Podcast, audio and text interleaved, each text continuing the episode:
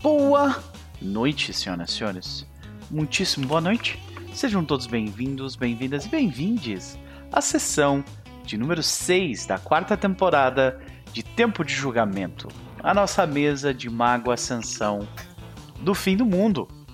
Estamos reunidos aqui em mais um domingo, senhoras e senhores, para descobrirmos para onde diabos Lilith e seu cohort nos jogou.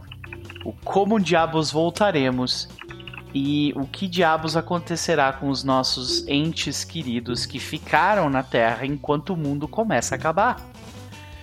E outras coisas horríveis que o Lucas tem preparado pra gente.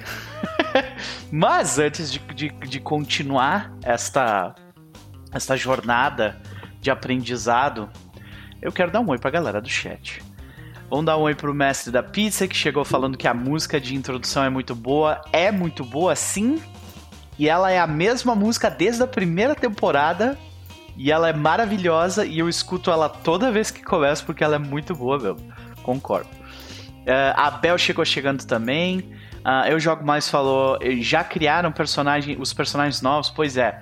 Uh, o, o, o, Elmo e a Gabi, né, ficaram de criar os personagens novos. né, esquecemos completamente. Mas já devo admitir também que um pouco disso é culpa minha, porque ontem, de tarde, eu sem querer deletei a mesa. Sabe? Eu deletei a mesa, literalmente. Felizmente, eu conversei lá com, com, o departamento técnico aqui do Loperverse e eles conseguiram, tipo, abrir o servidor e tinham, e tinham uma, uma cópia salva desse mundo, tipo, do início do mês passado. E aí a gente usou essa. Então, não se perdeu tudo, se perdeu um pouquinho. Mas, né, não se perdeu tudo, que é o mais importante. Uh, também está conosco. E você, você também que está no Lurk, gente, muito obrigado pela presença. Eu espero que o fim de semana de vocês tenha valido a pena até aqui, que vocês tenham curtido. Boa noite, Kevin, seja bem-vindo, né? Nós vamos aqui até mais ou menos a meia-noite, então é uma longa sessão. Eu espero que vocês estejam confortáveis, com uma boa comida, uma boa bebida e bem acompanhados, porque como eu falei, vamos longe. Antes de nós começarmos de fato, no entanto, eu preciso falar com os meus amigos. Começando por ela, que tem boas notícias, está num bom humor e eu estou muito feliz por isso. Levi, como vai você? Vai mutado.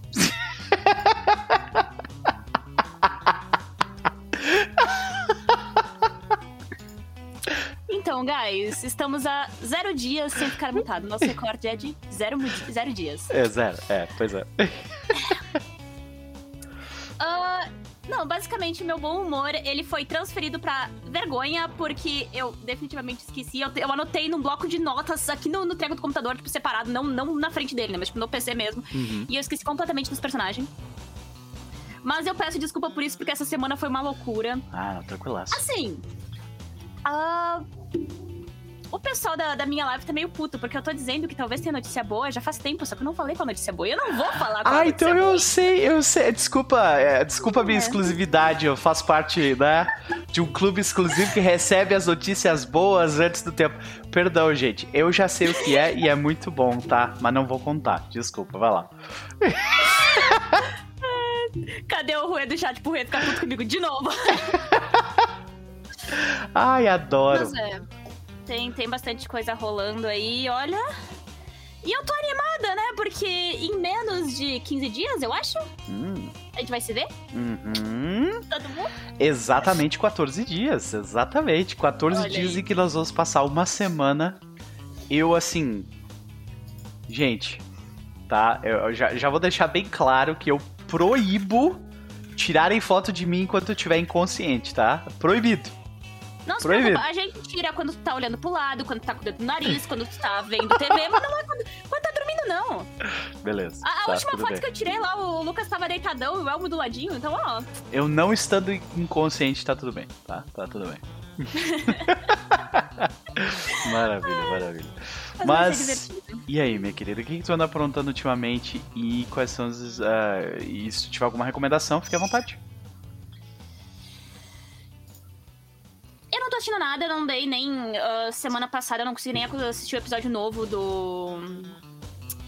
do, do, do. Meu Deus, fugiu o nome dessa jossa? Dos zumbi Nossa. que não é zumbi. Isso, Ah. The Last. Ah, sim. Ah, não consegui nem ver o episódio novo, que saiu na semana passada. Ok. Então, né, eu tava mal e tal. E aí a semana começou nessa engembração de, de loucura. Tivemos poucos RPGs, mas eu tô bem animada com o RPG de terça-feira também, porque fizeram artezinha dos nossos personagens e o meu bonequinho com o demônio tá lindo demais. Coisa linda. E a gente tá todo mundo segurando pra não mostrar as artes ainda até terça-feira. Senhoras e Então, senhores, ó, é- a Gabi legal. já faz parte da, da- ela faz parte da, da- do esquema de pirâmide de Pathfinder segunda edição. Vocês têm que arranjar o esquema de pirâmide de vocês também. Façam parte vocês também. É isso. É, segunda edição e da primeira também, né? Porque antes de vir pra Uhum. cá, eu tava com live aberta jogando Rate of the Righteous. É isso. Loucamente. Uhum. desesperada e ter que fazer escolha entre pegar o cara forte ou, e ficar com o grupo do mal e talvez perder o boneco que já me ajuda, ou continuar com o boneco que já me ajuda, me fuder um pouquinho e ficar sem o cara forte, mas eles ainda gostarem de mim. É. Escolhas difíceis, né? É. Mas tá divertido, tá bem legal. Ah, dependendo do horário. Não do meu, do horário do Beto, né? Porque o Beto é minha voz da consciência nesse jogo. Uhum. É capaz de eu sair daqui e abrir live lá, porque Pode o tá grande. E Tá num momento tenso, então, lá, pode crer. É, eu recém de nível, eu recém cheguei nível 7. Sabe a tristeza que é Olha. upar de nível? Demora, demora muito. Demora mesmo. E o Reginaldo Horse vai ficar mais forte ainda, porque mais um pouquinho ele consegue usar armadura média. Olha aí, Aí, Reginaldo aí Horse. chegar- Maravilha. Aí o cavalo vai chegar a 30 de CA. Porra. Porra. Aí é um cavalo, literalmente, né? Né? É um cavalo. Mas é, fora. Minha semana se, se baseou nisso. PF, ah, ódio em Overwatch, porque foi só o que eu tive essa semana. E RPGzinhos mesmo, e planos e coisas. É. Devo, devo falar bem, mestre da pizza, parabéns. Reginaldo Horse é um nome excep excepcional. É, é tipo nome 10 barra 10, cara. Assim, sabe? Então, ó, meus parabéns. De qualquer forma, Gabi, quais são as expectativas para com a nossa querida, maravilhosa Imala? Então. Tentar descobrir por que, que o paradoxo do Elmo afetou todo mundo e todo mundo foi parar na Umbra junto, De novo, né? inicialmente. De novo. Dessa vez não atrás dele, dessa Exato. vez né, junto com ele. O momento maldito servético. Já vou botar aqui já. Estamos com 13 Pode já. ser médico. Então, vamos lá. Não, isso não é culpa dele por ser médico, é culpa dele- por ser ele, diferente. É verdade. Mas né? ele, é um- é, mas ele era médico também. Mas é, é, ok. vou- Eu, eu, eu, hum, reduzi de novo. Tudo bem. Vou aceitar o argumento do, do Lucas. Beleza. Mais alguma coisa? Só isso, vamos, vamos, vambora. Vambora. Maravilha, minha querida. Luquinhas, como vai você, meu jovem? Aí, ah, tranquilo. Muito bom, muito bom. E aí? Ah, eu tenho o que? Umas duas semanas, né? Que, que a gente não, não se encontra jogando RPG, né? Porque ontem nós passamos um, algumas horas da nossa vida fazendo uma coisa que a gente fez por Tomando muito tempo, né? Wipando sem parar, fazendo progressão É, numa não, dungeon. Ontem foi divertido. A, a Foi. primeira hora eu só fiquei confuso quando a gente É. Etário. Eu não sabia nem ideia que acontecendo. Aí depois eu. Ok, agora eu entendi o que tá acontecendo. Sim. Então, bem, tá. É aí, tipo, esse processo de descobrir, ele tem dentro do. A gente tá falando aqui de uma dungeon que chama Criterion Dungeon no Final Fantasy XIV. Ele é, é- é tipo uma versão difícil pra caralho de, de uma dungeon específica. É, é basicamente uma mini raid. É uma mini hack, exato. Tu faz com quatro pessoas, né? E aí ah, a gente tá no primeiro boss dela fazendo progressão, mas a gente tá meio que fazendo progressão, tipo assim, sem estudar muito, sabe? Tipo, ah, vamos ver se a gente consegue entender isso aqui, É, decifrar a gente como foi, fazer a a parada. gente chegou na última fase, só que a gente chegou, a gente lembrou de que ninguém sabia o que era pra fazer na última É, fase. exatamente. Chegamos na última fase, beleza. Que, que, que diabos tá acontecendo? Chegou, é, pois é. Chega num determinado momento que não realmente, naquela parte ali, eu não tenho nem a menor noção, assim. Ah, eu vi depois de fazer. É, é até onde sim, mas a gente tava longe de dano aí também. Porque depois Sim. da polêmica acaba. Era, mas pelo que eu vi naquele fight ali da, da rata, tem que usar o pote no início do fight, porque tu tem um tempão pra bater. E aí depois dá pra usar de novo no final. É, mas o pote não tira 40%. Não, tira uns 15. É, eu acho que o leitante tá com o level muito baixo também. Tal, talvez a gente só não esteja batendo o suficiente também. Não tu, né? Mas a, né, a Melissa e eu, por exemplo. Mas beleza. A gente ainda vai ter que descobrir como é que a gente vai matar o boss, mas de qualquer forma. É, mano, essa semana eu joguei bastante Final Fantasy tentando uh, decorar minha casa, gastei muito dinheiro, tá acabando o dinheiro. Ai, que maravilha. Tá, Ah. agora nos conta, qual é que é o projeto? O que que tu tá tentando fazer? Ah, negócio simples, eu não terminei ainda, uma casa uma bruxa, né? Botei lá os, Ah, os ok. caldeirão, as coisas. Mas eu não fiz ainda, tá, tá- vai, vai levar um tempo ainda, até porque. ah, ah, As coisas são bem caras, né? é, não, não sabia todo o dinheiro. Eu até, até, tipo, quando eu comprei a casa, eu tava com qua- 14 milhões. Aham. Aí só na casa e tudo mais já vai uns quase 4 milhões. Uhum. Aí eu gastei. ah, eu fiquei com 3 milhões. Ok. Gastei Sete. mais de 7 milhões. ah, porque eu, eu gastei mais, na real, porque eu fiz di- dinheiro nessa época também. Entendi. Só que aí eu dei sorte e minhas retailers me trouxeram um monte de tinta branca, preta O- e mais um patch foda lá e eu consegui voltar pra 5 milhões e pouco. Mas é, o, o dinheiro tá, tá, tá foda. Pois é. Mas. ah, Tu tá, tu tá tão, tão pobre quanto eu agora. Eu tenho 3 é, mas milhões, é aí isso. tá. ah, eu não tenho nada a fazer dinheiro, eu tô na sorte. Não, não, Entendi. eu não tenho craft nem nada. Uhum. Mas mais, negócio no Final Fantasy, ah, no mais essas duas semanas ah, que eu joguei de novo, foi um jogo surpresa que saiu, ah, que ninguém sabia que existia, que era Ah. o Hi-Fi Rush. Ah, sim. Nossa, a minha bolha enlouqueceu com esse jogo aí. E aí? É, certo? Aham. E, aí eu joguei, terminei ele. ah, O pessoal gostou bem muito. legal. tá? O pessoal, que, pessoal da minha bolha no Twitter adorou o jogo. É, o jogo é bem foda. Eu recomendaria ele muito pra quem curte ah, jogo de ação plataforma. Ele é bom, bem, muito bom. Ah, pra quem curte jogo rítmico, né, de apertar o botão na hora certa, Uhum. também é, ele é bem estilo. Ou pra quem curte aquela era de ouro dos quadrinhos, assim, ou aquela era de ouro da, de desenho animado da década de 90, Saquei. Sabe que é um negócio bem. não é, não é despretensioso, é bem ah, de boa, assim, é bem ah, radical, sabe? Aquela coisa da, da, da- bem década de 90. Então dá uma nostalgia legal assim. E, e o jogo tem um charme, assim, os personagens são bem feitos, são legal e tudo mais.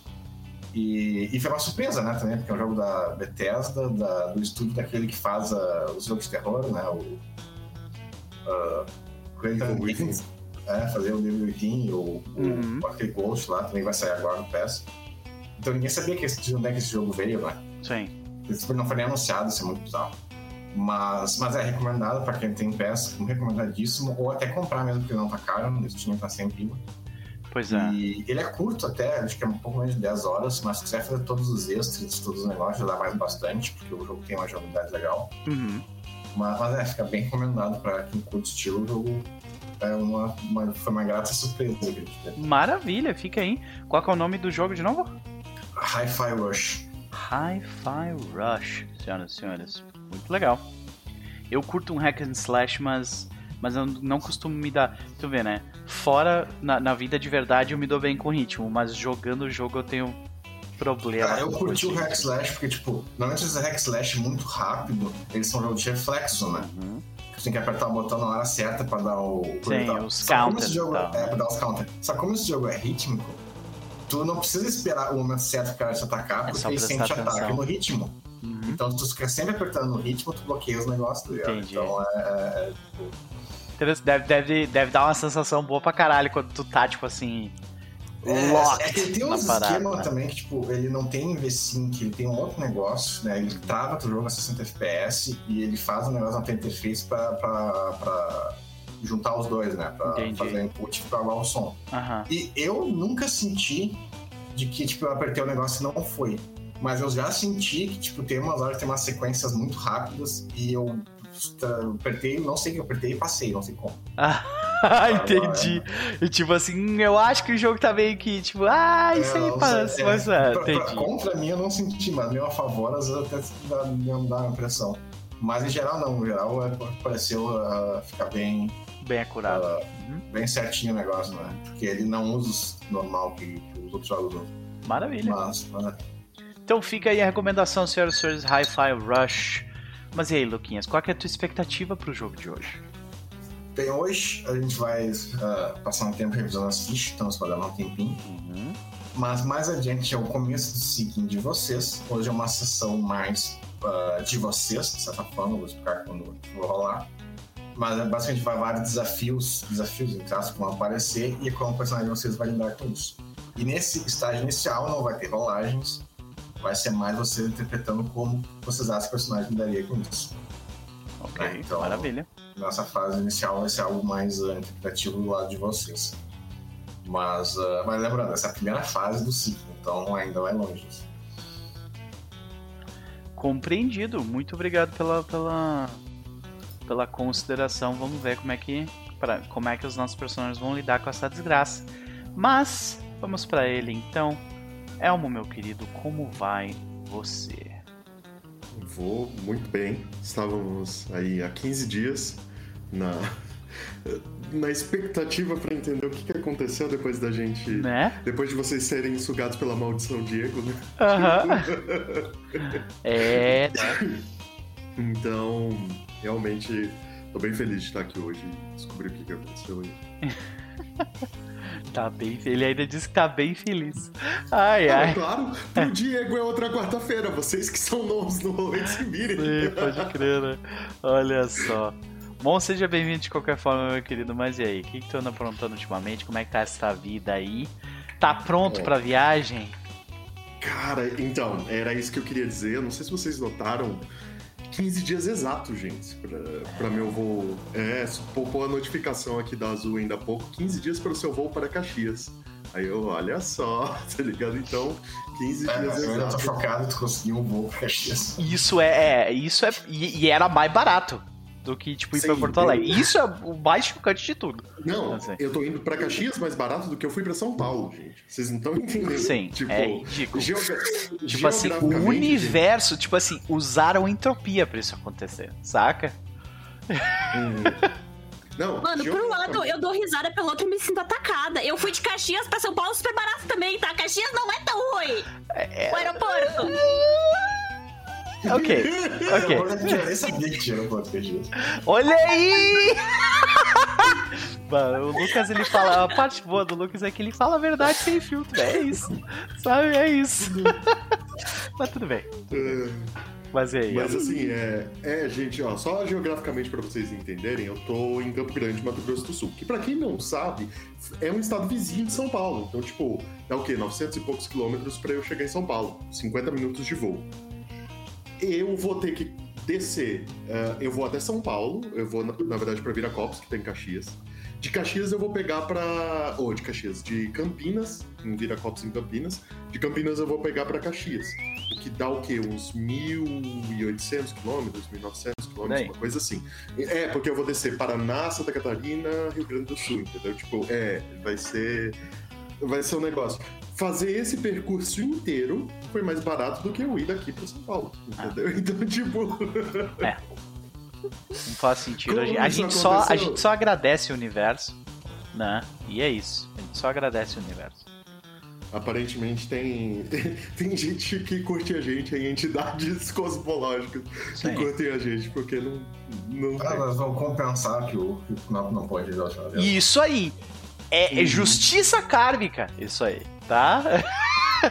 Porque, olha, puta que pariu, São Paulo, tá?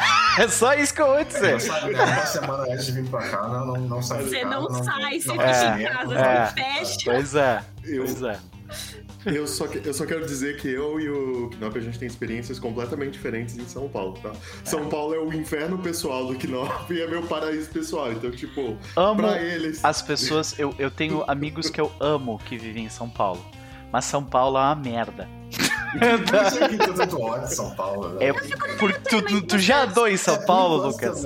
Tu já andou em São Paulo? Tu já entrou num bar em São Paulo? O dia que tu fizer isso, tu vai me entender. Porque eu tenho ódio daquele lugar. Eu andei em São Paulo lá, fui lá comprar as coisas na- nas. Vamos bar. É, É tudo, tipo, três vezes o valor que devia Ah, ser. tá, isso é. Ah, isso é não, porque a não. cidade é. é- é- Tu é a cidade mais rica respira! do país, Tu é- respira e gastou 50 reais. Sabe? Isso aí é, é- acontece, a cidade mais rica do país. Tem, tem, É de São Paulo tem dois, dois problemas: o custo de vida é super alto e aquela cidade que não termina nunca. Né? É, tipo, é, aquilo não é realidade. tá? Aquilo não é realidade. É isso. É porque você não tem uma, coisa, tipo, uma grande diferença em São Paulo e Porto Alegre, que Porto Alegre tem muita árvore, tem muito praça, tem muita coisa. Em São Paulo é muito mar de é, concreto. Uhum. Mas. É, pra Pra quem quem gosta tá de cidade grande, é, é curto. É, mas a gente não precisa Sim. ficar discutindo aqui por que, que São Paulo é uma merda. Defender São Paulo. Eu, po- eu poderia fazer isso, mas eu não vou. Então tá tudo bem, vamos lá. A gente ah, ama São Paulo, tá? É, Tá, é só ele. bem. Aí. é só ele. Aí- E- Mas enfim. ah, então, comemorando que daqui a 15 dias estaremos lá. É, Falando isso, depois a gente precisa juntar todo todos os envolvidos aí e conectar essas pontas aí, Uhum, uhum. né? Mas enfim, ah, offline a gente vê isso. E como faz 15 dias que a gente não joga, eu consegui terminar meus projetos que estavam em abertos aí. Então, é.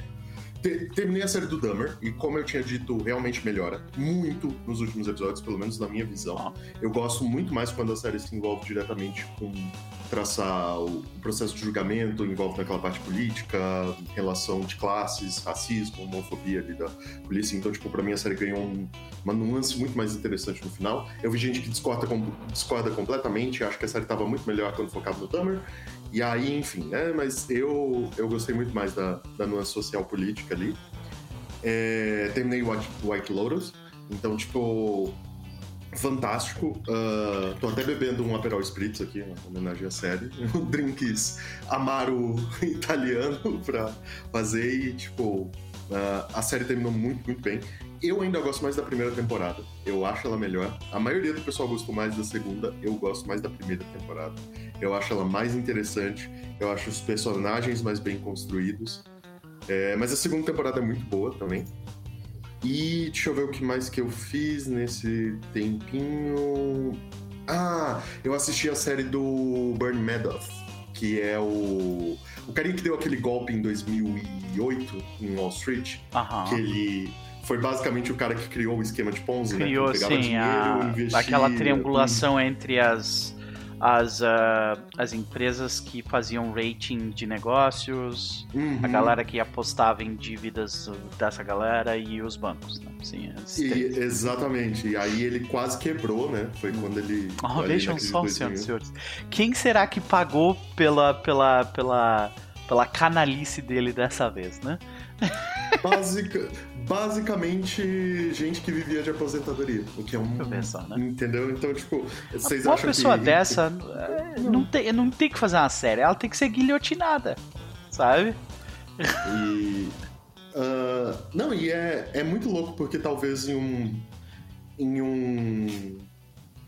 Cruzamento estranho com a série do Dahmer, tanto o Dahmer, quando ele é preso, ele fala que ele deveria ser morto pelo que ele fez. E o Bernie Madoff, quando ele é preso, ele confessa e ele fala que ele deveria morrer pelo que ele fez. E nos dois casos eu concordo, sabe? Tipo, é meio cruel dizer isso, mas nos dois casos eu concordo. Então, tipo, é. Mas enfim. ah, a- Se vocês quiserem, gente, vale a pena assistir, porque justamente a série foca tanto nele, mas ela foca justamente na estrutura de Wall Street que permitiu que esse golpe continuasse acontecendo, sabe? E como aquela história de não, nós somos analíticos e trabalhamos com dados e a ciência não mente. Mentira, tá ligado? Tipo, uma pessoa carismática mentindo na tua cara. ah, se existe algo que eu gosto muito de assistir é como, vez após vez, tipo, tem alguém que dá o golpe nesses caras e, tipo, mente na cara dura pra eles. Tipo, qualquer outra pessoa olharia e fala, hum, isso tá esquisito, sabe? Mas é os caras que falam, não, não é Nossas é decisões são feitas por, ah, por na, decis, são decisões técnicas, não são decisões Técnicas, ideológicas. Então, se vocês ainda têm essa, essa crença de que no mercado, na A gente política. teve exemplos são- recentes aí no Brasil, né? Banco Central, tipo, ups, errei o cálculo, né? Errei por, por- Mas é um, um desvio pequeno de 8 bilhões. Apenas isso. Acontece. Toda É. quarta-feira eu erro meu cálculo. Um leve desvio. né? né? Um leve desvio. E aí Ah, o cara da Americanas aí também. É, mas o cara da Sim. Americana. É que eu comentava da Americana. Na Americanas é um. Eu tava lendo esse dia, é um caso bem mais complicado que isso. Não é um erro aquilo ali, aquilo ali não foi Ah. erro nenhum. Não, Ele foi bem intencional. Foi tipo deliberado. Olha, é, é, aquela coisa assim, eu vou, eu vou esperar a apuração, espero que aconteça, mas eu não confio que Banco Central foi erro porcaria nenhuma, entendeu? Tipo, cara, você não erra 8 bilhões, entendeu? Tipo, você não tem o, um instituto de estatística dentro do teu banco para errar 8 bilhões. É. Não tem. Então, não, você tem um instituto de estatística dentro do teu banco para você ignorar ele sempre que você é. pode e usar hum. ele uhum. como desculpa para dizer não, mas a gente tem um um departamento de estatística justamente para não cometer esse tipo de erro. Seja só que eu conheço a administração de banco e tal, eu não duvido que seja um erro, não. Ah. Tá louco. Então, é, eu, eu tenho sérias, sérias dúvidas aí, né? Eu tenho Mas também. olha, que bom que ele é independente, né, gente? que bom! Nossa senhora, vai tomar no cu, brother. Mas é isso, Não, gente. E, tipo, e, e, e o mercado, como é que reagiu a tudo isso? Né? Ah, é, né? Mas fala de, de alimentar pobre. Não, é, é ah, aquela coisa assim, gente, o golpe que, o, que os bancos estão tomando disso, não sei o que e tal. Mas enfim. É, é, é isso aí, gente. É, desculpa, a gente vai ficando velho e vai ficando um cadinho mais amargo. Então, ah, não, tem que, tipo... tem que tudo tomar no cu esses filhos da puta.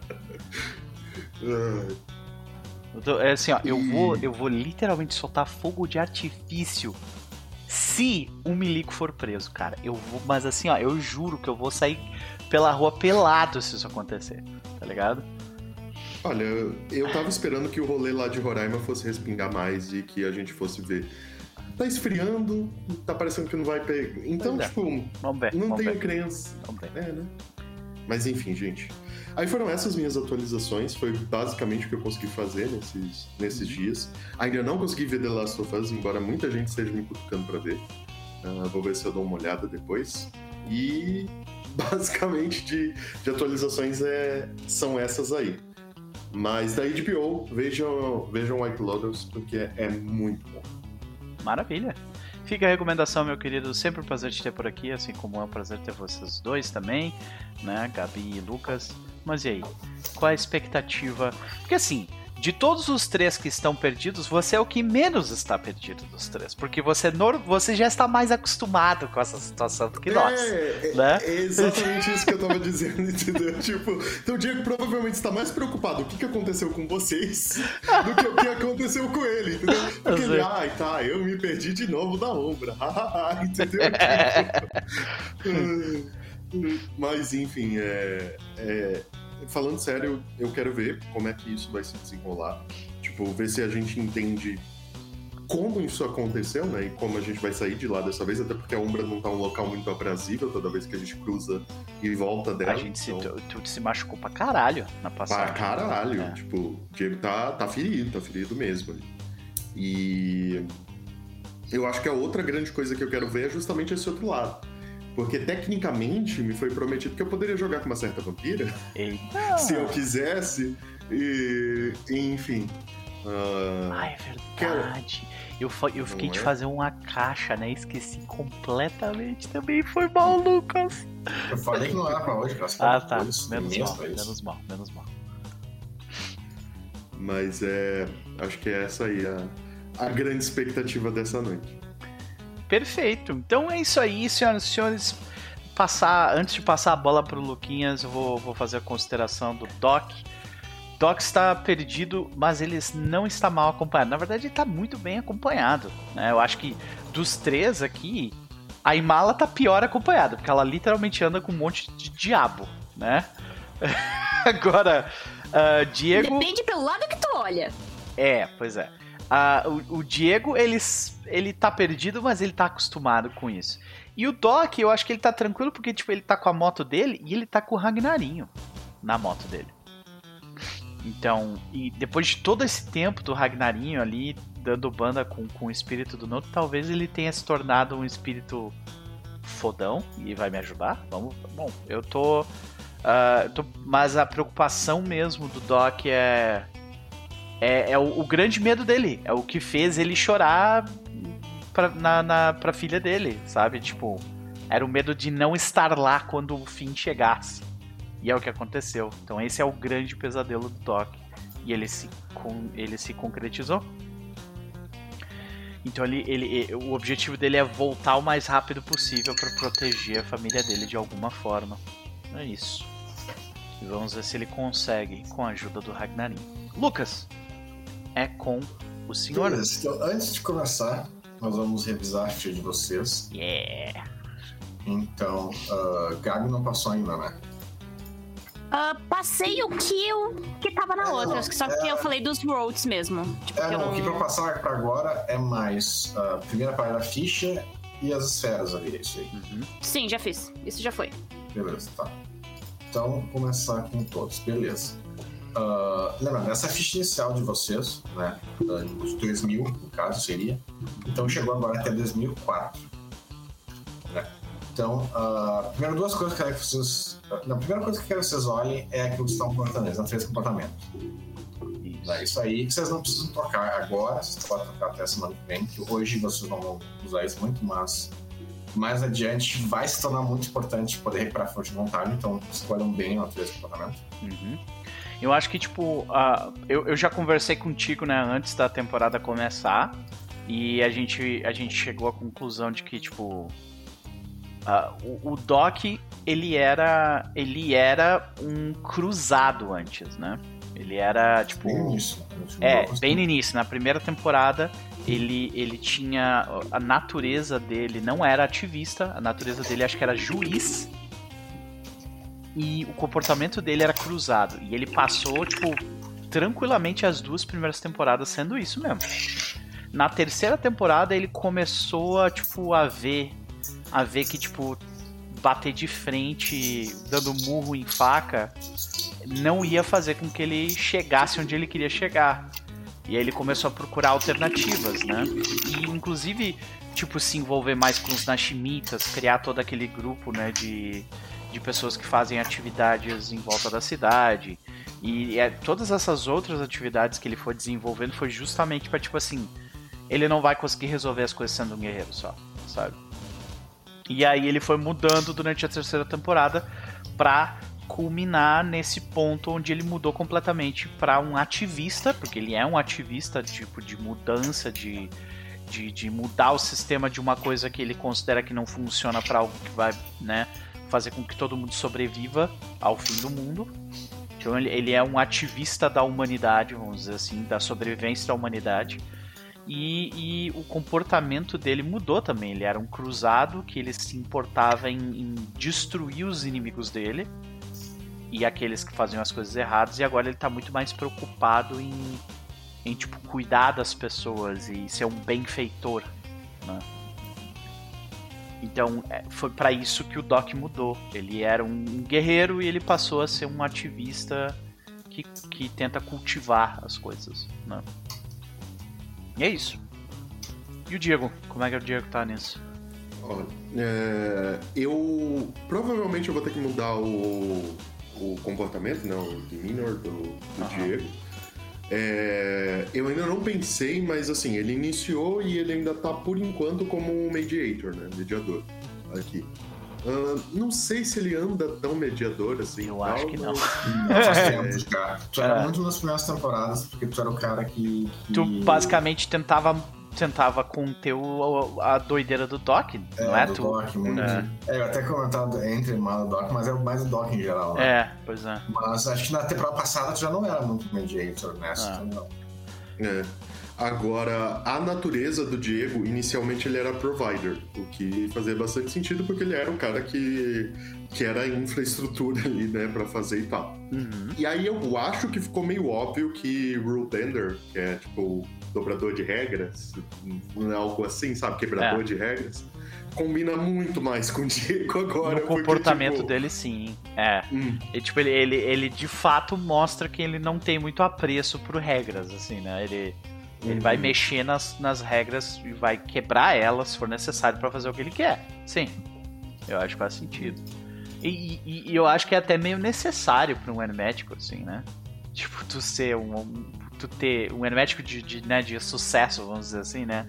Um hermético Uhum. de, de renome. Quase todos eles vão ter esse comportamento de tipo, não, não, eu faço as minhas regras. Sabe? é. Uhum.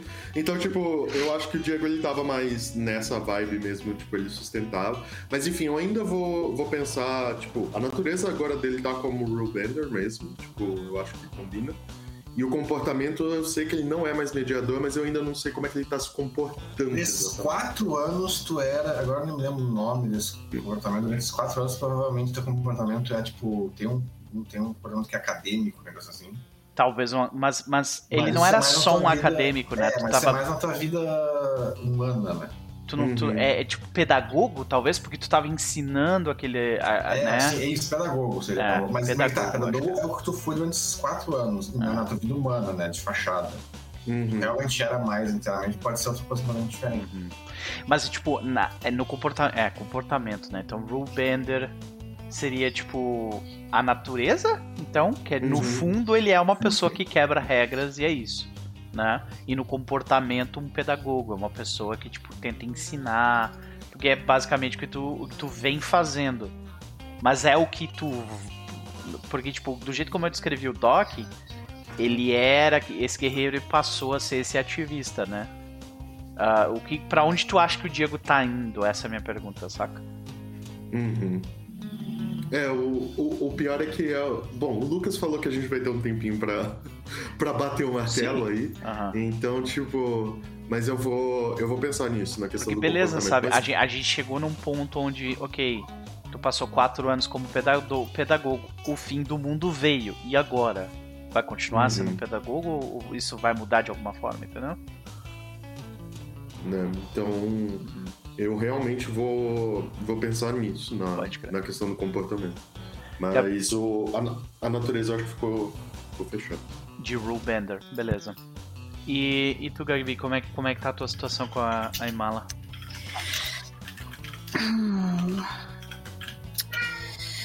Com a Imala, a única coisa que eu cheguei à conclusão é que ela virou uma mártir, basicamente. Uhum.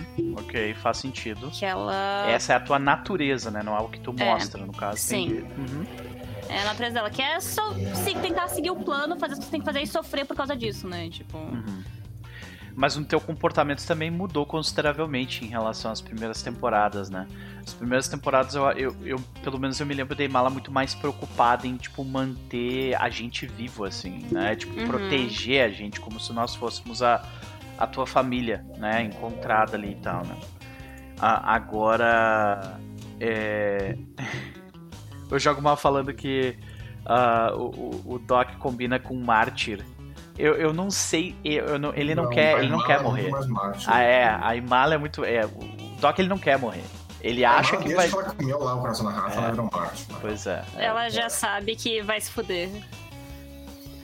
Pois é, maravilha. Então, eu, eu concordo com o Martin, mas e o comportamento? Eu acho que tu, antes tu demonstrava, tipo, essa, pro, essa proteção, né? Tu protegia os outros e tal, mas agora tu passou a ser muito mais, tipo, parece que tu tá procurando ferramentas para fazer o que tu quer, assim, sabe? Lembrando que nada impede tu ter os dois iguais comportamento natureza mesmo. É, pode ser. Né? Uhum. Que isso significa que tu ganha dobrado os negócios e tal, mas também significa que tu é uma pessoa muito fácil de ler. Ah. Né? Porque a natureza comportamento ajuda nesse sentido, né? Comportamento, natureza por trás, comportamento pela frente. Uhum. É, eu acho que igual. Eu acho que o comportamento dela não, não seria de mártir, porque nessa mudança toda ela teve que tomar mais à frente para fazer mais coisas, né? Ela teve que, que ter força para se virar e ela, tipo, virou um, quase uma pesquisadora, assim. Ela tenta criar coisas para ser útil enquanto ela tá ali. Faz sentido. E foi bem o que ela fez durante esses anos todos com os diabos e, e criando novas. Uh, é, tipo, novas. Não, é nem doen é, não era nem doenças, né? Que tu estava fazendo a tua, toda a tua parte de pesquisa com o A3, né?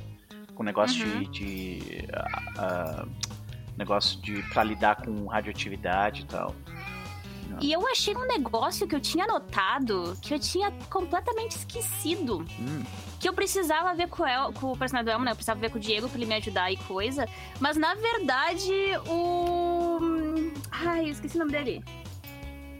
Da tecnocracia ali, o. O Russell. Russell. O Russell, o Russell consegue me ajudar muito mais né? pra criar um, uma arma meio filha da puta aí pra, pra ajudar a gente. Okay. Não sei se dá tempo. É, e, e, parece mesmo que tu tá mais focado em, tipo assim, eu preciso criar esses aparatos, essas coisas, pesquisa e tal, envolvido isso, pra tu conseguir fazer ao, né, fazer, conseguir os É, é seus que objetivos. inicialmente a verdade dela era os espíritos. Uhum. Tipo, era, era realmente sobre esse, esse mundo dos espíritos mesmo, né? A Umbra e tudo mais. Só que com o tempo ela foi vendo que não é só isso. E não tem por que ficar só nisso. Então, tipo, por isso que ela virou meio que uma cientista assim, tá, vamos tentar juntar isso com isso, com isso, com isso e tentar fazer é um negócio maior. Tá vendo? Não é médico. Praticamente. Tá E aí tu, vê, aí tu vê que o que, que é, porra, é médico, porque é nesse tipo de lógica que vai dar merda. É, pois é. Mas ela tá, ela, tá, ela tá sendo racional. Ela não tá indo pelo poder, ela tá sendo racional. Muitos Mas quem diz que começam médicos são irracionais? É, médicos não são irracionais, sim, tio. O dia consegue racionalizar todas as decisões. É, esse é o problema. né? Pro, pro, pro Dr. Lash, tudo que ele. Tudo, as atitudes deles fazem todo sentido do mundo pra ele. Né? Não, mas é um caso diferente, porque ele, ele, tá, ele tem uma dissonância nesse cérebro, porque ele sabe que tá errado racionalmente, ele não sente que ele tá errado, é diferente. Hum, É, e a Imala, ela tenta ver o melhor pro mundo, pra, pra quem tá vivo, pras pessoas, pros seres, Sim. pras coisas. É, talvez. Ela- Tal, É, é isso que te faz menos hermético, porque hermético é o cara que costuma olhar é pro tipo, Dr. Lash, um exemplo. eu, É eu. muito em volta do próprio Bigo. né? É, pois é. Eles têm uma E a visão. Imala, tal. ela olha pra É, não, tudo. a, a, a Imala não tem.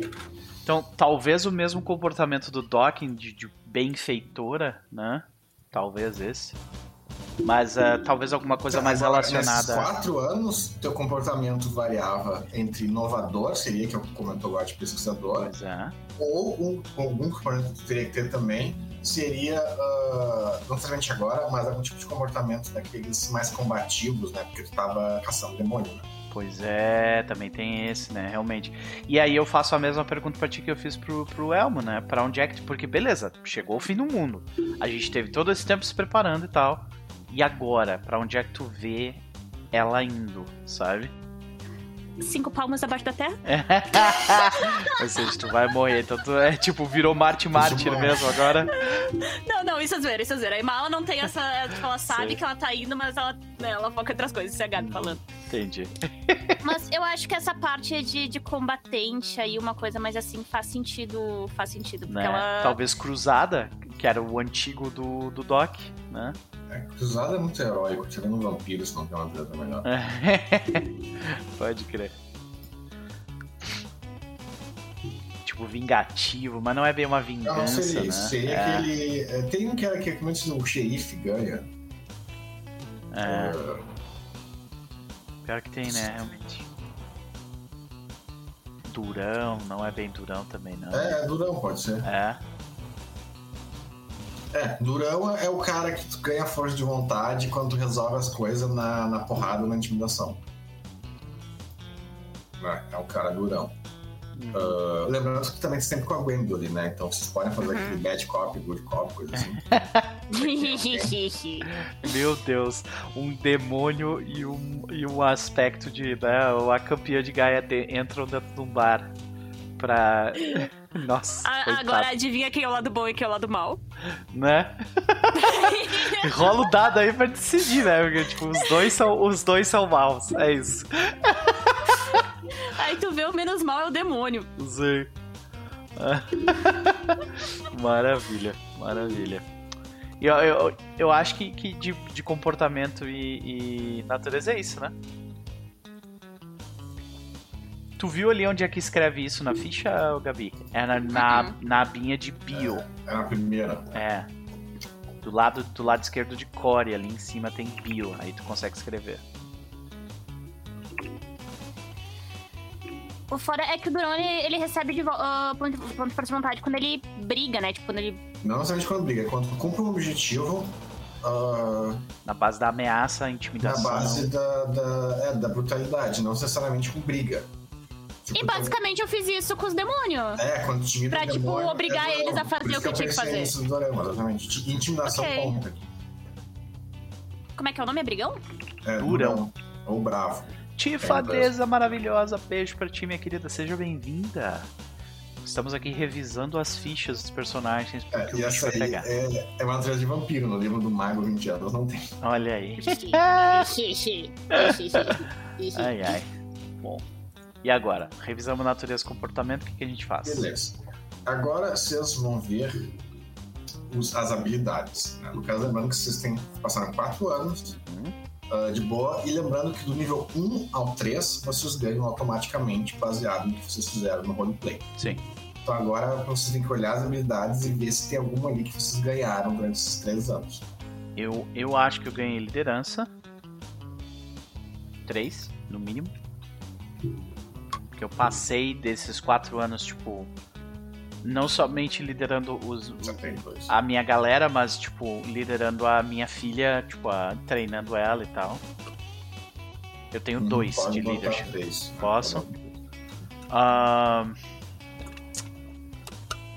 Intimidação acho que não faz sentido. Cozinhar, eu acho que tipo, ele, ele sempre foi bem focado nisso. Vou botar três. Uhum. Tá. Ah, nos crafts de ferraria e motos eu posso aumentar. Ah não, isso, Isso é com XP, estar né? com Tá, XP. pois é. Uhum. Fire Arms ele parou de usar praticamente, então ele deve até ter perdido aquele 1 lá. Aquele um, um não, não, tem muito como perder, é mais, né? Uhum. Saber como engatilhar uma. É, enquanto eu tava treinando a minha filha em sobrevivência, eu provavelmente melhorei também. Porque eu tenho um ponto de sobrevivência só. Ah, sim. Uhum. Posso aumentar pra dois? Aham. Ah, e de tanto, tanto usar as coisas do, do que o Russell nos dá, eu posso botar um ponto em tecnologia aqui? Ah, com certeza. Tá. Aí depende quanto vocês querem colocar ou quanto vocês usam, porque vocês podem aprender até três. Só Não que aí muito. tá, três é tempo pra caralho. Posso Não, é um profissional, né? Eu acho que eu tenho um, assim. E... É, um é bom ter, realmente. E aí vocês não têm penalidade em usar nada. Eu posso colocar um em stealth também, porque acho que meio que faz parte da, da- do, do treinamento de sobrevivência. Que eu, não, eu tenho zero. Beleza. Aí em acadêmicos, eu acho que eu não, né, não mexi. Acadêmicos é formal. É, eu não, eu acho que eu não mexi com isso. É, Mas eu acho que cos- literalmente entrou na faculdade. Uhum. É um de acadêmico. Eu acho que cosmologia e enigmas, até pela convivência com a Emala e com o Diego, isso, tipo, naturalmente aumentou, sabe? Ah, aí tu que me diz, quanto tempo tu gasta com ele? Enigmas é mais complicado, porque. É, eu acho que parece uma pessoa que tem muita paciência é, não tem muito mesmo. Mas cosmologia, eu Mas acho que sim. Cosmologia depende, é, depende do teu interesse em ouvir mais o que eles. que eles, ah, Eu, eu, eu acho que, tipo, por a gente estar envolvido numa grande conspiração que envolve todas essas coisas, sabe? Eu acho que ele entende um pouco mais do que o mínimo já, sabe? Ah, tá, quanto tem? Eu tenho Tem um. Ah, tá, tá, então. cosmologia. Ah, É, tu pode ir com dois. ah, pois é. Mas aí tá, tu passa um bom tempo com a galera conversando sobre isso. Sim, pois é. Principalmente com o, o Diego e com o Homem Invisível. Uhum. E eu acho que é isso. De resto, é tudo coisa que eu já tenho três ou quatro. E aí, Alisson, seja bem-vindo. Viu? Uma pergunta. A gente tem alguma chance de a gente ter, tipo, alguma coisa 5 já do passado? Tipo, alguma habilidade no 5? Sim. Ah, tá, ok. Até sim, mas você tem que lembrar que vocês ganharam uns bônus aí, vocês tiraram as coisas assim. Não, ganhou. Não, é que eu tenho medicina 5 e eu queria lembrar se isso tá certo ou se eu coloquei errado. Tu, tu era boa pra caralho não. nisso antes, agora. Cinco acho que eu não tinha. É. É, é que na Eu ficha tenho do Roll20 tá Academic 5 também. 5. Eu não sei se isso foi bônus ou se ele tinha mesmo, Do quê? Academic 5. Ah, tá acadêmico sim. É que. Peraí. A minha ficha do Roll20 tá com medicina 5 também, eu só copiei pra cá, não sei. Não lembro como que foi que, que pegamos isso. Ah, Compreensível. não, cinco. É que se tá, cinco seria o equivalente de uma pessoa que passou ah, mais de oito anos na faculdade de medicina. Porém, eu me lembro que ter, agora não lembro o que que era, não lembro que era de ser medicina, mas eu lembro que a Mala tinha ganhado ah, uns bônus de totem, né? Que nem o lobisomem ganhou, Isso. né? Uhum. Hum. Ela era, nas primeiras duas temporadas, ela era bem mais focada em curar.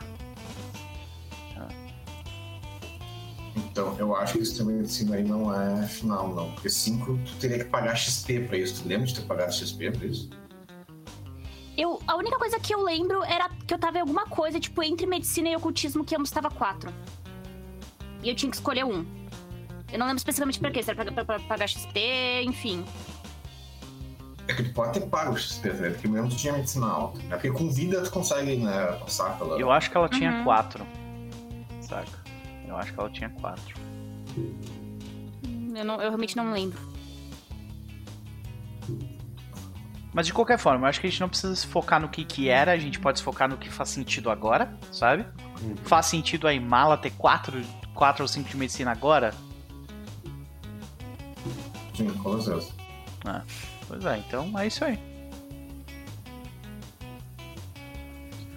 Até porque você passou tanto tempo estudando com a 3, né? Esse monte de coisa, então a tua, tua, compre- tua compreensão de medicina certamente é muito alta. Sabe? Mas beleza, vamos começar ali no Primal. Ah, lembrando, pra tu Doc já vai pensando que vai ganhar um ponto em esfera. Eu vou ganhar um ponto em esfera. É, todo mundo vai ganhar, tá? Tá, ficar eu escolho a esfera? Sim, sim. Tá. Ah, lembra- é, lembrando que tipo, vocês vão ganhar um ponto agora, durante esses 4 anos, e um ponto no final Seeking. Uhum. Então, se vocês quiserem deixar algum engatilhado pra ficar 5, agora é a hora. Ah, o que vai ficar 5 é o Prime. Mas, aí tá, beleza, vamos ver ali. Em talento já tem quase tudo. ah, tudo alto. Tá olhando a Imala, né? Tô no animal. Streetwise, tu ganhou um pelo menos. É.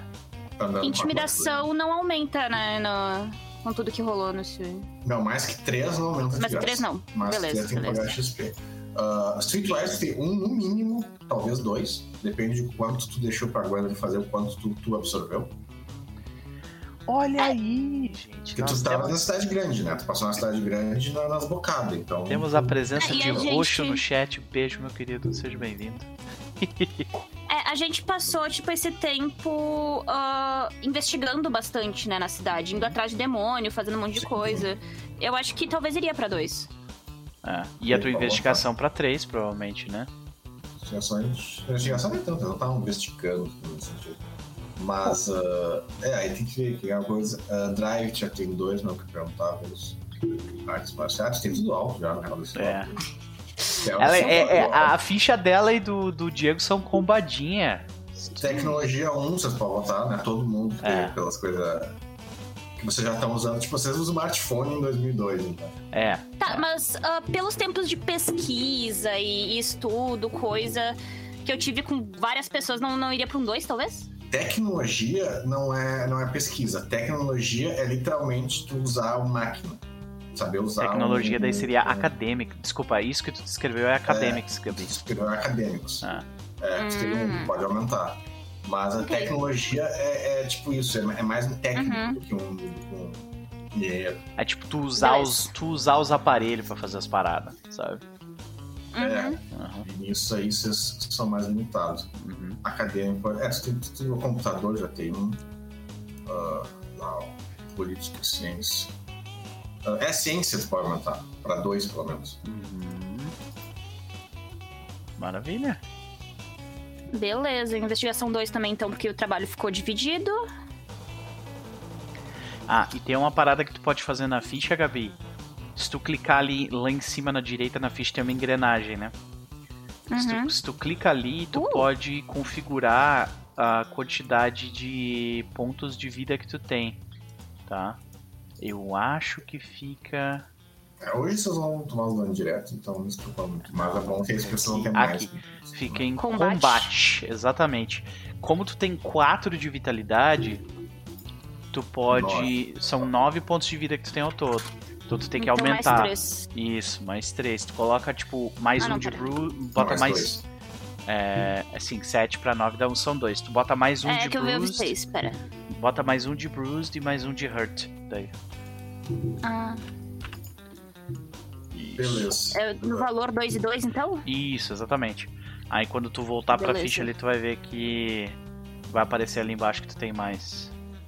Ali. 9. Ah, beleza, beleza. Uhum. Beleza. Certo. Agora, Diego. Eu também tenho a ficha bastante coisa do Gui já, né? Combado. Uhum. Combado. Subterfúgio alto. Liderança Em minha pode defesa- colocar uma mais. Liderança, tá. Ah, com certeza. Lembrando que tu pode fazer teu caso, né? O que mais quer aprender? Deixa eu ver aqui. É, Athletics Ah, talvez. não dá pra perder um, né? Mas talvez o Diego tenha ficado meio sedentário. tempo. 50 anos chegou, né? Chegou mais Né? cedo e tal. É só- Os anos de abuso de drogas chegaram também pra, né? Ai, ai. Etiqueta, eu acho que a conversa com a Violeta pode ter aumentado a etiqueta do Diego. Pode ter aumentado, com certeza. Faz sentido. Uh, tecnologia, pra botar um, todos vão voltar. Uhum. Massa, conversa. Uh, da Stealth Survival, não vejo o Diego fazendo nada disso no livro. Hum, tá. Esotérica dele eu acho que aumentou, com certeza. Ele tem dois ali. Ele se meteu com Mas essas essa porra. aí. esotérica, como os logísticos, pra mim, consegue ficar de jeito a diferença do outro, mas beleza. É. Uh, meditação, talvez tenha aumentado. Meditação. Tá. Eu ia falar E- já tem dois. Uhum. Políticas 2 eu acho que tá bom. O Diego não, ficou- não se envolve tão diretamente na política. Science já tá 3. Law ele quase não exercitou, então. Investigation, não sei. Eu acho que ele não investigou tanto nessa época, né? Não. É, não, ficou mais na, na, no acadêmico mesmo. Uhum. Mas beleza. Ah, é, de terminar também vocês ganham um ponto de esfera e um ponto de atributo antes do XP. Hum. Só que atributo também tem que né, representar uma coisa que vocês fizeram. Como, por exemplo, eu acho que a mala ganharia um físico, talvez. E. Ou um ITS, na real, raciocínio. Talvez seja melhor que físico. Ah, e o Doc provavelmente foi um social. Eu melhorei. Ah, tá, então a gente vai me- melhorar atributo agora? Isso. Um Tá. atributo, de graça. Ok. Ah, o Doc eu acho. tinha caído, desculpa. O meu fone tinha desconectado, eu não vi nada. Ah, vocês vão ganhar um ponto de atributo de graça. Uhum. Eu acho que eu Ah, eu ganho. Eu acho que faz sentido ele ganhar carisma, né? Carisma Pode 4. ser, Ah, não faz sentido. uhum. Pra olhando aqui, ah, o melhor que tem- pode ganhar um a mais é raciocínio. Faz sentido mesmo. Vambora. E pro Diego aí é difícil de dizer, provavelmente é um mental, mas teus já estão tudo alto, então o que o que tu quer deixar mais alto? Nossa, aquele força 1 ali, hein, Diego? Que que é isso, jovem? Pra que ter força física Meu. quando você tem força mágica? né? Ai, Então, meu tipo- Deus do céu. Caraca, velho. É, vamos lá, né? Eu, eu, eu, eu acho que ele aumentou a percepção dele muito mais que ele aumentou o wits dele, sabe? Ele não tá pensando mais rápido, mas ele tá mais perceptivo, eu acho. como- É, atributo é um ponto de graça, então Ah. pode botar 5 se tu quiser. Inteligência. É, 5 de inteligência. Pode, né?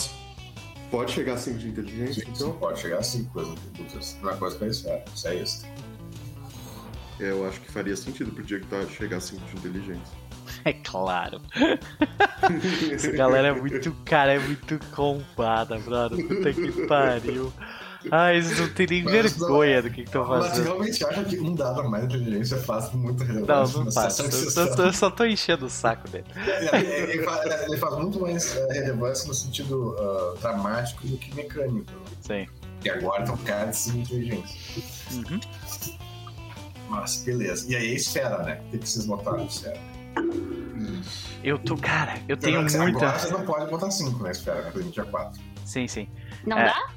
Não, agora não. Lembrando, vocês vão ganhar um ponto de esfera agora, porque o de vocês é 4. Pior é que E no final do ciclo, ciclo vocês vão ganhar um Ó. de, de arete e um ponto de que vai eu preciso que vocês me ajudem, porque essa escolha vai Então, definir muita que coisa, tá? Eu preciso de ajuda, tá? Eu sei que não é matéria, tá? Não é matéria e não é primórdio.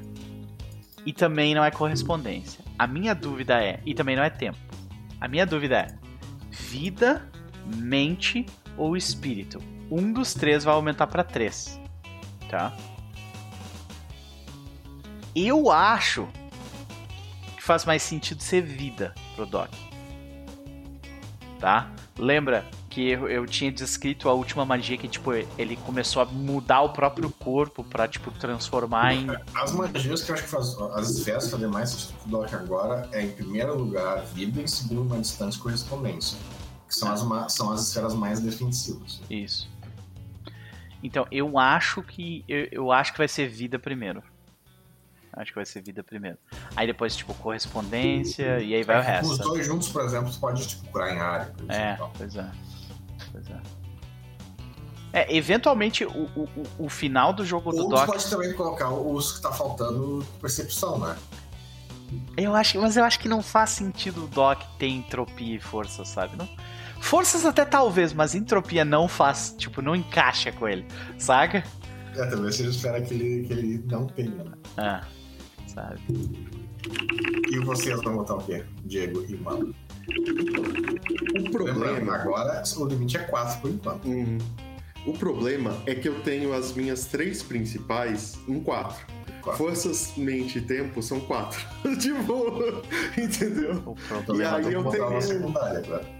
Eu tenho dois de espírito e dois de correspondência perdido lá, sabe? Tipo. Ah, mas pra correspondência é sempre bom. Ou botar nível 1 no esfera, né? Lembrando que nível 1 de todas as esferas te dá todos os poderes perceptivos daquela esfera. Então ela, ela adiciona bastante o nível. hum. Por exemplo, T1 de primórdio é bom pra caralho. tá ligado? Um de vida também não é ruim, não. Mas... É, o de vida, é, o de vida, o de vida não realmente faz muita coisa, mas é bom, não. Todos são bons, aí que tá. Vida tu sente vida, primórdio sente primórdio. Tem o nível 1 da esfera, tu sente aquela esfera. Sim. Isso é, isso é forte, é bem forte, mas. Digamos que eu queira usar entropia pra meio que alterar o senso de realidade dos inimigos. O que, que eu preciso mais? Seria tipo uma mente alta ou tempo alto? Me... Os dois Senso de realidade é mente. É. É, é que tá, com mente é o mais amplo, é o que pode fazer o que tu quiser. Né? Mas aí lembrando que tem a capa de demônio é, é bem Olha muita coisa galera, mental cara. tal. Meu Deus. 4, Agora, 4, 4. tempo tu pode enlouquecer a pessoa de formas bem específicas, né? Só com percepção do tempo. Só que aí é real, né? Não tem, Ela não tem tem resistências mentais, por exemplo. As pessoas não têm vergonha. Mas pode fazer até com forças também, porque forças faz ilusões, né? Tu pode fazer. É, a minha ideia é fazer ilusão. É tipo, é literalmente isso. É conseguir fazer a pessoa ver com- o, o cenário, o local e tudo completamente diferente. Mente. Aí tá, tu pode, aí tá, tu pode fazer isso direto na mente da pessoa. Só que aí tem a fraqueza de que isso o cara é imune a efeitos mentais, né? Mais resistente e tal. Ou tu pode fazer ilusões, tipo holograma, com forças mesmo. Que aí. Diego. ah, Eu vou, pe- é, eu o vou Diego faz. Diego. É claro É, holograma é super simples, é dois de força, tu faz o que tu quiser, basicamente. Ó, se eu tô certo, a gente ac- aconteceu o seguinte: o Doc herdou forças da Imala, a Imala, ou melhor dizendo, o Doc herdou vida da Imala, ah, a Imala herdou forças do Diego, Diego agora é da primórdia do Doc, entendeu? Tipo, É, faz o. Triozinho, né? Pode crer. Aham. Opa, é um só. Tá, então, tu botou um primórdio e Mala botou um em, em forças mesmo. Uhum. E é, lembrando também que vocês podem combinar as esferas de vocês, Sim. né? Nada Sim. impede de fazer os cuidados do tempo. É, Eu tipo, Um dos objetivos do momento- Doc é literalmente ser, tipo assim, pau pra toda a obra. É por isso que ele se espalhou tanto em um monte de esfera. O Doc, tu botou em qual? A? Em Três de vida. vida. É. Porque ele quer começar a Não. mudar o próprio corpo de forma mais, tipo, permanente. No... Beleza. No documento que eu achei, tava escrito bem assim, tipo, próxima temporada, falar com o Diego. Ah, cadê? Peraí, deixa eu pegar aqui. Gear. Ah, falar, usar o Diego pra fazer alguma arma de cheiro que altere, altere o senso de reabilidade de quem estiver naquele lugar. Cheira alguma É, o coisa. Diego pode ajudar no, no aspecto mágico da coisa, mas pra fazer o artefato, o Russell. É, Não, cheiro eu não sei se não, o artefato faz. Russell, né? Uhum. cheiro Não, não é que sei se na- faz. Cheiro. É que na temporada passada eu tava usando bastante gás, lembra? Eu tava usando gás pra tudo. Daí foi Sim. por isso que eu, que eu tinha É, notado. mas cheiro eu acho que forças não simula. Força simula. Não, mas é. Eu acho que era pra espalhar, né? Tipo, É, era pra espalhar. Era pra espalhar. O mestre da pizza sacou o que o, o que o, o que o Doc quer fazer já. O mestre da pizza, ó. Isso aí, meu velho. Depois a gente que é combado. Né? É, Gente, e... coloca- Sei de nada. Né? A, gente, a gente coloca quatro numas esferas ali, é combado. Aí É. o outro quer. Beleza. Então, Uma coisa não exclui a outra. Quem não tem 9 de força de vontade, coloca 9.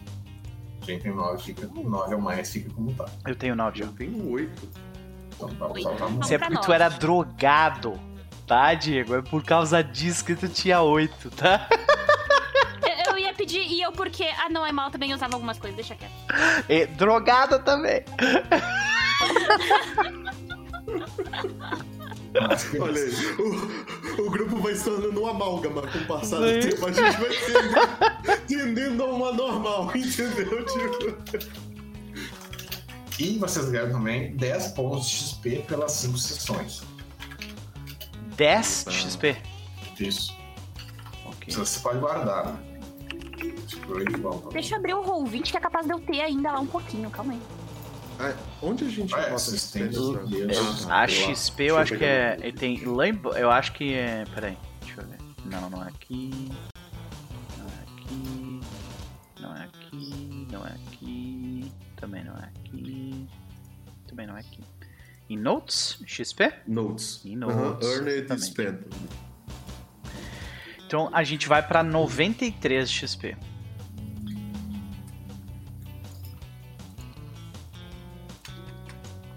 Tá, 93. Eu tenho 13 ainda. Yes.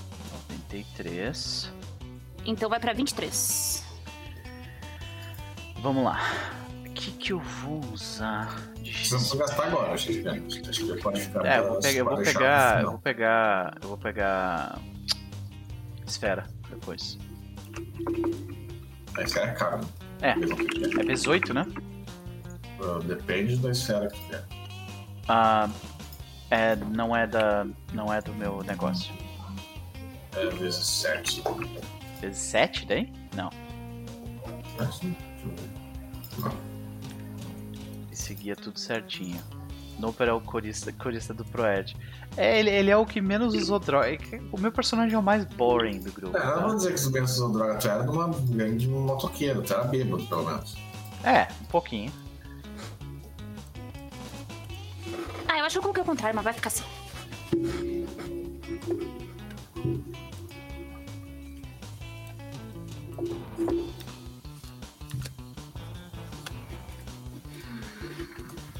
Ó, a gente foi a 93 ou a gente tinha 93? Foi, Oi, ó. foi pra Foi a 93. Eu gastei Nossa, eu 83 dos meus 93. A- A minha lá no no Roll 20 tava em branco, então. Não vou 20 tinha ali, sim. Tinha? Eu não vi. Peraí. Tá ali. Uh... Teu XP tá É, eu- 17 barra 83. Ah, eu tinha 17 então? Tá ali, não, agora eu não lembro, mas tá ali 17 barra 23 pra ti. Pra Mala tá 13. 13 barra 83 e pro Doc tá. Eu tinha gastado tudo. 14. É, o Doc tá 0, 83. Ah, 17, 19, 20, 21. então, 10 pontos. Eu preciso saber quanto é que custa. Quanto é que custa o terceiro. O terceiro Tá certo, esfera. não acha isso. Ah. XP aqui acha, né? Se alguém de vocês do chat souber quanto é que custa no, no, no M20. Essa porra. É, eu quero saber quanto que eu preciso pra Forças 2. Não é muito. eu. A terceira de uma esfera ou a quarta de uma esfera. Tu não tem experiência. 23 ou 24, eu acho. É o que custa o terceiro ponto, tu diz? É o, o Alisson. Então, vou tentar abrir aqui o M20 e vou tentar achar esse troço. Mas-. Cadê Progress? Tá. Achou? Ah, Esfera que não é a principal. Esfera, cadê? 18. Né? Vezes 8. Então, mas Nível é atual, 18. nível atual vezes 8. Então, duas vezes 8 eu preciso de 16 pontos pra pegar a terceira. Isso. E se for. A Renato perguntou pra entrar próximo de forças é 8. 18. É 8, tá, eu vou, vou fazer isso então. Gastar 8 pegadores de força.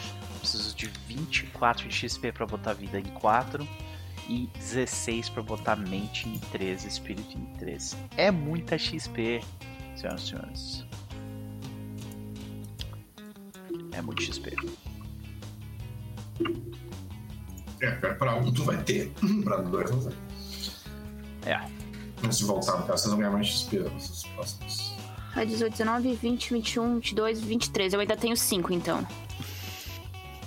Os combadinhos tão com. Tá, o que, que vocês gastaram de vocês? Tá, Eu peguei Forças 2. Tá. Tá. Eu tava. Eu tava só vendo aqui eu achei lá. Então eu, tava, eu tinha 13, ganhei 10, fiquei com 23 sobrando. 93 no total, 70 gastos.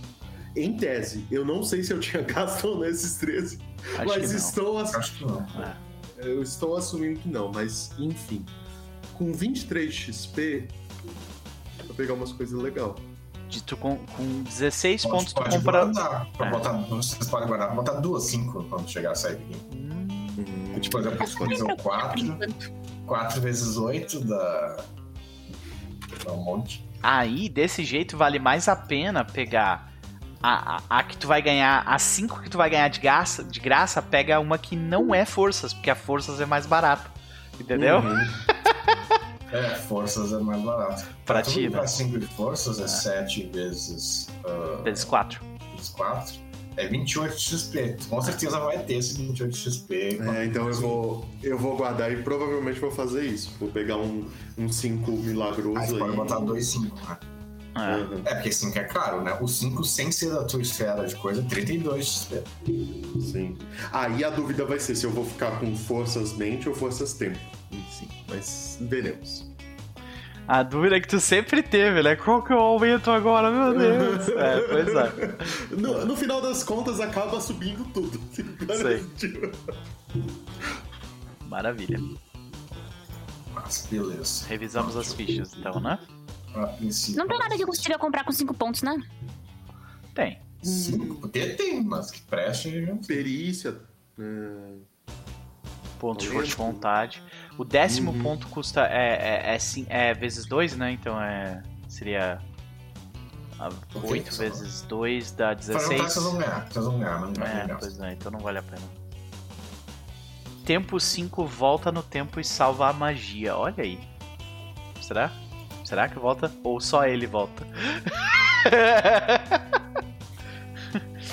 assim, uma coisa é garantida. Se ele pegar e fizer, tentar fazer isso, ele certamente vai sentar no colo do espírito do paradoxo. O que não é uma má ideia, considerando que a gente precisa conversar com um deles. Né? Então, É, ó. Se eu quiser chamar um espírito do paradoxo, é só usar a esfera de tempo que a gente chama ele em dois dedos, tá ligado? exatamente. Paradoxo adora esfera de tempo, é um negócio. Ama. Nossa, beleza. Então era isso. né? É isso. Então vamos. ah, lembrando né, que vocês foram levados para um lugar desconhecido, mas muito familiar. Ah, que é aparentemente uma versão morta do Arizona. né? Vocês todos estão. Vocês estariam onde seria, geograficamente falando, entre Phoenix e Tucson, né? no meio das pedras e do deserto do Arizona. A diferença é que tudo está muito preto mais cinza do que o normal, como eu tinha descrevido. Né? O, o- as rochas que estão ali, elas estão ah, esfarelando. Então vocês estão andando em cima de uma poeira de rocha. E, ah, e lembrando o céu, né? Agora todo mundo aqui tem forças, né? Não. Então, percepções importantes que todos vocês percebem, todos os tempestades esferas percebem. Quem tem vida, nota que imediatamente ah, o ponto- os efeitos de vida de vocês param de funcionar. Lembrando que vocês têm dois pontos permanentes paradoxo, pelo menos temporariamente vocês não têm. Vocês voltam ao normal, né? Ah, vocês não estão com a resistência a dano letal e tudo mais, mas para de funcionar. Não só isso, como vocês ah, imediatamente notem que vocês estão nos reinos dos mortos porque não existe nenhuma energia viva onde vocês estão. A única energia viva que está vindo está vindo de vocês. Né? Isso é a galera que tem vida. Para a galera que tem forças, a primeira coisa que vocês notam é que vocês estão se banhando em radioatividade. Está vindo uma quantidade absurda de radioatividade vindo do céu, que é aí que eu ia descrever. Que no céu, ah, vocês veem, ah, não tem estrelas, é um céu azul escuro ah, limpo, ah, com exceção de. não, não, não forma um arco-íris, parece uma fumaça, uma fumaça, poeira cósmica de diversas cores. Né? Diego, porém, presta bem atenção na- nas cores, que tem roxo, verde claro, ah, um amarelo dourado, um azul, são cores bem específicas. Tu sabe que essas cores podem significar alguma coisa. No momento, você não sabe o que, né, tu memoriza ah, essas cores. E no mais, a outra cor que é bem presente é. Uh, bem, é o verde claro, explosivo de uma bomba de bombas nucleares. Que todos vocês têm forças agora identificam que essa realidade está vindo do céu, porque está tendo diversas explosões numa distância muito grande de vocês. Porém, essa distância é muito, muito grande, então vocês não estão imediatamente em perigo. Mas você sabe, se vocês ficarem um tempo ali, vocês vão ficar se envenenar por radiação. É, isso é a galera que tem forças. Uh, tem uma galera que tem tempo, né? Uh, Doc tem também, né? Então, uma coisa que vocês notam, que provavelmente acalma o Doc pelo menos um pouquinho, é que vocês estão numa distorção temporal. Então, o tempo onde vocês estão está correndo muito mais devagar do que fora. Então, tipo, todo esse momento de vocês chegar, olhar em volta, respirar, uh, passou uns bons 15 minutos. Desses 15 minutos, o A2 nem caiu no chão ainda, do, lá na, na, no plano material. Entendi. Né, ele pulou do prédio lá, nem caiu ainda, e já passou mais de 15 minutos aqui. Vocês não conseguem identificar exatamente quanto, quão, uh, é a, qual a diferença de tempo de um para o outro. O que você sabe é isso, que o tempo aqui está correndo muito devagar. Né, então vocês podem passar aqui um tempão aqui e voltar no outro dia lá. Não que isso não, não, não tire a pressa de vocês, mas uh, a pressa é imediata, com certeza. Até Caso... porque a gente sabe que os nossos inimigos, eles também não são. Eles não são presos pelas, pelas amarras do tempo, não completamente. Né? Até são. Não, não tem como eles fazerem nada se você passar dois dias no. Se vocês passar tipo um ano aqui que passou uma semana lá, eles tiveram uma semana lá. Hum, é não tem como fazer mais que isso. É bom saber que eles não conseguem mexer com o tempo, pelo menos por enquanto. Não, né? Mexer com o tempo é uma coisa complicada. Uh, a nível de cidade, pelo menos, né? Sim. Mas, beleza. Uh, deixa eu ver é aqui. E primórdio a gente não sente também. Não, quem tem primórdio não sente primórdio. Entendi. Você sente energia primordial em todo lugar, assim, mas uh, uma forma não diferente do que é da Umbra. Sim. A correspondência, você sente, quem tem correspondência sente que vocês estão sozinhos, completamente sozinhos. Uh, quem tem vida sente que o negócio pode funcionar. Alguém tem matéria? Sim, tu tem, né? É, tu tem uma. Matéria uh, é pior que vida. Porque vida, assim, tu sente uma sensação de, de, de, tá de, de ti e, e tem uma certa uh, energia em decomposição ali. E matéria não tem nada. Literalmente, teus sentidos estão dizendo que a pedra que tu tá pisando não é feita de matéria. Entendi. Ok. Nada tu diz além, claro, do, do, né, do, da moto que tá ali e as coisas que estão em mim. Sim, as coisas que estão ti, eu quero vocês e vieram com vocês. Uhum. E, aliás, Doc, tu nota uma coisa: o teu crucifixo não tá contigo. What? Ele não tá contigo. Fudeu, então. Acabou.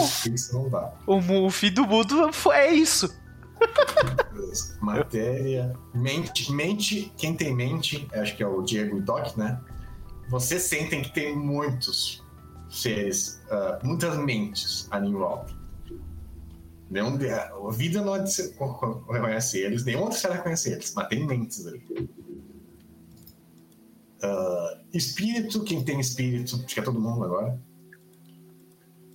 Né? Uh, espíritos você sente a mesma coisa. Tem, tem muitos espíritos onde vocês estão, mas eles estão escondidos. Né? E o mais, mais importante que só a Imala tem, que é a entropia.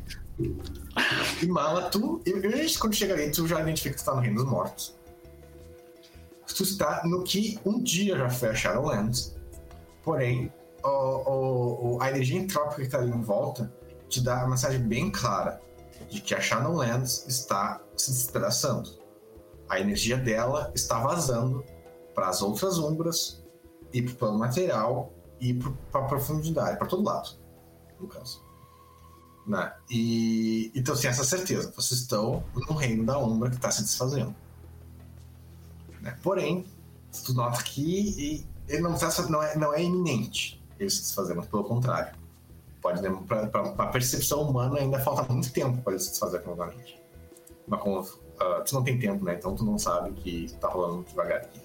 Então você sabe isso. Vocês estão no Reino dos Mortos, vocês estão no Shadowlands. Não tem uma série como reconhecer onde vocês estão como Shadowlands. Mas uh, vocês estão lá.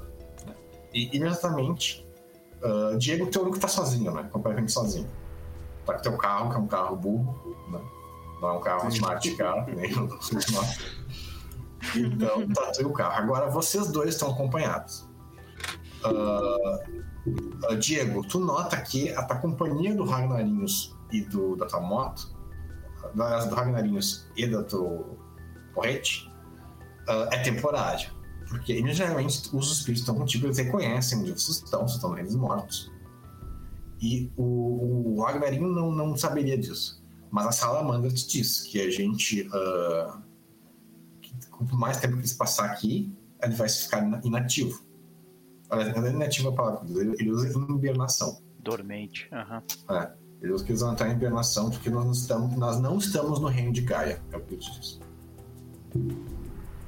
Então os espíritos de Gaia uh, estão limitados aqui. E Mala, tu demora mais que todos os outros dois para se situar no mundo, porque todos os teus demônios ficam muito. e, e te, começam a te incomodar muito. Todos eles começam a falar um por cima do outro, te dando dicas de como sair dali. E tu nota o. O único que não fala nada é o Pedrão, né, que fica quieto. E tu nota o desespero deles. Porque é uma coisa que eles sentem claramente. Eles, primeiramente, quando, quando tu fala de ficar quieto, né? Manda calar a boca, né, para o que, que vocês estão falando assim? Uh, aí o Pedrão te fala: Ah, porque o inferno é naquela direção. E ele te aponta para uma direção que vocês não estão. E em, a mensagem que eles falam é que vocês não estão muito longe do inferno. Né? Então, todos os demônios estão com muito medo. Uh, tipo, né, qual vai ser a decisão uh, de onde é que vocês vão ir. Eu só quero dizer que eu faço eles calar a boca direito, uh, basicamente dizendo: ah, beleza, se vocês não ficar quietos, então eu jogo vocês pra lá e vou pelo outro caminho, então, ó.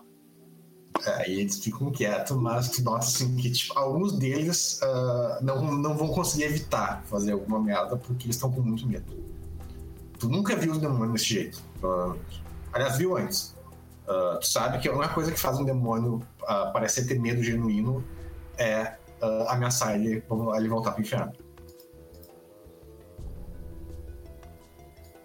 Mas, beleza. Uh, Ok, então antes de nós continuarmos, eu vou explicar como é que vai, vai acontecer. Essa é a primeira parte do seeking de vocês. Normalmente, rolaria vários testes aqui de força de vontade, coisas assim e tal. Como vocês já são personagens muito antigos, já são manjados e tudo mais, isso não vai ser necessário. Vocês vão ter uma série de desafios uh, iniciais, né? E até a segunda ordem não precisa rolar em nenhum. Vocês vão sempre conseguir ser bem-sucedidos. Porém, o quão bem sucedidos e qual abordagem que vocês vão fazer sobre o problema que vai ser apresentado é com vocês. Né? Uh, mas eu já vou avisando, vocês não podem perder aqui, que se vocês perder aqui é game over. Né? Ok. Mas, a princípio, é, é mais uma, uma Já digo, se o Doc morrer aqui, eu vou jogar com a filha dele, tá? Já, já deixei. Aí, guys, tu só vai morrer aqui se, se tu, Knop, quiser matar o Dog aqui. Ah, tá, beleza. Isso que eu tô dizendo. Porque, tipo, não. você ganha desafios e se tu disser, ah, o Dog não tem como enfrentar esse desafio. Ok, então, né? Entendi. Mas não vai precisar rolar nada. Gente, é só fazer um kick save antes, depois a gente volta. Uh. Mas, uh, quem tem tempo pode fazer isso. Mas. Vocês estão, uh... estão com os, os tokenzinhos? Ah, mas lembrando, né? Só coisa, lembra... ah, a última lembrança que acho que uh, eu não falei essa sessão. Todas as esferas, com uma exceção, estão atualmente limitadas ao nível 1 de vocês. Uhum. Com exceção de entropia. Que está, a princípio funciona, está funcionando normalmente. Bem demais, talvez. Tá? Bem demais, ou talvez. É, pra bem ou, ou pra mal. Pra bem ou pra mal. Mas, uh, por enquanto, né, lembrando, vocês estão, estão limitados. Beleza. Na primeira fase, o, os desafios vão ser meio, meio, que sempre os mesmos, né? Então eu vou dar o desafio e cada um vai descrever como é que, como é que vai rolar. Então aqui, antes de a gente ir pro intervalo, a gente vai fazer o, uh, a primeira parte, que é a parte mais simples. Uh, bem, primeiro, o, vocês vão receber a mensagem do avatar de vocês. Aí cada um vai, vai, vai, vai uh, descrever como que essa mensagem vai ser dada. Ok. A mensagem é simples uh, vocês, vocês. Vocês tentam todas as esferas e tudo mais, vocês conseguem sentir que vocês entraram na Umbra e tudo mais. A mensagem é que, em vez de tentar fugir da Umbra, vocês têm que entrar mais para dentro. Eu tive uma ideia aqui muito tipo doida. Tipo assim, vocês não podem se voltar para as tempestades. Vocês têm que se voltar pro. pro... Vocês têm que ir pro lugar que, que as esferas de vocês estão usando para não ir. Que é o lugar que a atividade está aumentando, que a entropia está mais alta e tudo mais. Vocês têm que ir para lá. Uhum. Que é em direção às, a- às, às praias e aos. aos ah, né, e aos reinos do além. Ou seja, os teus demônios vão ficar muito putos contigo porque tá indo na direção do inferno. Que é basicamente o que eu ia dizer. O avatar de vocês vai mandar vocês ir na direção do inferno. Caralho. Eles não têm escolha. É, eles não têm escolha. Aí, ah, isso pode ser simplesmente, vocês podem ter duas decisões aqui. Ou vocês podem, no caso o, do Diego e da Imala, vocês não precisam de uma mensagem do avatar de vocês, porque vocês têm conhecimento cromático suficiente para saber disso. Que vocês estão num, num seeking e que, tipo, escapar daqui pela métodos convencionais não é possível. né? Ou um avatar de vocês vai dar uma mensagem dizendo vai. né? Aí vocês podem escrever como vocês quiserem. Doc, tu não esse conhecimento para saber o que que vocês estão passando por E o meu, um e o meu avatar nunca falou comigo, né? Então. É, não precisa realmente falar, mas É. só tem que te dar uma sensação, né? Sa- saber que tem que tentar mais. Sim. Aí cada um descreve como quer que seja. E aí, vocês querem ir primeiro? Alguém de vocês tem uma ideia já de como o avatar de vocês faz isso? É, lembrando que pra vocês, vocês podem simplesmente lembrar que merda tem que ir, tem que ir. Uhum. É, tipo, o Avatar da Emma também nunca falou com ela. Eu acho que eu só descrevi ele uma vez pro Lucas e depois, nem. Se, se não fosse Ele é atrás, aquele, que que aquela raposa cheia de, de rabo, né? Uhum. Pode crer. Ah, então eu acho que a Imala iria, tipo, meio que pela lógica de tudo que ela sabe de, das coisas, iria falar, tipo, pensar, tipo, ah, até mesmo normalmente em uma. hum, em uma tempestade em alto mar, tu vai pro centro dela. Então, tipo, como. É, sabe? A Imala sabe que, tipo, o único jeito de sair daqui, pelo, tipo, tu tem espírito alto pra caralho, tu sabe que tu não tem como fazer o sidestep aqui. Tu vai precisar achar um lugar que tem um portal, coisa assim. E o único lugar que você pode ter é mais profundo. Então é basicamente pra isso. E beleza, a Imala, né, ah, sem avisos, começa a caminhar em direção ao vazio. Ah, Diego, Eu, ó, tecnicamente o Diego nunca falou com o avatar dele. Ele materializou, mas ele não falou. tipo. Ah, vocês se trocaram olhares, no mínimo, né? É, tipo, é isso que eu queria dizer. Não foi uma conversa, foi. Ah, Uma boa Foi oportunidade agora, né?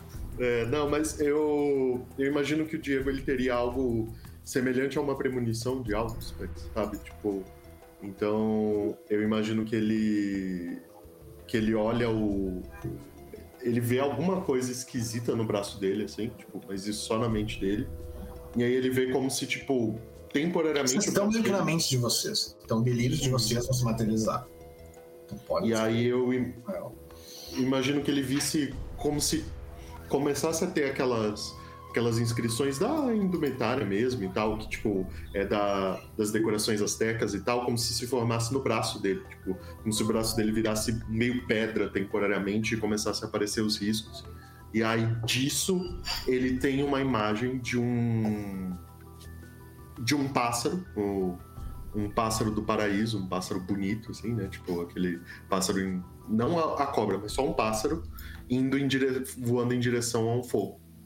E aí o o Diego entende isso como uma confirmação de que ele tem que ir pro, pro inferno. beleza, Doc. Eu, eu acho que da primeira vez que o Doc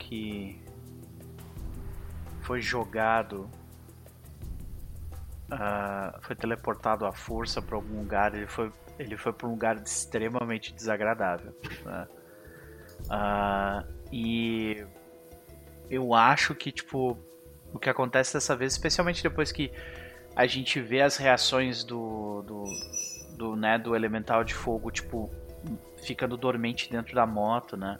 Ah, e a gente vê a, a, a gente vê o espírito da salamandra no, no, no martelo ah, também meio que se retraindo depois de dizer que esse lugar não é o domínio deles e por isso que eles estão fazendo isso.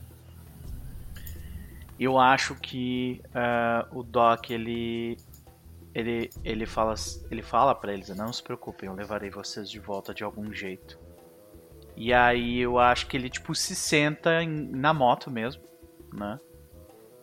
E ele começa, tipo, a tentar meditar ali, sabe? Como se ele estivesse tentando trazer algo de dentro dele. Tipo, como se ele estivesse tentando buscar uma. Buscar, tipo assim, ok, o que eu posso fazer aqui, né? E, e nisso dele começar a meditar, a gente começa a escutar aquele barulho de guitarra distorcida, sabe? Que a gente ouvia diversas vezes quando ele usava muito primórdio uh, e usava muita quintessência, né? para fazer todas aquelas explosões que ele fez no passado. E a gente vê esses. Primeiro a gente. Só que dessa vez, ao invés de a gente ver o rosto do, do Doc, que é aquele rosto né, de, de batalha, de briga de, de sofrimento até, né? Uh, a gente vê, tipo, aquela, aquela distorção de guitarra, tipo, começar a ficar cada vez mais. Tipo, ela era caótica e destrutiva, ela vai ficando cada vez mais linear até um ponto que ela vira só, tipo, um tom, assim, sabe? E aí, quando isso acontece, tipo, ele abre os olhos mais uma vez. E.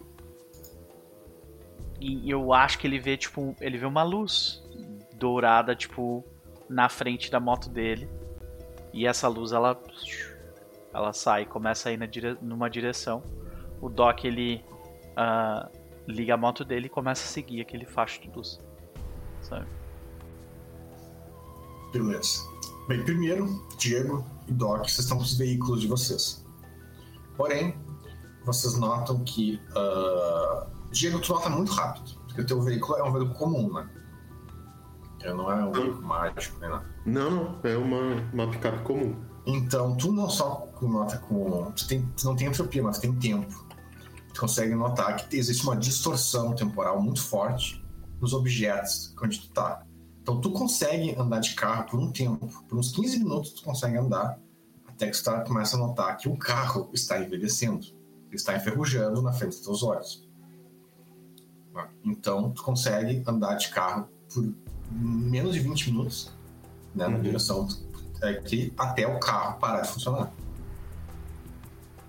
Né? E aí tu tem que ir a pé, né, no caso. E tu nota isso, o carro ele está uh, envelhecendo numa velocidade muito alta e sabe, se tu deixar por algumas horas aqui, ele vai para pó. Ele está começando uhum. a, a, a, ficar cada vez mais velho, cada vez mais rápido.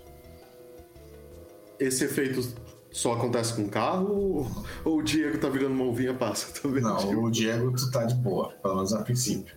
Aliás, tu, tu, o que todos vocês que têm força estão notando é que vocês estão tomando uma quantidade de radiação absurda. Mas por enquanto. Eu não tô notando nada disso. E. Então tem força se tu tá notando. Eu não tenho. Ah, tu não tem força, então não, não, não, não. É, tu não, tu não, tu, tu vai notar quando começar a vomitar. Não sei. E. E porque tá só ativo um, eu não tô conseguindo bloquear nada, né? Dessa não, é. Uhum. Radiação por enquanto não. Uh, mas é, tu tá criando teu carro, teu carro pode funcionar. Doc, tu consegue andar com outra moto por muito mais tempo. É, e a moto ela tem, tu... ela tem um periapto dentro dela, então é, ela não precisa tá, nem de gasolina. Aqui a moto ela não vai, uh, ela não vai, uh, uh, ela não vai envelhecer. Então tu vai pular a primeira fase. Uhum. Dois que o, que o Diego e Mal vão ter que escrever. Beleza. Esse primeiro desafio é um desafio puro de vigor e força de vontade. Vocês simplesmente vão caminhar feridos do jeito que vocês estão, no, do Diego no caso. Ferido que nem o Diego está, por muito tempo. Quanto tempo isso é?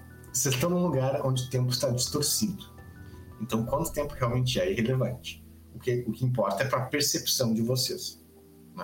E para a percepção de vocês, vocês vão sentir como se estivessem caminhando por dias e dias. Né? Então, uh, isso não tem grandes né, uh, descrições dramáticas que vocês possam fazer, mas caso vocês queiram dizer alguma coisa, vocês vão fazer, vocês vão caminhar por dias e dias no meio do nada, e não sei, se alguma coisa que vocês acham que passa na cabeça do, dos personagens de vocês ou algo assim. Uh, eu saberia que a questão do, do te... Não, não saberia, né? Eu não tenho tempo. Eu não tenho tempo. Eu não saberia, não. tipo, que o tempo tá passando. É, o que tu mais. sabe com vida é que, tipo, uh, todo mundo tem vida agora, né? Todo mundo tem vida, eu imagino. É, então todo mundo vai notar isso, que tu pode ter a sensação de estar tá caminhando há um dia, mas tu não fica com fome nem com sede. Hum, Teu corpo okay. não tá gastando taxa energia. Tá, então tipo, isso tu não- tá sentindo que tá passando muito tempo, mas não parece que tá passando. Uhum. Tá, então eu pelo menos não tô tão preocupada assim. Ah, eu vou passar caminhando e eu vou passar o tempo inteiro, tipo, conversando com os demônios, não só com o Pedregulho, mas com os outros. Tipo, contando história. Não sei, te- tentando puxar papo, tentando saber a história deles também, sabe? Só pra. Daí passa do tempo. E aí, tipo, entre as crises de desespero deles, tipo, só, só mandar eles calar a boca e explicar que pra sair daqui a gente tem que ir por lá, sabe? Tu vê que então, beleza. Tu vê que você é, é, é, ah, é eficaz em te fazer passar o tempo, né? E eles te contam, é meio difícil de entender porque eles começam a falar um por cima do outro, muito frequentemente. E também tu nota que, tipo, a voz deles, da grande maioria, com exceção do padrão, ah, ela tá diferente. Tipo, às vezes eles gaguejam, eles estão com medo. Eles realmente Uhum, estão com muito, muito medo. E, mas eles, é, nesse. é, é um estágio de fragilidade que tu nunca viu o demônio estar, que é um estágio que um demônio nunca quer estar. Né? Mas, ah, mas nesse estágio de fragilidade fica mais fácil para eles te contar da vida deles. E eles contam muito de por que, que eles odeiam o inferno, coisas assim. E aí varia, né?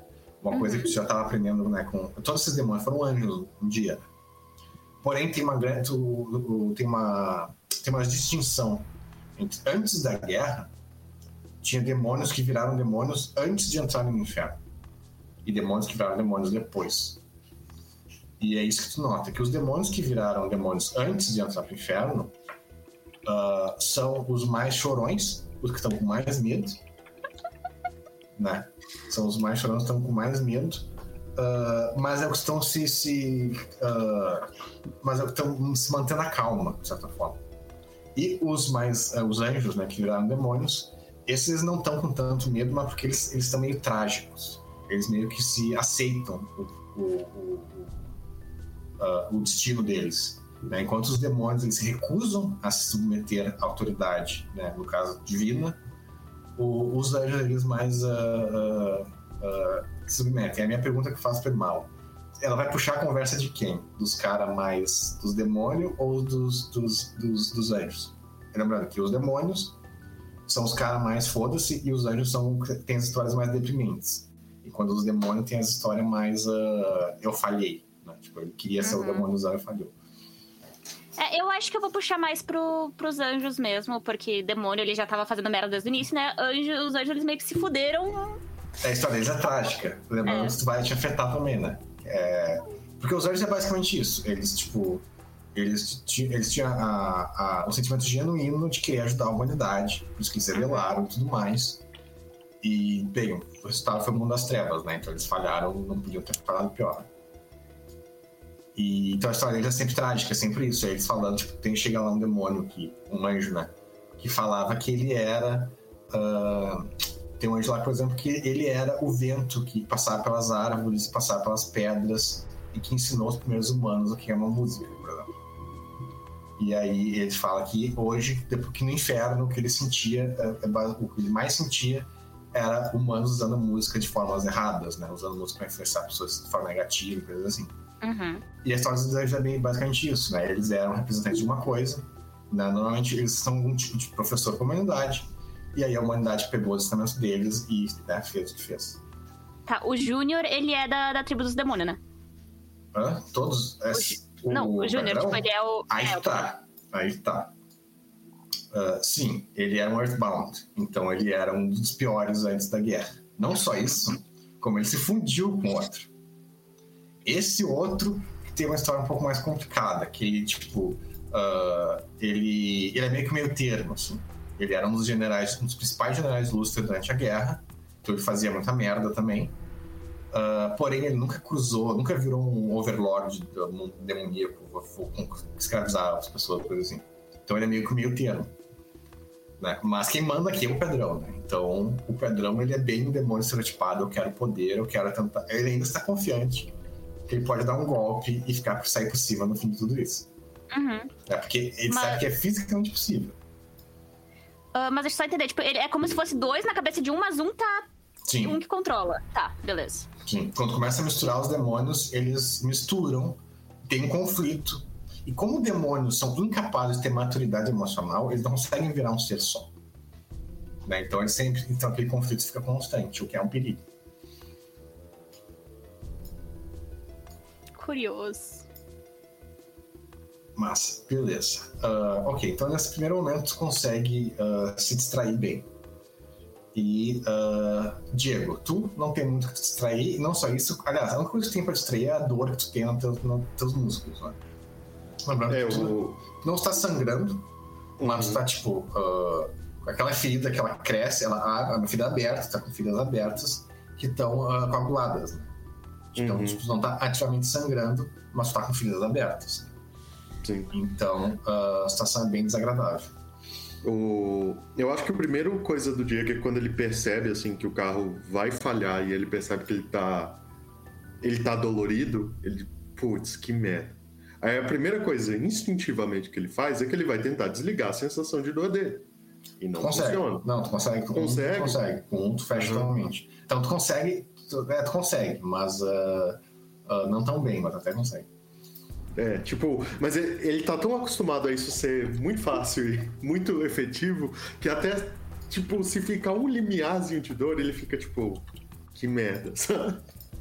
E aí, eu imagino que durante algum tempo, beleza, no começo o Diego tá tipo, ai, beleza, É, estou na... É, é gradual. Tipo, no início funciona bem, mas com o tempo tu começa a sentir cada vez mais. Uhum. Quanto mais caminha, E a- pior fica. Talvez tu até nem sinta dor, mas tu sente, tipo, a sensação, sei lá, do, sabe, da. Tu sabe que o bagulho não tá bem Uhum. e tu sabe que tá É, que é piorando. visual, né? É, tá sabe? Então tu, tá tipo assim, vendo. eu não tô sentindo, mas eu, sabe, na, na tua cabeça tu sabe que tá uma merda, saca? É, o- e aí, tipo, por alguns momentos o Diego ele vai pra um lugar meio bad, porque assim, ah, ele vai pro ponto em que, tipo, ele sente a dor, ele lembra do carro envelhecendo e ele se sente velho, sabe? Porque é estranho porque ele não sente o próprio corpo a maior parte do tempo. Tipo, ele vive do mundo onde ele, ele realmente escreve a própria realidade, entendeu? Então, tipo, ele tá destituído dele e deixa o Diego meio. Caraca, que estranho. Então ele alterna. Agora que eu, que eu pensei numa coisa, é, se, se, tipo, todos aqueles negócios de paradoxo saíram da gente, eu fico imaginando que o Doc deve estar sentindo aquele braço que foi implantado nele meio estranho, né? Agora, tipo assim, Não, que- não, isso aí é. Não? é Ah, tá, então o que tá sentindo é tipo assim: tu é aqueles personagens de filme de ação, sabe? Tu, tu Doc e é mala, com dois Uhum. vida, com vida ativa. Significa que vocês conseguem passar vários dias sem dormir, você pode passar dias sem comer, você Uhum. pode acordar ou qualquer horário, vocês estão sempre bem, vocês nunca têm dor nas costas, dor no pescoço, tipo, vocês, não vocês fica são sempre gripado. Sei. É, vocês não ficam gripados nunca, vocês não lembram o que é ficar doente. E agora vocês estão sentindo todas essas coisas, Sim. sabe? Ah, até pior, porque provavelmente, por por exemplo, tu podia dormir sempre torto, mas tua vida conge- ah, ah, conserta, né? Sim, Agora tu vai estar sentindo uns torcicolos, o negócio. sim, Então é, é bem o que, ele- o que o Elmo falou, tu tá sentindo humano de uma forma que tu sentia. Uhum. sim. E, e é aquela coisa assim, apesar do Diego não ter vida, então o Diego percebe o tempo passar, mas ele se criou de um jeito onde isso não fazia diferença, sabe? Tipo, o quão fisicamente bem ou não ele tava, fazia muito pouca diferença. E não é como se ele se negasse a pedir vida pra quem tá em volta dele se isso fosse necessário. Tipo, arruma aí. E então ele se vê numa situação meio desconfortável, sabe? Tipo, mas ele alterna entre momentos em que ele, ele se lembra que ele já passou por isso e, e ele troca a preocupação dele Imagina, muito tipo, pra. Flashbacks da infância e adolescência, quando tu se machucava, se levantava, né? Aquela parada. Uhum. Aham.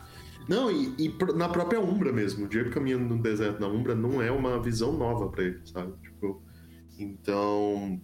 Ele lembra disso, mas assim.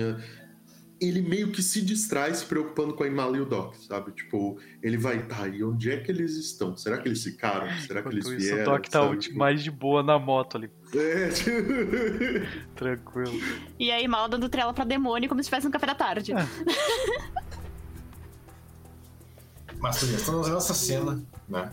Ah, nós vemos muito pouco, na verdade, porque é tudo muito escuro.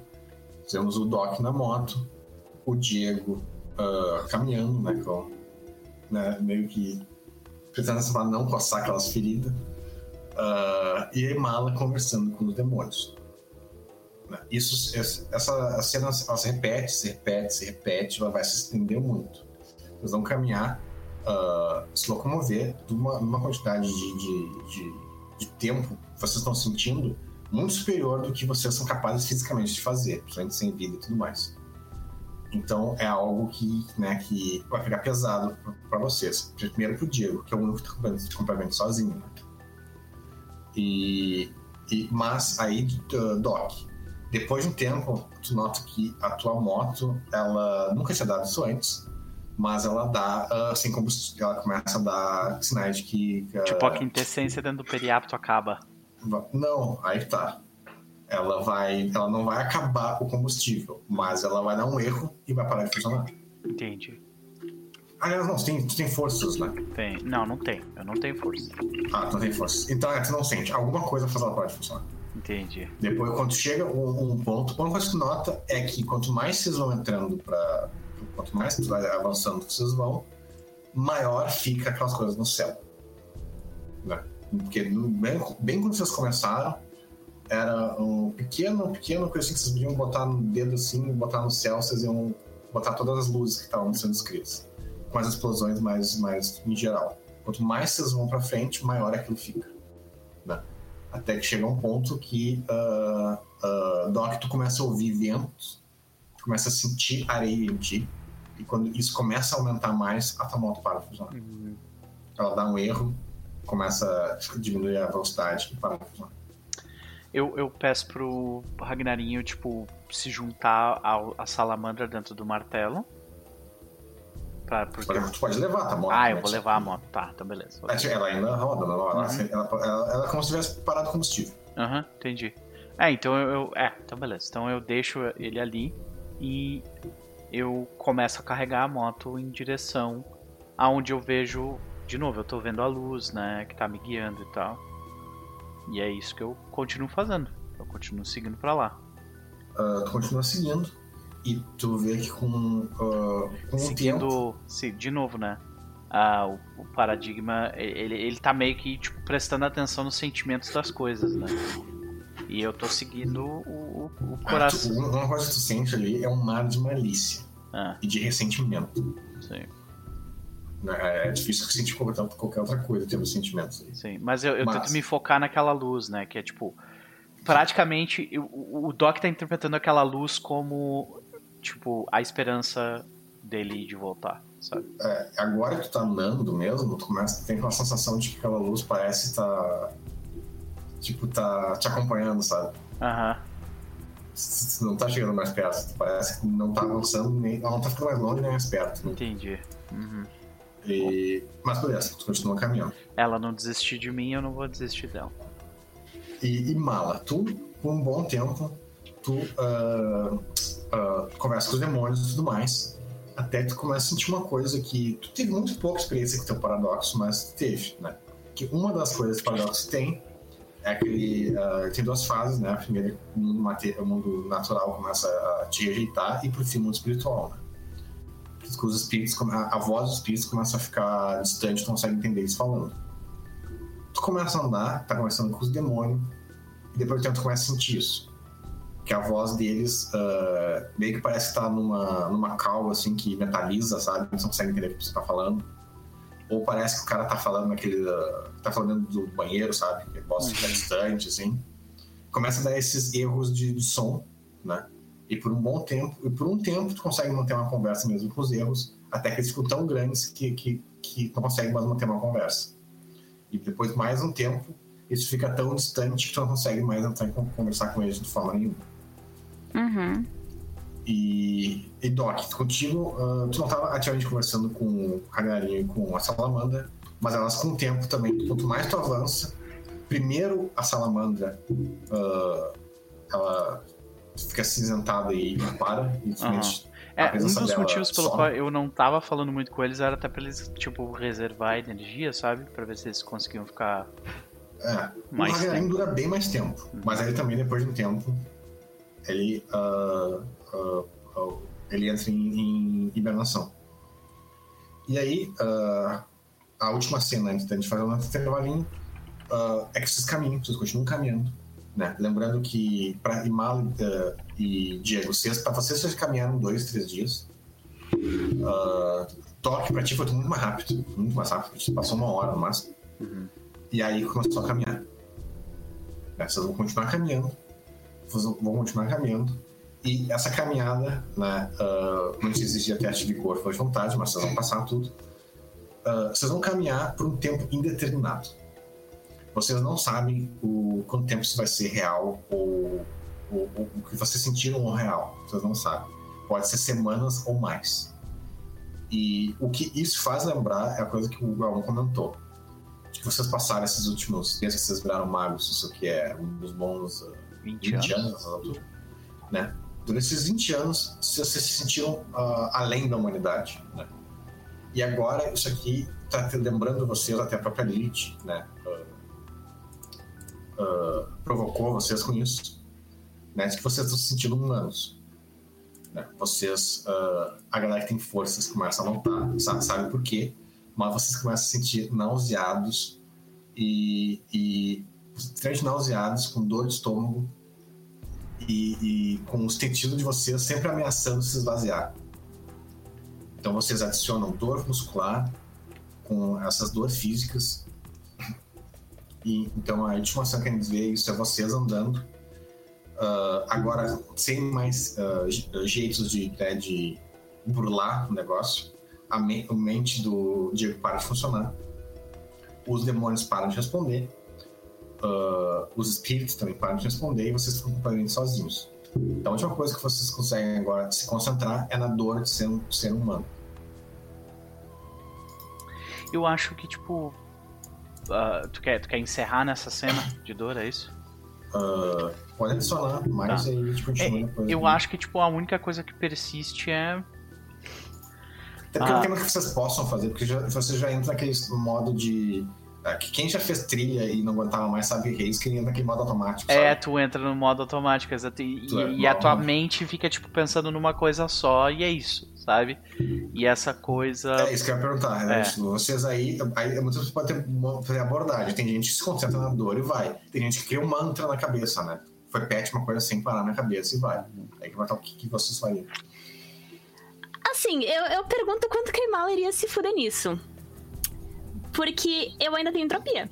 Sim, E eu tenho vida 1. sim, vida um. E eu consigo meio que afetar a vida utilizando a entropia.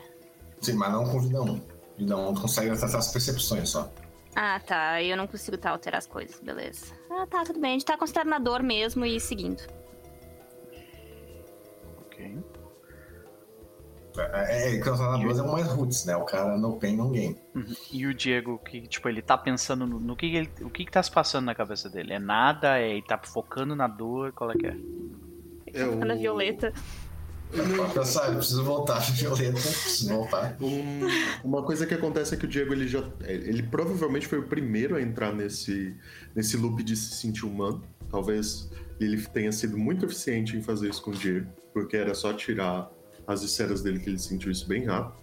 Mas o, o Diego ele vai para um lugar e talvez ele percebe que isso se distrai, porque ele justamente começa a pensar sobre o, a passagem do tempo para Violeta.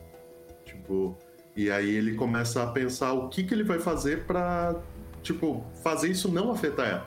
Porque ele pensa justamente o que a gente já sabia. Se simplesmente ele tornar ela humana, ela vai virar pó na frente dele, sabe? Tipo, e aí ele começa a pensar nisso. Pensa na Violeta. O Doc eu acho que é um pouco diferente, talvez. Porque o Doc ele teve uma experiência, lembra? Ele teve uma experiência muito única com dor e sofrimento. Sim, é, isso pra ti, Sabe? temos, ah, é, é que é diferente. Porque uma coisa é aquela dor meio que de super-herói, né? De tu receber muito dano e tal, mas tu aguentar. Outra coisa é tu receber essa dor na fragilidade. Uhum. Sim, Entende? mas lembra, ele teve a experiência Sim, da. Wyrm. Da Wyrm, é essa. sim. Exato. Então, tipo, eu acho que, que ele fica. Ele, ele passa grande parte do tempo menosprezando essa dor. Sabe? Tipo, o que, que é a minha dor comparado ao que passou? Ao que, o que- ao que a Wyrm passou? Ao que aquela entidade passou? Ele menospreza essa dor. Sabe? Mesmo, mesmo É, sofrendo isso, ela. Isso não é uma, uma, bondade saudável. Pois é, mas ele menospreza a dor. Mas isso também te dá uma coisa. A William é muito mais humana do que a galera quer Sim. pensar. Uhum. Muito mais. E, e- e- e é as tipo, e é uma questão, é uma posição de, de humi- humildade mesmo, sabe? Tipo, a minha dor não é especial, sabe? Isso com certeza não é uma bondade saudável. Pois é, é. E acho que é isso. Ok, então nós vemos a Mala, né, que vai no Power 2, o Diego pensa numa Violeta e o Doc se menospreza, basicamente. Isso não é nada. On the Flash Moon. Beleza. E aí nós vamos continuar. Não, ele não tá se menosprezando, ele tá menosprezando o próprio sofrimento. É, mas por isso que não é saudável, porque leva Sim. um leva o outro. Pode Sim. levar o outro, essa é a questão. Uhum, entendi. Mas beleza, a gente vai guardar cinco minutinhos e nós voltamos, que agora os espíritos que estão em volta vão querer dar um- ter uma conversa com vocês. Maravilha. É isso então, senhoras e senhores. Nós vamos ficando por aqui no intervalo. Voltamos daqui a pouquinho. Gente, a, a, a gente agradece demais. Primeiro, beijo, Cris. Obrigado por me lembrar. Gente, deixem um like aqui que a gente tá no YouTube. O like ajuda muito a gente a, a distribuir o vídeo né, pelo algoritmo. Se vocês gostaram do que a gente tá fazendo, ah, a gente agradece demais. Que nem o Rafael que tá escrevendo ali a mensagem. Muito obrigado. É, é, se inscreva no canal que vocês vão receber os nossos vídeos na timeline de vocês. Tá rolando um monte de jogos diferentes, de RPGs diferentes também ah, no canal. Ah, se vocês gostaram muito do que viram, gente, ativem o sininho que vocês vão receber notificações sempre que a gente entrar online, né? E ah, por último, se vocês quiserem muito contribuir de alguma forma para que as coisas fiquem melhores ainda, vocês vão ver que no canto superior ali tem um Pix e esse Pix é porque o canal tá participando de um evento de Natal atrasado da Liga dos Aventureiros lá da Twitch, galera que joga D&D e tal. E eles estão arrecadando um valor de até dois mil reais. E acho que a gente tá, tipo, passou da metade da meta agora. A gente tá arrecadando essa grana pra CUFA, que é a. a- é um- a- são as Mães da Favela, né? Que é uma, uma ONG que faz um trabalho foda pra caralho nessas, nessas regiões que definitivamente precisam de muita ajuda porque foi negligenciada e é negligenciada até hoje. Né? Então, se vocês puderem contribuir de alguma forma, a gente agradece de coração. Muitíssimo obrigado. A gente vai pro intervalo, voltamos daqui a pouquinho. Até daqui a pouco. Voltamos, senhoras e senhores. Voltamos para a segunda parte de da sexta sessão de Tempo de Julgamento da quarta temporada. Estamos aí na porta do inferno, né? Casualmente, lidando com dores humanas, sofrimento. Ou seja, uma quarta-feira nesse jogo de mago. Luquinhas, e aí? É contigo. Vocês continuam caminhando até o momento em que vocês sentem que a parte humana de vocês está começando a ceder. Eu lembro que eu falei que vocês não estavam com fome nem com sede, isso começa a aparecer. Vocês também, não, não só isso, como vocês notam que o ambiente em volta de vocês parece mudar. Antes vocês estavam num lugar escuro, mas ainda bem físico. Vocês estavam andando por, te, por, ah, ah, por terras e pedras negras sobre um céu azul. Quanto mais vocês caminham, mais esse azul se escurece e mais vocês conseguem identificar ah, o que identificar formas no, horizonte nem nada. Vocês mais começam a parecer que estão andando apenas dentro do preto. Quando isso acontece, quem tem espírito, que eu acho que é todo mundo agora, né? Quem tem espírito sente muitos olhos em volta de vocês. E esses olhos não estão ah, olhando só superficialmente. Vocês sentem que esses olhos estão olhando a alma de vocês. Não só a alma, como a história de vocês. Vocês se sentem expostos e mais fragilizados ainda. Ok, então beleza, vou escrever a cena, como é que vai ser as cenas agora. Ah, vocês vão ser indagados por um grupo de espectros. Esses espectros têm, possuem, possuem informações privilegiadas sobre a vida de vocês. Então eles vão jogar ah, verdades, meia-verdades e mentiras para vocês, ah, esperando para você como vocês vão reagir. A Imala e o Diego, vocês sabem que esse tipo de manifestação de espectros ela não vai embora se vocês ignorarem elas. Vocês têm que responder e mandar elas ir embora. Então essa vai ser a cena. Um espírito vai, um espectro. Uh, o Doc vai, acho que vai mandar os espíritos a merda por natureza, então ele não precisa nem saber disso. Mas, uh, uh, mas é isso que vai acontecer. Um espírito vai chegar, vai falar uma coisa, pode ser verdade ou não, né? E o personagem de vocês tem que responder a essa coisa. Né? Inicialmente, muitas das. Uh, vai ter algumas coisas que eles vão falar que é específico para cada personagem, mas algumas coisas são mais gerais. Então. Uh, a primeira mais geral, que vai doer mais em personagem do que nos outros, vocês, uh, vocês estão andando aqui no preto, né? Vocês conseguem ver muito no fundo um horizonte e no céu as luzes ficando cada vez maiores.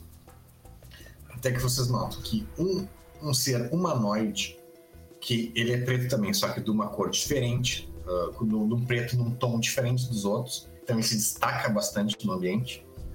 Então vocês veem aquela forma humanoide, que é uma forma uh, vagamente humanoide, né? Porque é, ela parece estar sempre. Uh, parece, parece ser um ser de sombra que está sempre se desfazendo. Não só isso, como ele é incapaz de ficar na frente de vocês. Ele só consegue ficar entre o olhar de vocês. Coisa que vocês conseguem ver é um. Uh, uh, é que ele forma uma forma humanoide e o rosto dele, quando ele fala, sempre, sempre abre um sorriso, um sorriso com muitos dentes, que é a única coisa que vocês, vocês veem aqui. Uh, todos têm espírito, mas vocês nem precisavam ter para identificar claramente que são espectros. E a primeira coisa que eles falam é: uh, vocês, não, vocês estão aqui, vocês não estão lá. E eles riem. E quando eles riem, uh, vocês têm flashes rápidos uh, da, da, imagem de Phoenix e Tucson. Né? Então, para eles deixarem bem claro o que, que eles estão querendo dizer.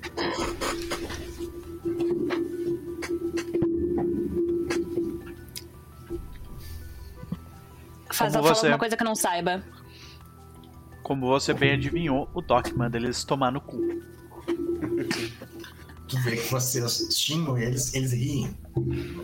E eles continuam. O Diego nem xinga, ele só, ele só fala assim: é, não é a primeira que, vez. É, tu sabe que vocês têm que responder, vocês não podem ignorar. Uhum. Responder alguma coisa, se se ignorar, eles ficam mais fortes. Eu, eu acho que o Doc, ele. ele. Ele tipo, primeiro. primeiro posso, posso refazer? Eu acho que ele não manda eles tomar no cu.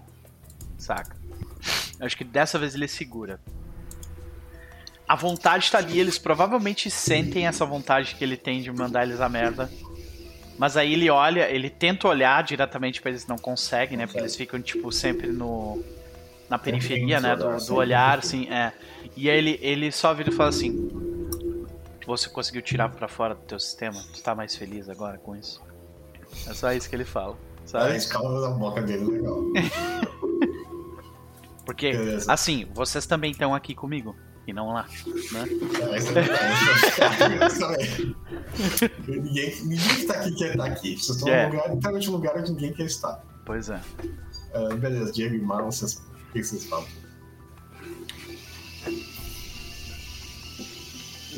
Tá, é, o Diego ele brinca com isso mesmo. Ele chega e ele fala: Olha, não é, não é a primeira vez que isso acontece. E como das outras vezes, é só uma questão de tempo. Uh, eles ficam eles, eles, eles uh, gozam da tua arrogância. Mas, uh, mas tu vê que, tipo, uh, eles gostam da tua arrogância, né? Tu tem que repetir isso mais de uma vez. Mas tu vê que quanto mais tu fala, mais fracas as vozes deles ficam. Nossa, sério? Como que vai parar aqui? Eu nem tinha percebido! tu vê. Okay, então tem uma modalidade de humor com eles, né? Então. Uhum. Uh, tu vê que é a mesma coisa que com, com o Diego. Que no início eles. Uh, eles. Uh, eles gozam da tua arrogância, né? Em tentar, nessa situação ainda assim, tentar se passar. Mas quando, quando eles repetem, quando tu repete as coisas, a voz, as vozes deles começam a ficar mais fracas. É, eu, eu não chego a repetir a mesma coisa. Eu continuo fazendo, tipo, zoeira como se eu não soubesse que eu tava aqui, sabe? elas vão ficando mais fracas. As vozes deles, porém, os vultos parecem ficar maiores. E aí eles começam a falar coisas uh, mais específicas. Né? Primeiro, eles vão tentar puxar vergonhas do passado. Né? A Imala, eu imagino que não tenha grandes coisas, assim, muito. Muitos. Uh... Não, não, já até tem. Uh, eles vão te puxar uma coisa, tá, aí tu vai me responder o conto, tu vai te deixar te abalada nisso. Mas não sei se tu lembra, né? Tu deve lembrar de que uh, a Imala, quando ela era nova, ela quase se afogou. Hum. Né? E é isso que eles vão, eles vão, eles vão te dar flash, flashes da, dessa época quando tu era criança, adolescente, se não me engano. E que tu quase se afogou lá, quando tu ainda, antes de ir pra velha lá. Uhum. Tu morava numa, numa reserva. E aí teve um problema, uh, teve esse negócio, tu quase se afogou, aí tu meio que despertou e foi retirado de lá. E é, é esse trauma que eles puxam pra ti, uh, do, do teu afogamento. Aí eu pergunto pro Diego e pro Doc. Vocês tiveram uma infância mais real, né? O Doc, se não me engano, não era até aquelas crianças de, de que fica trocando, de foster parent. Aham, assim. isso aí mesmo. É, então com certeza deve ter uns traumas ali. Porque essa, essa, Sim, essa eu, devo, eu devo ter é apanhado várias vezes, fugido. e Então é, é, então é isso. Eles, uh, eles começam a te dar flashes, né? Uh, da tua infância, disso, da tua infância dos teus foster parent dos piores possíveis deve ter pelo menos uns três diferentes, eles te lembram do pior. Aquele cara que te, te incomodou por muito tempo. Esse é, esse é o que eles vão te dar um flash. E Diego, aí tu que, que tu tem uma, uma infância que pode ser muitas coisas da tua juventude. Uh, tu pode não ter nada pra eles puxar da tua juventude, dependendo de como é que foi, né? Tu que me diz. É, não, eu, eu acho que o que eles puxam pro Diego é porque, por exemplo, o Diego, a ideia é que ele não ia ser necessariamente o, o cara colarinho branco, digamos assim, do cartel o tempo todo. Né? Sabe, então, sabe que ele... pode ser também, tipo assim, algum momento da infância do o... Diego? Não se fala na tua adolescência, acho que não seria na tua adolescência quando tu quando foi te revelado a extensão. É, exatamente. Não, e outra, e, né? E a diferença assim. de a diferença de vida, né? Tu teve uma vida tipo de berço esplêndido, né, cara? E não é difícil tu encontrar ainda mais de onde tu veio, da época que tu veio, tipo criança passando fome ligado? Uhum. Não, e, e, a grande questão ali pro Diego nem foi isso. A grande questão pro Diego é que se esperava dele que ele tomasse as rédeas como alguém, sabe, que descende diretamente. Então, esperavam que ele metesse a mão na massa, que ele matasse se fosse preciso, que ele extorquisse, que ele torturasse, entendeu? Então o Diego tem flashes dele sendo exposto a isso e dizendo que faria parte do processo dele virar homem, sabe? Tipo, dele virar o que o cartel queria dele. Então agora vocês eh, respondem o, como o personagem responderia a esses flashes. Né? Que os demônios, eh, os espectros, né, não estão mentindo, eles estão falando a verdade. E, e você sabe que se vocês ignorar ele, eles vão ficar cada vez mais fortes. E vocês estão num ambiente em que né, vocês não podem dar esse tipo de poder para eles. Eu acho que o Doc responde, tipo, então, tipo, vocês notam uma coisa, eles estão de forma uh, vulgar, assim, meio desengonçada, tentando pegar na ferida, né? Uhum. E apesar de ser desengonçado, não deixa de ser uma ferida. Uhum. É, é, e se eu tento focar nos sentimentos deles, eu, eu só vejo essa. essa... Ah, é, é uma coisa. É, é, é, eles são aquele mar de, de ressentimento. Ressentimento. De uhum. é, é ressentimento. Eles odeiam vocês pelo simples fato de que vocês estão vivos e eles não.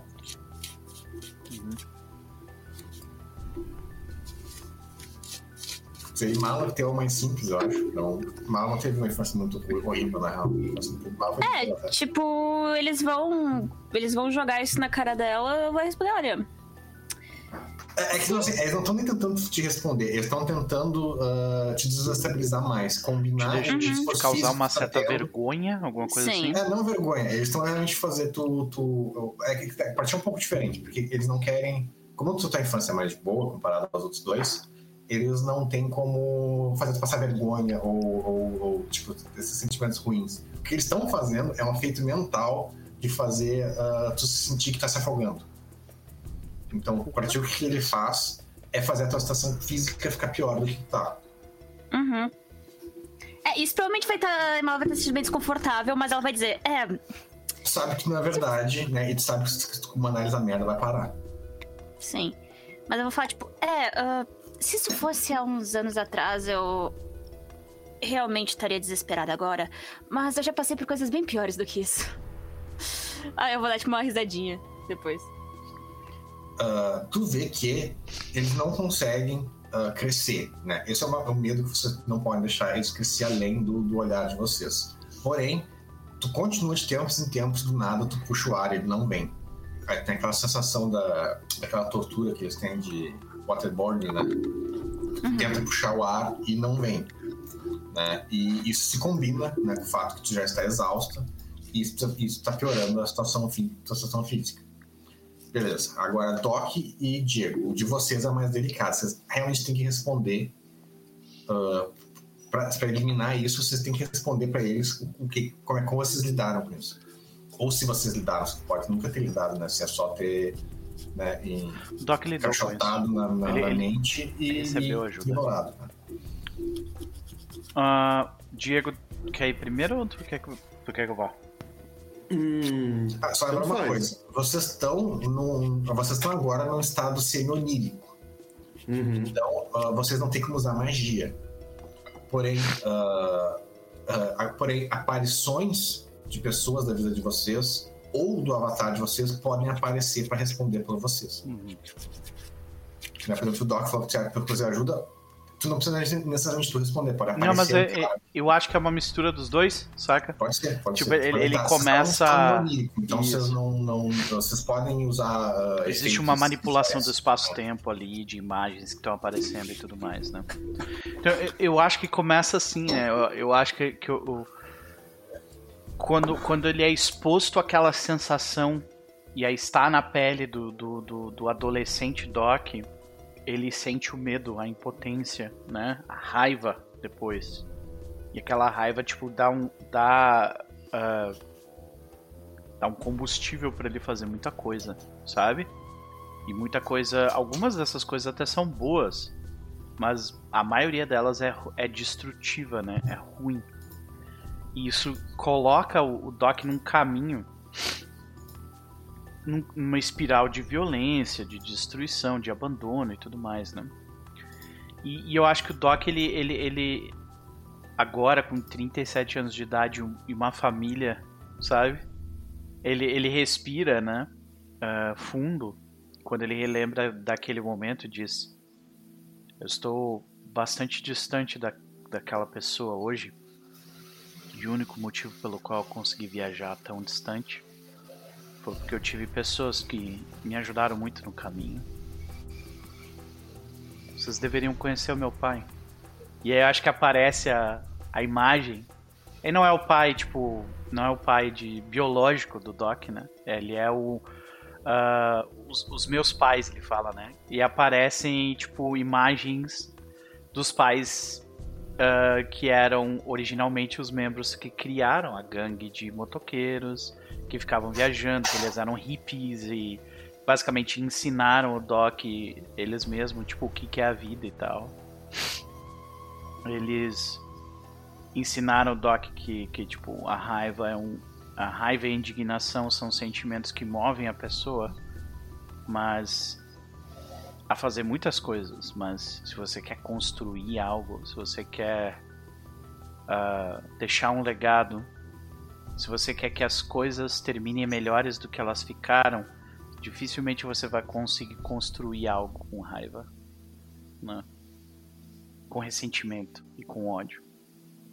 E aí, e eu acho que, que é tipo o Doc se lembrar da, da dos, dos, ensinamentos, se lembrar do, do, dos pais dele meio que desarmando ele, sabe? Que ele era, ele era muito aquele adolescente, tipo, combativo, desconfiado, e ele foi aos poucos, tipo, aprendendo a a tipo a confiar neles, sabe? E tipo, não, eles não estão aqui só para tipo, tirar vantagem de mim, sabe?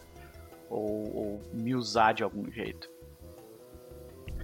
E aí eu acho que a gente uh, a gente vê tipo uma memória do Doc que é ele e os pais dele num acampamento no meio do Arizona, tipo no meio, sabe, daquela. De, de, uma, de uma imagem bem parecida que o próprio Doc teve com a filha, mais recentemente, onde eles estão, tipo assim, no, à, à frente de uma fogueira com um livro, livro na mão, os dois lendo o mesmo livro, sabe? Só que ao invés de ser o Doc dormindo, enquanto o pai e a mãe dele contavam, liam o livro para ele, aparece a filha dele dormindo ali. E o Doc tá com o livro na mão, saca? É, eu aprendi a deixar.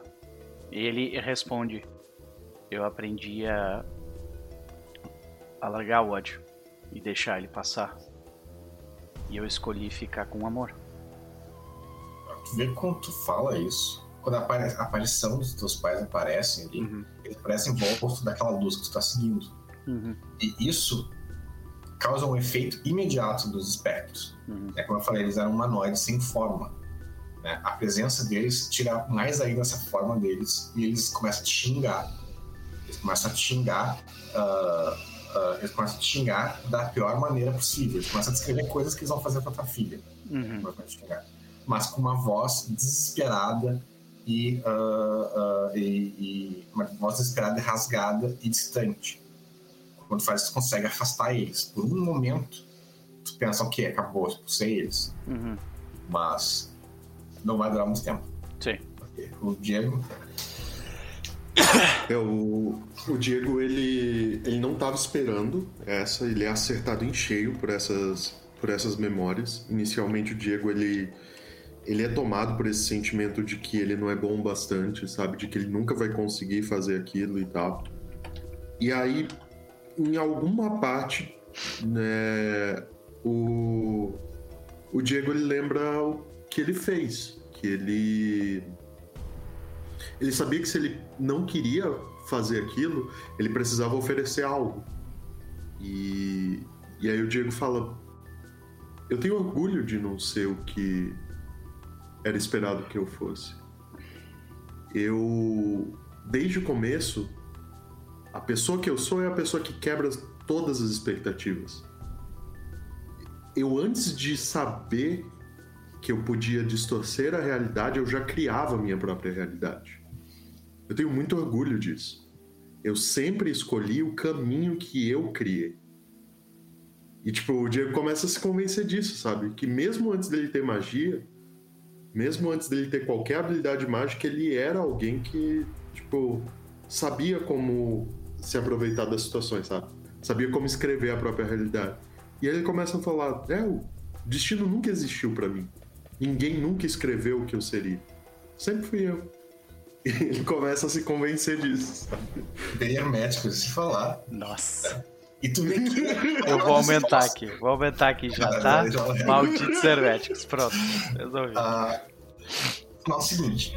Diferente da do, do, do, do, da do Doc, uh, as tuas palavras não, tipo, terminam os espectros da mesma forma, porém elas enfraquecem eles bastante tu vê que eles começam a te xingar, né? Eles te chamam, te chamam de arrogante, né? Eles falam que é uma arrogância, eles riem da tua arrogância. Eles falam que isso vai te levar à sua perdição, obviamente. E, e assim, tua arrogância, mas tu nota isso, que eles estão falando isso, mas no canto dos teus olhos tu vê que eles enfraquecem. E eles desaparecem, com exceção de um pequeno pontinho. Esse pequeno pontinho já vai levar para nossa segunda fase, que são as minhas verdades. Ele fala, é verdade. Você fez seu próprio destino e ninguém mais. Porém, uh, o seu destino, as suas ações não afetam apenas o seu destino.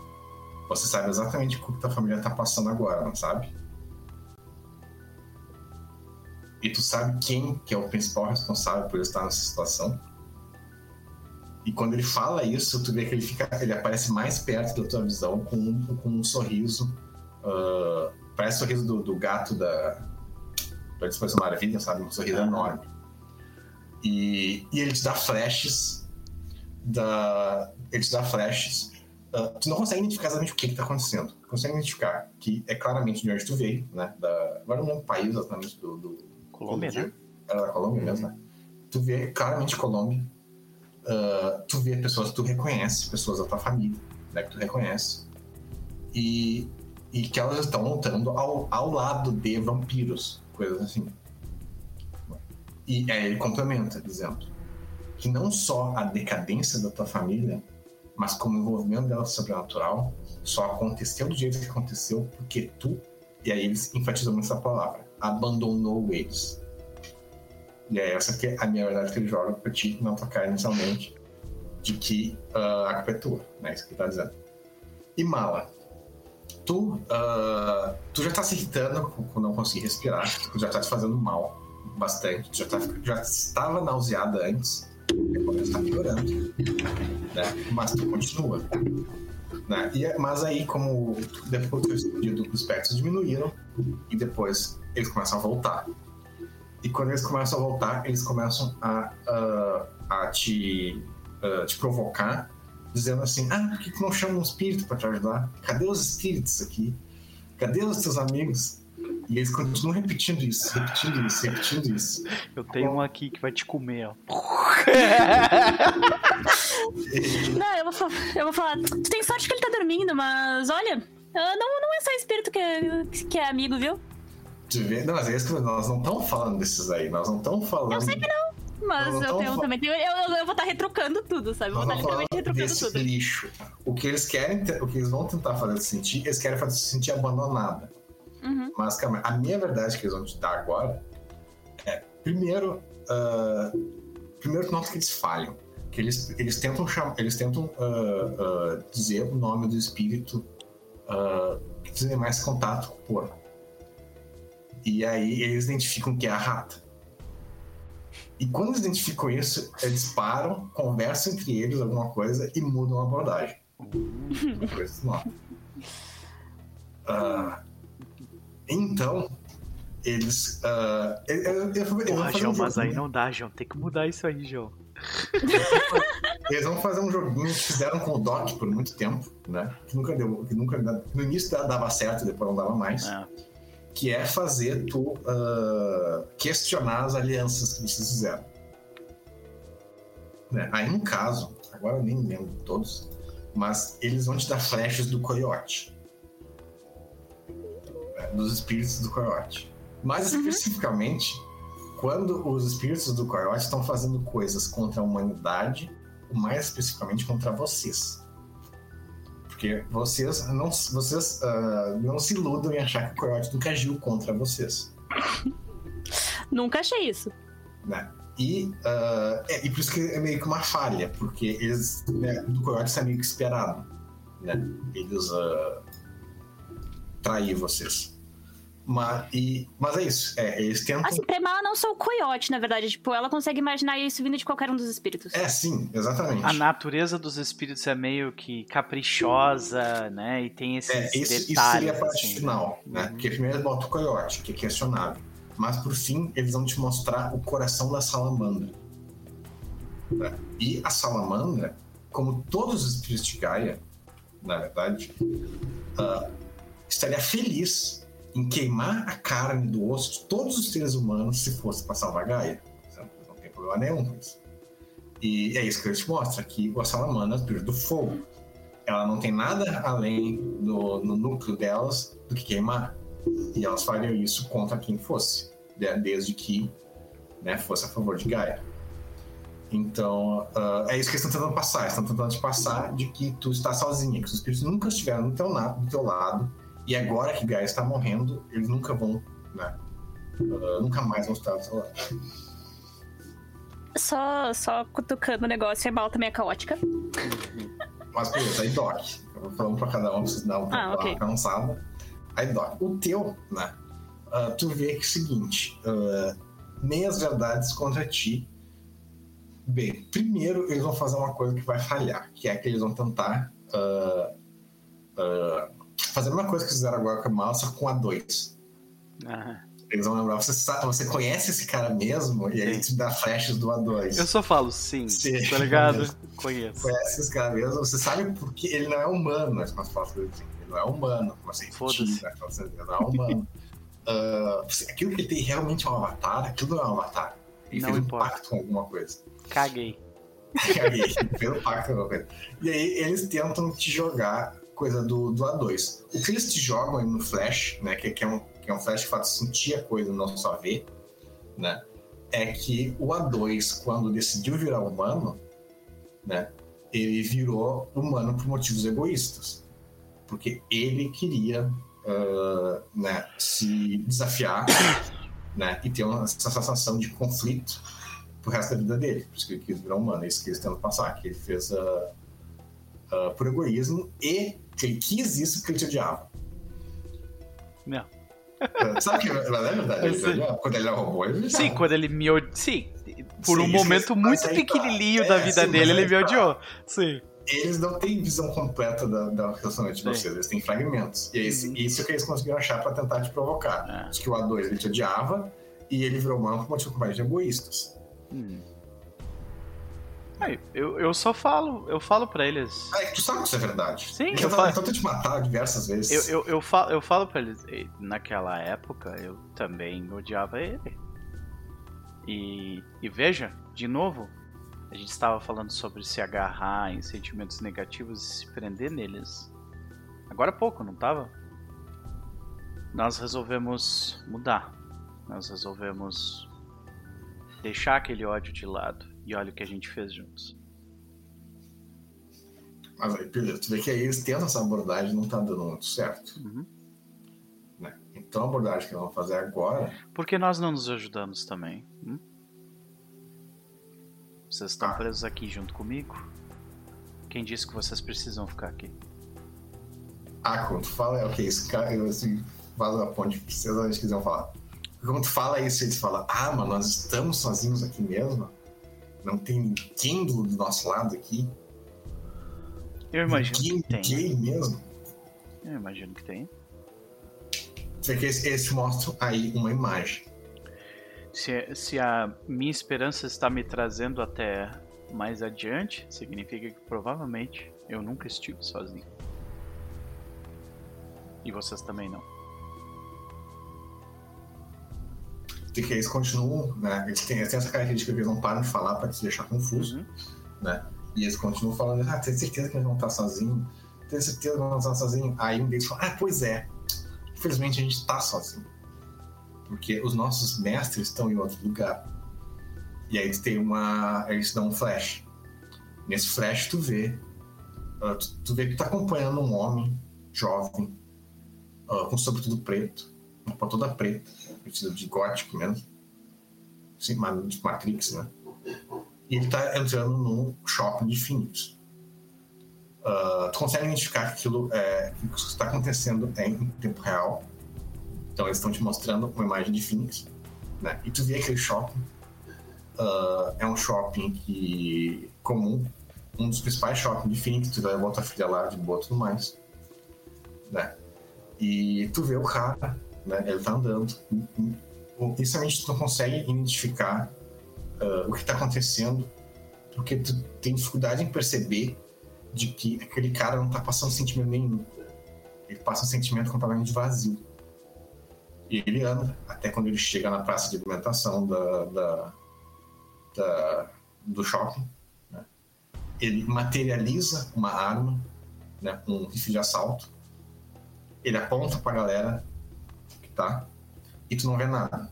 O flash acaba, uma coisa que tu vê é escutando tiros.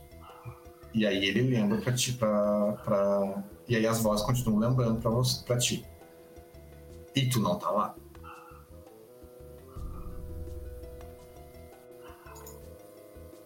Sim, eu não Beleza. estou lá. Agora vamos voltar. Diego. ah, eles né, fa- falaram uma coisa que tem fundo de verdade, né?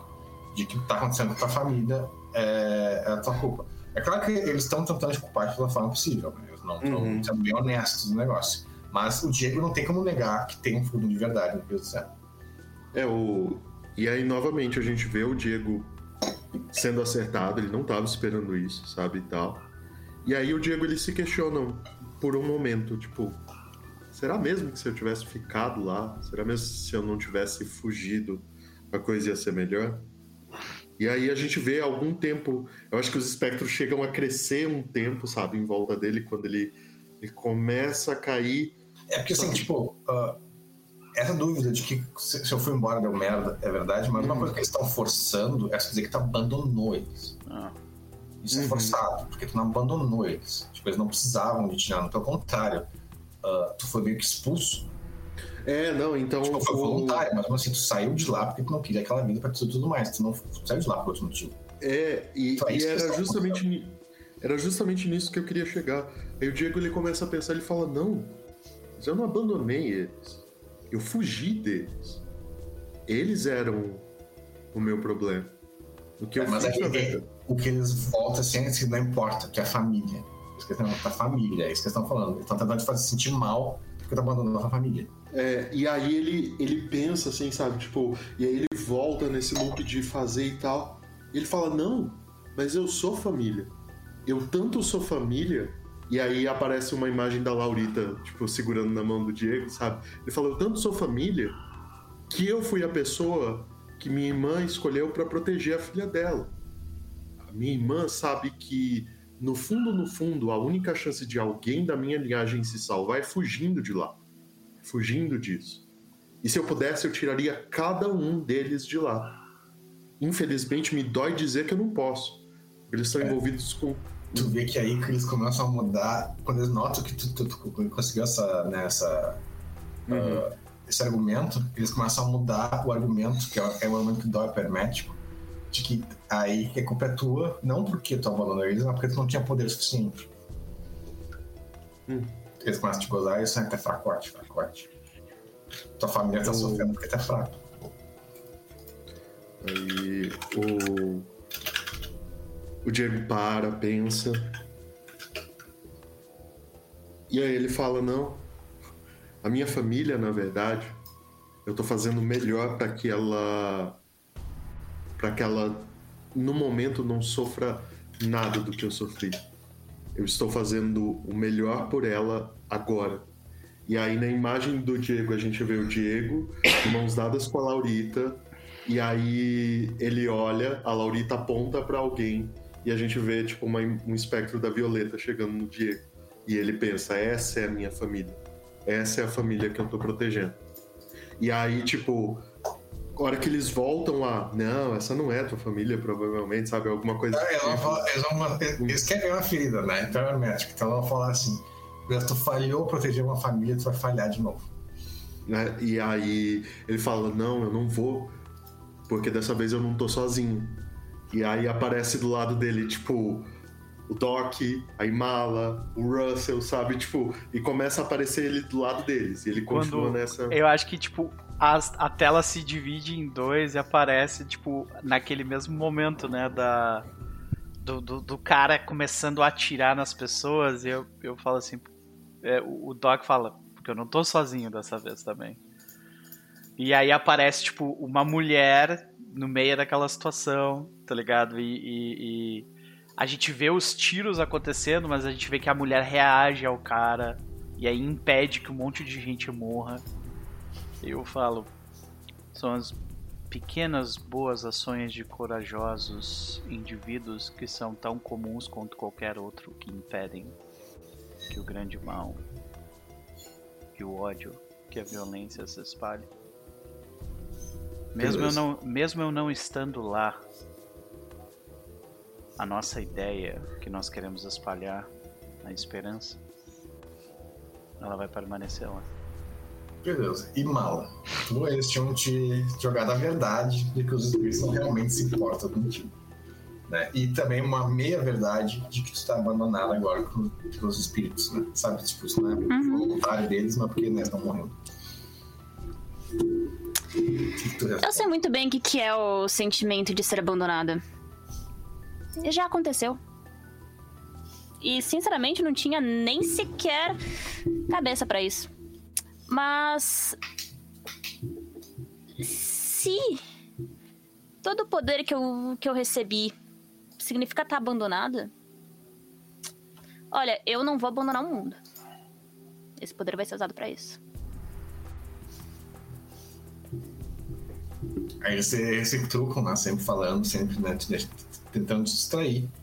De que isso é muito bonito e tudo mais, porém, sozinha tu não é capaz de fazer nada. Vocês não estão. Aí eu vou falar, vocês não estão olhando aí dentro, não? Quem Mais disse ou que eu tô menos ela, sozinha? mais ou menos ela. Aí que tá. É isso Não, é, mas eu, eu realmente falei isso com sarcasmo, sabe? Tipo, vocês não estão olhando aí dentro, não? Quem disse que eu tô sozinha? No fim, vocês humanos, nós, eles começam, no fim, isso é pra todos vocês, velho. Quando tu mostra, nós estamos, uh, tu mostra a galera e tal. né? No fim, todos nós, seres humanos, nascemos sozinhos e morremos sozinhos. Vocês não têm tempo, nós temos. E eles riem. Que preguiça que eu tenho de niilismo.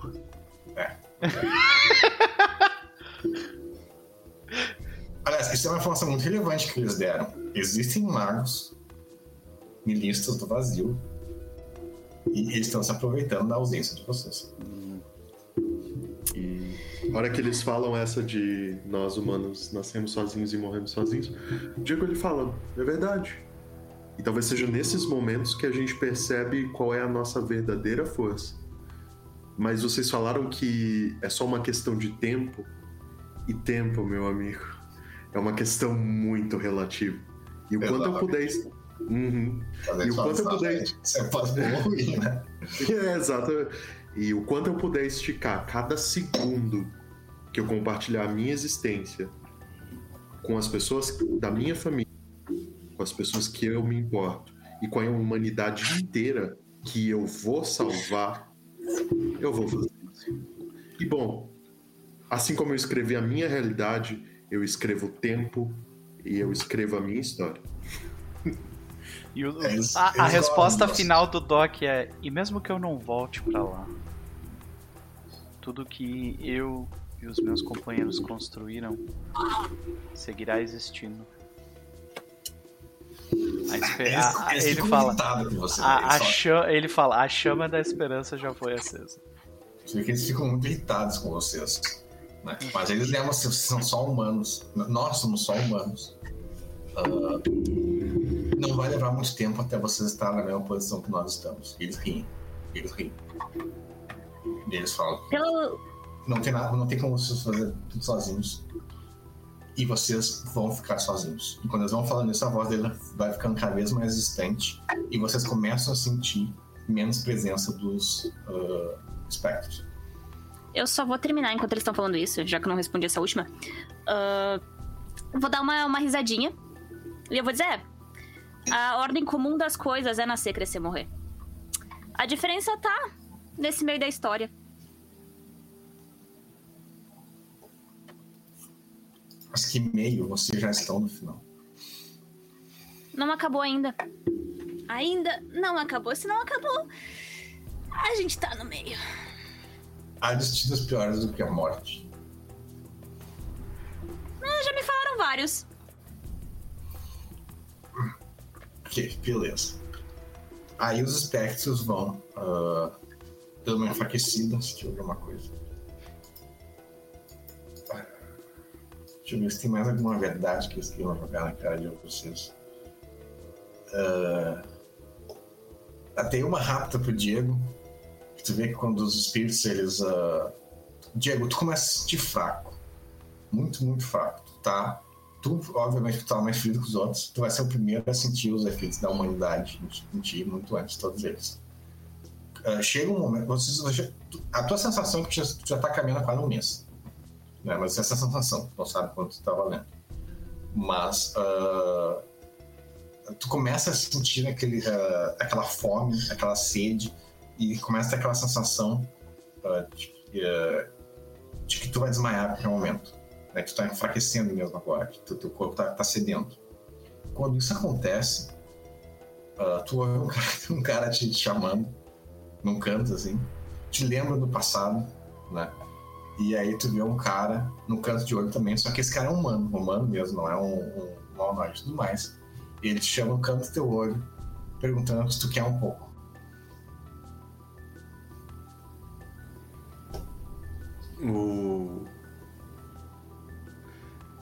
Eu imagino que pelo manilismo, pela roupa do cara, manilismos e o jeito que ele tá escondendo alguma coisa, tu sabe exatamente o que é.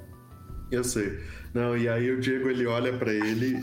Eu imagino que ele não vá se fazer, mas o Diego só, tipo, dá de ombros e, tipo, continua. Vê que o cara, o- o- ele meio que se acompanha, ah, te acompanha no canto, ele fala assim, "Ah, isso vai ajudar a tua mente, hein? Pode expandir a tua mente. Te permitir usar suas capacidades mentais que você não consegue usar agora. Aí o. Mas tu sabe quem, quem que tá te oferecendo, né? Então, mesmo que seja verdade, né? É, não. E aí o. O. O Diego, ele, ele olha, ele para assim, ele fala. Sabe algo que eu aprendi em todo esse tempo? Sabe por que eu nunca usei em mente realmente para esquecer o meu vício? E eu lidei com isso na. Eu quero dizer na minha própria força de vontade? Porque eu precisava ter a ciência de que eu não sou escravo de ninguém, de nada. Eu não podia viver com isso.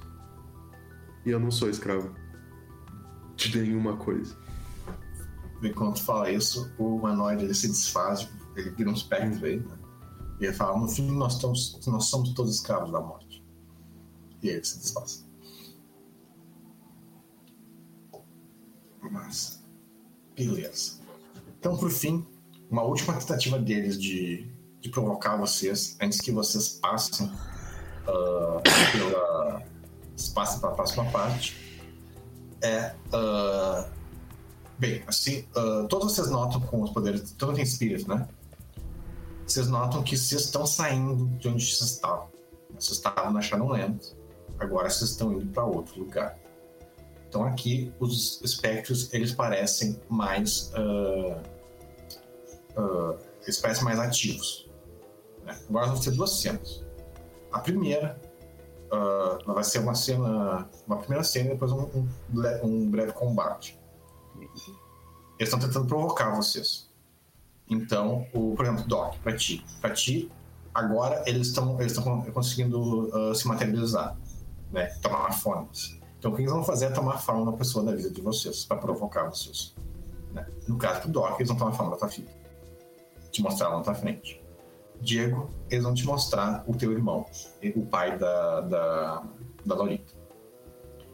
E uh, Mala, eles vão te mostrar a tua mentora, a velha. Lá do início, eles vão te mostrar a velha. E é isso que eles vão fazer. Primeiro, eles vão mostrar a pessoa na frente de vocês, esperar a reação de vocês né?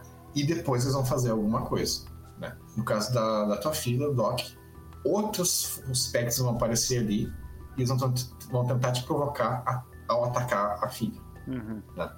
Uh, Diego, tu, a, Diego e Mala, tu, os dois vão tentar falar com vocês e eles vão uh, uh, culpar vocês por estar acontecendo, pela mesma lógica que está usando antes, né?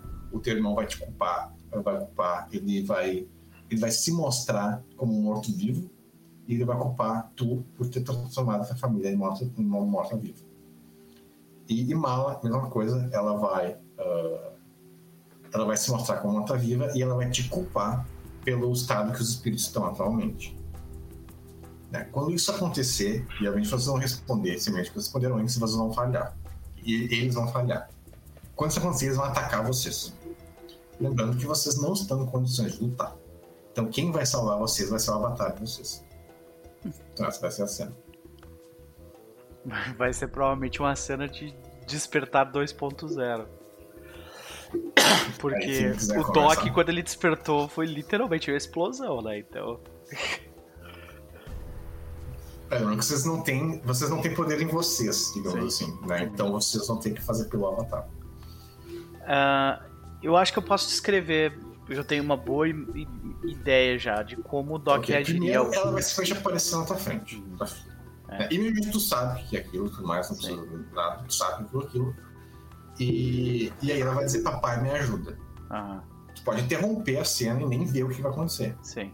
Né? Porque tu sabe que ela é um espectro e, tipo, ela tá fazendo uma cara, um sorriso dissimulado que tua filha Sim. não é capaz de fazer. Eu acho que ele se aproxima dela, desarmado mesmo, sabe? Tipo, daquele jeito que, tipo, coloca a mão no, no rosto dela, saca? E olha bem nos olhos dela e diz: Eu gostaria de poder te dar o amor que eu dou pra minha filha. Mas pra isso você precisa se arrepender. Ah, é, não, não, não, não gosto disso. Como é que ele reage? Mas é, é, tipo, é- cara, é legítimo o que ele tá falando, sabe?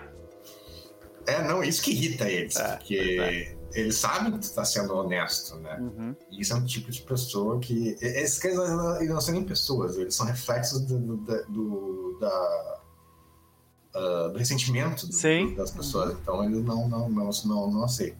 Uhum. Tu vê que ela, ela faz uma. Ela se sente nojada com o que tu falou, assim. Sim. Tipo, tu toca nela, ela, ela se sente nojada com isso. E fica brava. E tu vê que, tipo, tinha outros espíritos ali em volta que eles iam uh, atacar ela pra te atingir, né? Uhum. E, e eles te cercam. Né? E é isso que tu sente. Né? Que ela. ah, ah, tipo, botou numa armadilha ali, né? Tu tá cercado agora. Sim. E, e diferente de antes, antes vocês estavam vocês estavam se sentindo observados. Agora vocês estão se sentindo caçados. E aí eu acho que é um, é um, é um flashback, é um callback, né? De, de, da cena em que o Doc despertou pela primeira vez. Quando o Doc despertou pela primeira vez, é, ele tava, tipo, também cercado de inimigos. Naquela situação ele tava com uma arma apontada pra cabeça dele. Provavelmente tem armas, ap- armas apontadas na direção, indo na direção dele nesse exato momento. E Tridentes e último- foices, pessoal. né, pois é. O último sentimento que, que surgiu ah, na cabeça do Doc quando ele despertou pela primeira vez é se pelo menos eu tivesse mais uma chance. Sabe? E aí aquilo fez com que ele despertasse, porque no momento da morte dele teve aquela explosão, né? Só que dessa vez ele não ele não ele não, ele não tem esse- essa sensação de, tipo, se pelo menos eu tivesse mais uma chance, sabe? Porque, tipo, ele vê a morte vindo e ele se sente calmo. É, como durante todo o momento aqui, tipo, ele, ele lá no início ele segurou um pouco, tipo, de não xingar eles, mas durante todo o momento aqui ele teve conversando com eles e tentando explicar pra eles como é que ele se sente, tentando ser compreensivo com eles, né? E, e, ah, essa calma dele é porque ele sente que ele fez tudo que ele pode fazer com essa segunda chance dele. E que se aqui é o momento em que ele vai morrer, aqui é o momento em que ele vai morrer, e ele tá seguro de que ele fez o que ele pôde fazer com a segunda chance dele. Sabe? E aí eu acho que é o momento onde, tipo. É aquela, aquela sensação de tá tudo bem. Mesmo que eu morra aqui, eu sei que o que a gente deixou lá vai salvar muita gente. E aí ele. é Nessa, nessa calma, eu acho que tem uma segunda explosão, saca? E aí de novo a gente escuta a, a distorção, a, a guitarra mega distorcida do Avatar, que ele faz uma explosão de primórdio em volta da- das criaturas ali. Não sei se. Eu não sei se seria melhor ser uma explosão, não seria melhor, tipo. O, o som podia simplesmente ah, afugentar eles. É, E pode ser. não é tão violento. Não precisa ser tão Doc não, violento, é, né? é, não precisa ser tão violento, Uhum. mas o som poderia simplesmente afugentar eles. Tipo, é, é dar aquele som um tum, né? Um som que meio que reverbera de forma mais linear, assim, e aí aquilo, tipo, afugenta de, de, É, a diferença agora é que realmente esse som tu, tu ouvia ele vindo de fora, né? Agora É. esse som veio de ti. Veio de dentro. O teu, teus ossos começaram a, a vibrar e essa vibração afastou todos eles. Porém, tu no- nota uma coisa. Agora tu realmente tá se sentindo como se estivesse completamente, sozinho, completamente sozinho. Entendi. né? Tipo, Tu afasta eles completamente, eles não estão mais no canto, num canto assim da Sim. frase. Tu sente que acabou. Aham. Agora, ah, Diego, tu, teu irmão, ele vem com uma. Ele aparece na frente. E ele vem com uma expressão de tristeza e, e confusão. Né? Ele simplesmente olha pra ti. Né? Tu vê que ele tá com as, as mãos dele estão apodrecidas. Né? Como se ele estivesse virando um zumbi. Né? Ele olha pra ti, ele olha pras mãos deles, ele olha pra ti. E ele te pergunta por quê. Né? Lembrando que vocês estão num estado mental ah, debilitado. Uhum. Então você sabe que aquelas pessoas não são reais.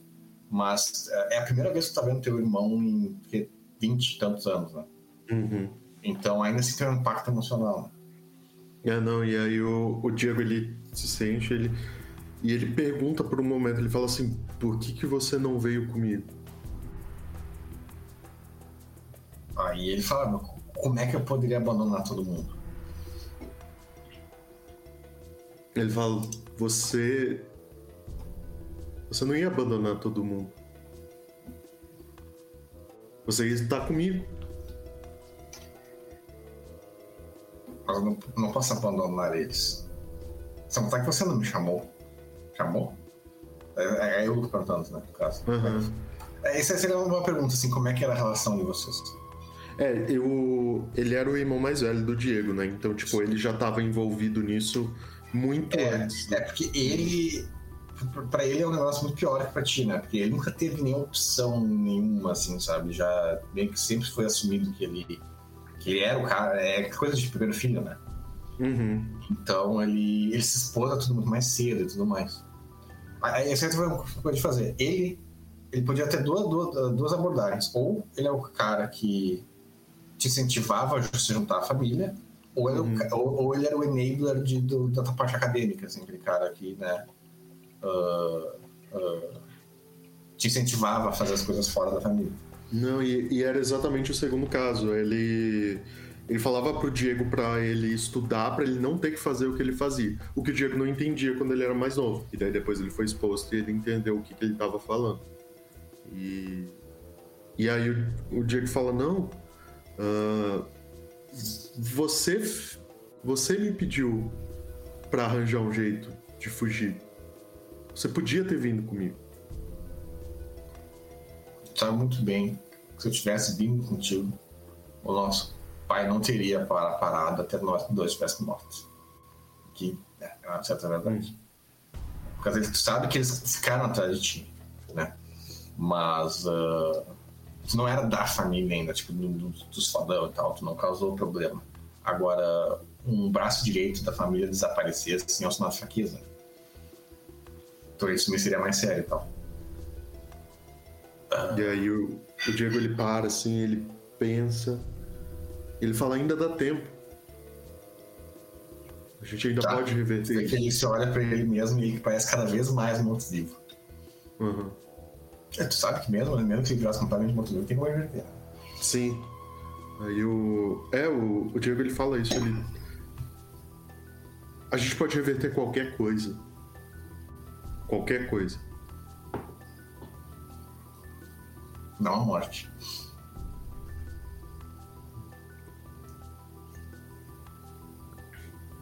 Aí o Diego, ele para. Tá, é, é, ele, ele para, ele pensa num momento. Olha, se, se tu tiver um cara, se um cara morrer na tua frente, tu consegue impedir que ele morra. Mas uhum. ele morrer, já. Tem é. com esferas, no caso. E. E aí ele fala: foram isso, foi isso que vocês fizeram, né? Vocês tentaram reverter a morte. Não todos, não, é, não no, fim, no fim não é tudo que todos queremos. Essa coisa ele fala com uma voz, não é do teu irmão. Uhum. É, e aí o Diego, ele. Ele. Na hora que bate que não é o irmão dele, aí ele fala: sai da minha frente, eu não posso te ajudar, sabe? E aí, tipo. Tu vê que. que ele não sai dessa frente, né? Uhum. E. E aí ele fala. Uh, o que eu vou te dar agora é uma benção. Tu não quer entrar onde você está prestes a entrar. E quando ele vai falar isso, ele vai falar com uma voz, não é teu irmão dele, não é teu irmão. Enquanto ele vai falando isso, o, é, ele vai perdendo a forma física, né? Vai, ficar, vai virando um espectro de sombras e vai crescendo na tua frente. Aí agora teu avatar tem que salvar, porque tu não consegue lutar. É, eu, a cobra aparece. Eu imagino que. Uhum. É, não, eu é imagino médico, que... né? Então. Eu imagino que o que ele faz isso, ele vai crescendo. O Diego tenta se desvencilhar dele, tenta correr, ele não tá conseguindo. A sombra vai ficando cada vez maior e a gente vê tipo a sombra como se ela fosse absorver mesmo o Diego, sabe? Tipo, ele já tá meio que entrando dentro dessa sombra. Até que de novo aquelas marcas no braço do Diego que apareceram antes quando ele foi meio que guiado começam a aparecer novamente e a gente vê o, o corpo do Diego. Essa marca se expande e meio como se o corpo do Diego começasse a petrificar ali dentro, ao mesmo tempo que as sombras estão envolvendo. O último flash que a gente tem é da, daquela máscara de pedra que o Diego usava, tipo, cobrindo o rosto dele. E é como se o Diego inteiro tivesse virado uma estátua de pedra, sabe? Tipo, ele trava, é como se todo o corpo dele tivesse virado uma estátua de pedra. E nesse momento parece que a sombra tomou conta dessa pedra.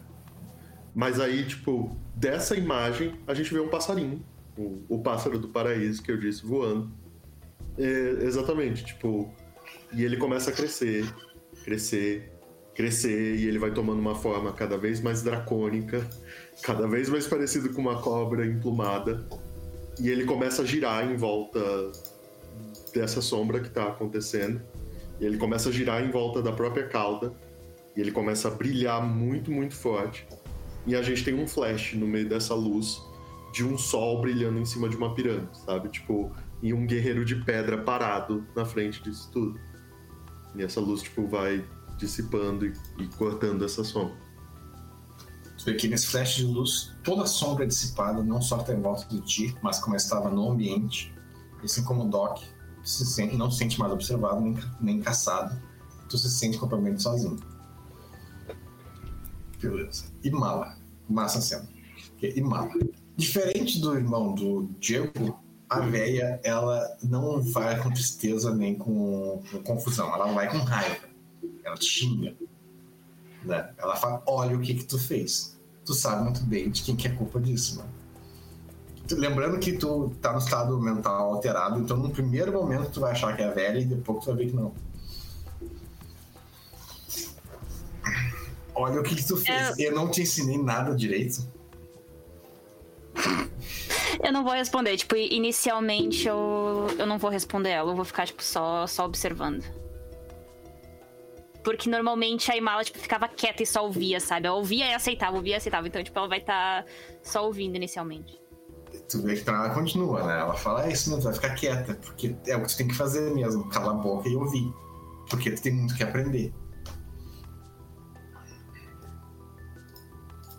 E aí ela volta com aqueles papos do que estavam falando antes, né? De que uh, o, o círculo do Arizona falhou por causa de ti. Né? Aí ela fala, começa a falar uns podres, assim, por exemplo.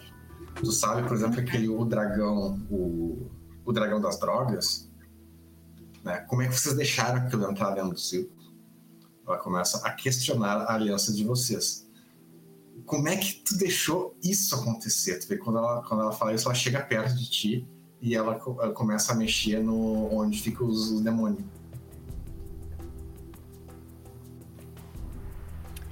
Como é que alguém que, se, uh, que, que é proclamada guerreira de Gaia tem isso com ela? É uma boa pergunta.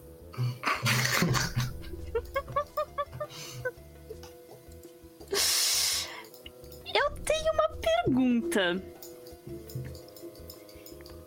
Eu consigo uh, sentir a probabilidade da situação inteira do lugar? Sim. Tipo, dela, do que vai acontecer. Então eu sei que, tipo, isso vai passar. Eu sei que, é, tipo. Sabe uma coisa? Uh, dela. Essa é uma boa pergunta. Tu faz dela uh, a sensação com entropia tu pode saber se a pessoa vai ter sorte ou vai ter azar, né? Coisa assim. É, exatamente. Dela, quero... não. Aí tá. É, é, esse momento que ela, que ela xinga os demônios, tu, tu te quebra essa ilusão de que é ela por dois motivos. Um, porque tu acha que a véia não seria tão. não teria tanto problema assim com, com os demônios. E segundo é isso, que tu tem essa, essa sensação uh, de que ela não, só, ela não só tem azar, ela está completamente condenada. Não tem nada na existência dela que vai dar certo no resto da existência dela. Que dê Essa pra sensação que ela faz. Né? E eu consigo sentir entropia em algo relacionado a mim? Tipo, usar isso pra ver algo relacionado a mim? Até sim, mas no momento tu tá muito confuso aqui no lugar que tu tá. No caso, a entropia tá dando leituras uh, confusas sobre seres vivos. Uhum. E tu tá vivo. Então a gente responde que não sabe o que vai acontecer contigo, exceto uma coisa, sabe? Tu vai morrer.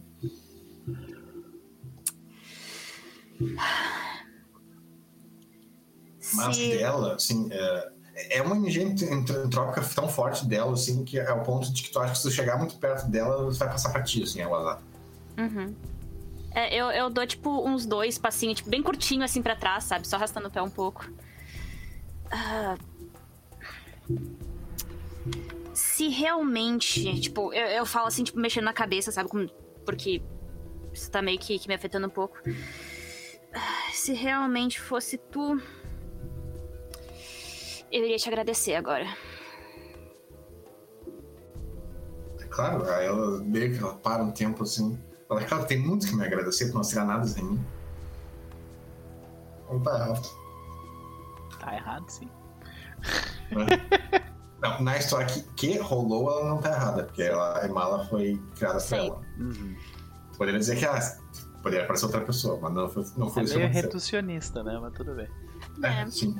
Mas, é. Sim, porque é uma verdade, tipo, é o que aconteceu. Mas ela tá Uhum. tentando fazer isso pra te manipular emocionalmente pra uma Sim. coisa que não tem nada a ver. Hum.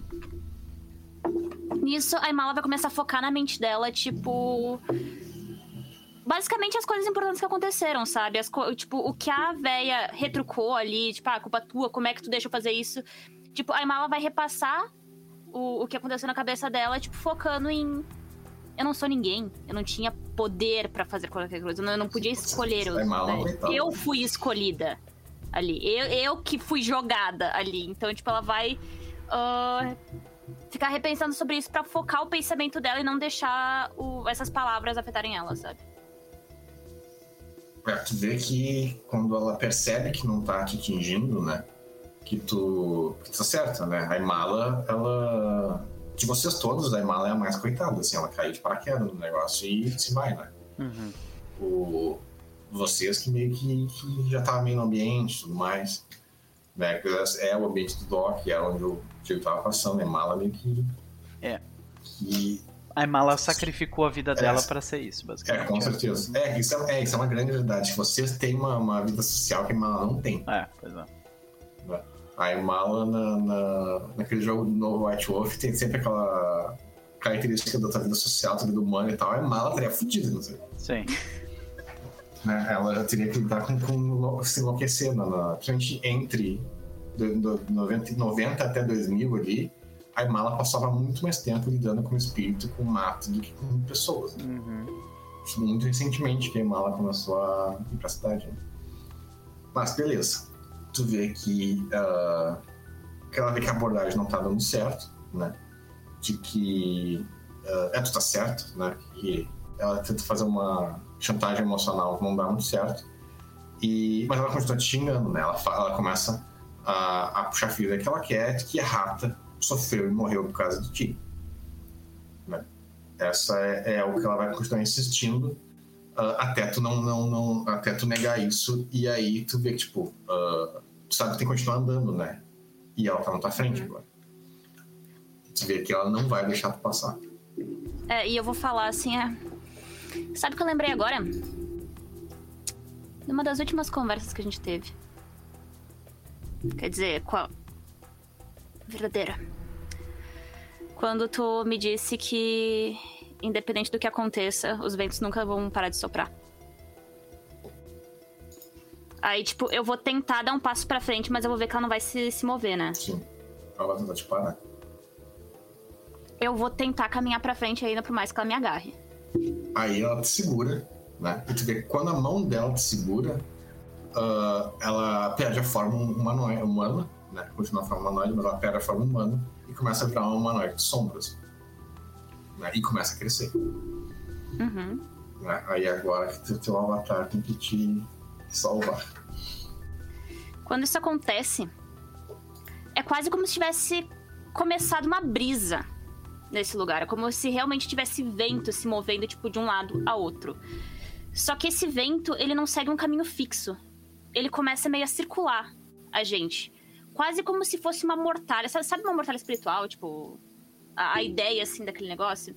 Quase como se fosse, ah, como se fosse dessa forma. E o vento em si é, é quase como se desse pra ver as linhas dele, tipo, formatos dele circulando rapidamente, tipo, indo ah, entre a Imala, entre ela, tipo, passando por tudo, cada vez mais forte, mais forte. Até que esse vento meio que afasta, tipo, ele, ele dá um. Como, como se fosse uma explosãozinha, assim, tipo, sem barulho, sem nada, só o, o sentimento, assim, só o vento mesmo, sentir aquele negócio. E quando isso acontece, além do da velha se afastar, tipo, do, do que virou a velha, né, daquela criatura, daquela coisa se afastar, todo esse resto de vento ele volta e entra dentro da Imala. Ok. Massa, massa. Então, tu faz o vento dissipar o espectro. E, por fim, volta para a Imala. Ok. Ah, e, mesma coisa, tu vê que o vento vem ele vem bem forte e quando ele estoura dissipa, ele não dissipa só a velha, se tornou a velha, mas como ele dissipa a energias que estavam em volta de ti. Assim como os outros dois, você se sente, se sente pela primeira vez completamente, completamente sozinho. Vocês continuam andando. Né? Vocês continuam andando até que todos vocês, né, vocês vão receber a mesma mensagem. Né? Essa última mensagem vai ser a mesma para todos. Que é que vocês ouvem uma voz uh, levemente feminina e rouca.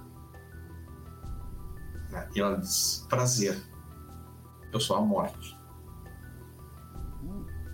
E aí vocês se sentem observados. Considerando o poder que vocês têm, e quanto a morte seguiu, uh, enquanto a morte seguiu os, os rastros de vocês, vocês têm as mãos, vocês têm as mãos limpas, mas não completamente. E aí, uh, vocês têm, e, e, essa vai ser a, a última cena antes da, da, final, que é que vocês têm. Vocês, durante todas essas, todas essas quatro temporadas, vocês entraram muito, tiveram muita violência. Porém, a violência de vocês foi sempre muito focada em seres sobrenaturais, seres do mal, e vocês sempre se focaram muito em não, uh, em não causar dano colateral. Né? Coisas assim, vocês nunca destruíram uma casa de inocentes no meio do combate, coisas assim. Né? Porém, essa entidade hum, botou uh, que está olhando para vocês agora, ela achou um caso em que eu sinto curioso para saber como o personagem de vocês lidou com isso no futuro.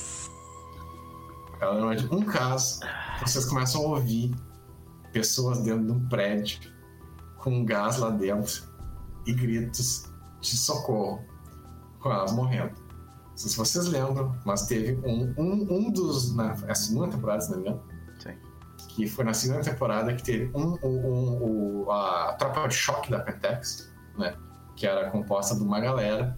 E se simplesmente mataram os caras de uma maneira que não teria como ter defesa e coisa assim, simplesmente vão acabar com eles. E mesmo que na época mesmo vocês se arrependeram. Né? E essa entidade ela mostra isso para vocês. Agora eu, eu Lucas, pergunto para você. Pra, a cena terminou, vocês, eu acho, com o Doc dizendo: Nós nunca mais vamos fazer isso. É, Sabe? É isso. E é, é, e é isso que essa entidade final ela manda para vocês uh, essa memória. Né? Uhum. Foi a única vez que vocês fizeram algo uh, uh, eticamente questionável. Cruel. É, é, é que assim, o, o, o fato que vocês tinham que combater eles era óbvio. Mas como vocês pensaram, a gente tem que fazer de um jeito 100%, vocês, é, vocês cruzaram umas linhas. Tá, e tu quer saber é a reação... Não, minha, pergunta é, é, a minha pergunta é essa. Vocês sentiram o que vocês sentiram na época de novo agora, que se deu o flash. Aí a pergunta é, como é que o personagem de vocês uh, lidou com isso ou ignorou isso? Ou racionalizou isso? Ele o Doc. Ai... Desculpa, vai lá, pode falar, pode falar. Uh, a Imala, ela vai seguir a mesma lógica da, da história da velha. Tipo, ela se sente mal por ter feito isso, mas ela vai repassar na mente dela o que, que poderia ter acontecido de ruim se a gente tivesse tido qualquer problema com aquilo ali, o quanto isso teria afetado até mesmo outras pessoas. Enfim, tipo, colocar a lógica do plano do porquê que aquilo era necessário. Então tu vai racionalizar. Uhum e Diego e Doc. Vocês têm três opções. Vocês podem racionalizar, que é que nem a Imala fez. Vocês podem negar, que é simplesmente é que é justificar mesmo. Ah, a gente fez porque era certo mesmo, porque por algum motivo ou outro. Ou aceitar, a gente fez merda. E não faríamos de novo. Diego? É, não. O Diego, ele, ele, ele para e ele pensa assim, ele fala. Ele fala consigo mesmo, eu acho que em determinado momento, mas ele fala por muito tempo eu achei que isso era um dilema do trilho. Que eu tava puxando o trilho para atropelar uma pessoa no lugar de cinco. Eu estava escolhendo ali, brincando de entidade, quem é que vivia e quem é que morria. E eu achava que eu salvei muito mais gente do que fazendo aquilo. Mas hoje, vendo tudo que eu vi, conhecendo quem eu conheci, eu sei que eu não precisava fazer aquilo. E sim, isso foi um erro. Um erro muito grande.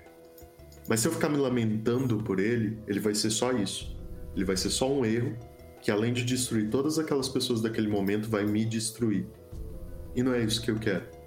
O que eu quero é realmente o resultado que eu achei que eu estava fazendo.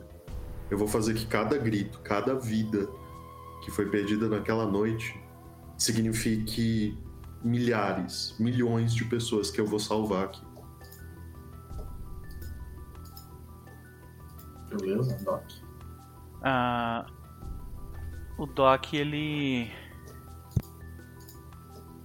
Eu acho que ele, ele, ele de novo, ele tem. É, fazendo um paralelo com a reação dele daquela vez, né? É, ele fez questão de escutar e ficar olhando tudo o que aconteceu. E no final ele fala: Eu nunca mais repeti isso. Enquanto eu viver, eu nunca mais vou repetir, vou garantir que os meus nunca mais o façam. Este arrependimento eu carreguei e carrego até hoje. Um dos motivos pelo qual eu deixei de ser um guerreiro foi esse momento. E a forma como eu peço desculpas por ele construindo as pontes para o futuro. Ok, vocês verem que, seja lá quem for que fez isso, uh, vocês sentem que, o que essa última entidade é diferente dos espectros? Ela não passou a mesma, uh, a mesma sensação que eles. Ela claramente é diferente. Ela não responde vocês, não se apresenta para vocês. Ela parece satisfeita com a resposta. E vocês normalmente sentem uh, vocês sentem uh, a presença vocês vai indo e vocês se sentem sozinhos.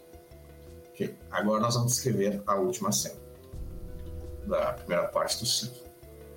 Uh, vocês estavam no, no, inicialmente vocês estavam naquele lugar que era uma Arizona mega noite com tudo pre, pedra preta e o céu como eu estava descrevendo. Vocês continuaram andando até que tudo ficou, ficou, cada vez mais preto, até que virar aquelas coisas que parecem filme, né? Que é tipo tudo preto, só vê a pessoa. Uh, e uh, até que vocês vão andando, vocês vão andando, até que um ponto que o próprio céu, as bombas nucleares e, e as luzes que estão aparecendo começam a desaparecer. E o caminho que vocês estão andando começa a ficar cada vez mais estreito. Chega um ponto que vocês tropeçam e vocês quase caem para fora do caminho que vocês notam que vocês não estão mais andando numa, numa, num campo aberto. Vocês estão andando num corredor, num corredor uh, limitado. Só que vocês não conseguem enxergar nada, então é difícil de andar. Vocês continuam andando, vocês continuam andando.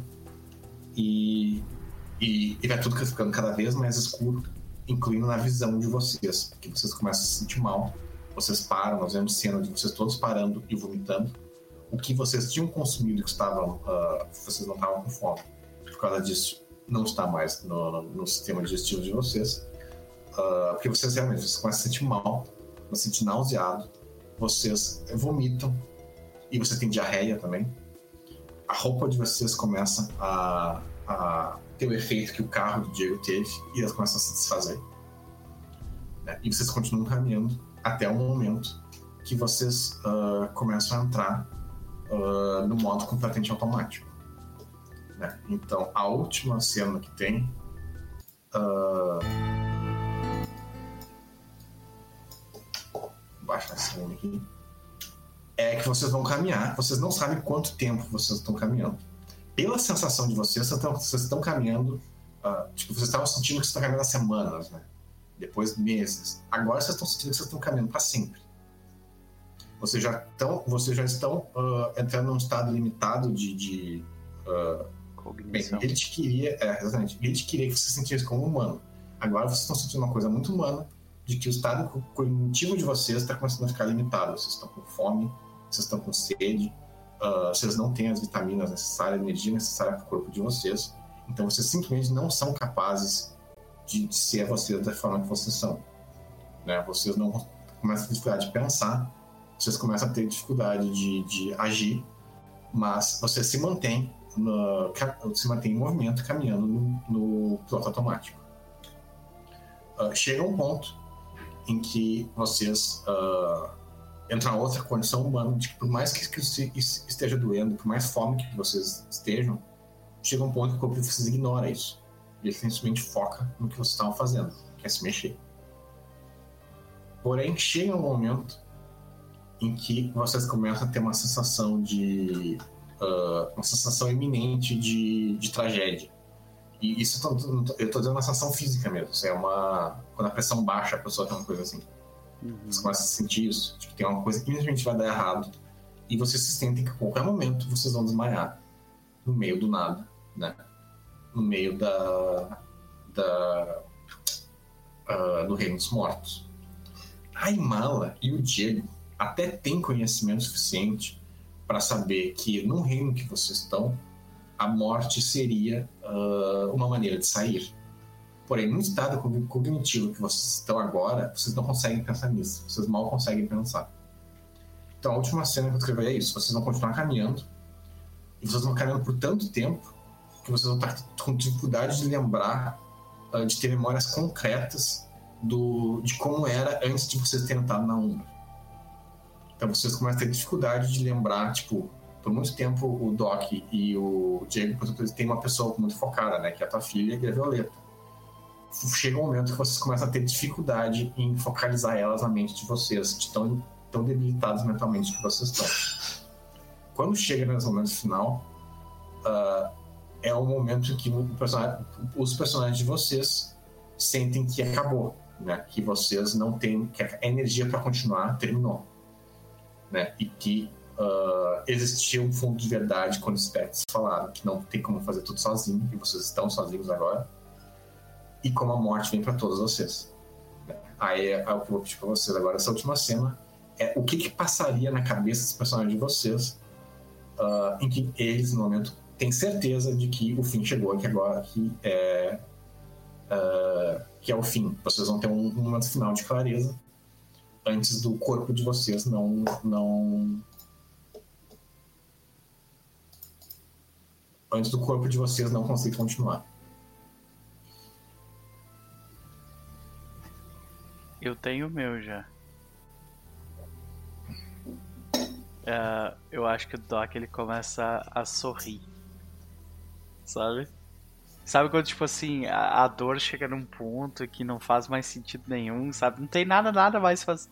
Nada faz sentido na, do que tá acontecendo no corpo dele. Então ele começa. Sim, nesse ponto já, já, já estão se arrastando. Assim, é, pois é, pois é. Então ele, ele, ele sorri. Ele sorri e eu acho que ele fala, tipo.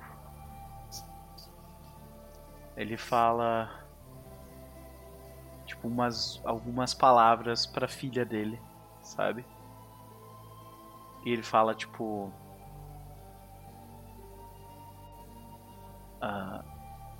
É, você sente, nesse momento de clareza, você sente que as esferas de vocês uh, estão latentes, assim, não estão completamente funcionais, mas ainda estão funcionando. Sim. Então, por exemplo, se tu quiser usar uma magia pra tentar passar a mensagem, tu pode tentar. Sim, é, eu acho que provavelmente é algo assim. Ele vai tentar passar uma mensagem simples para para filha para filha dele. E, e a mensagem é uh, lembre-se de quando o sol tocou o seu rosto. É só isso.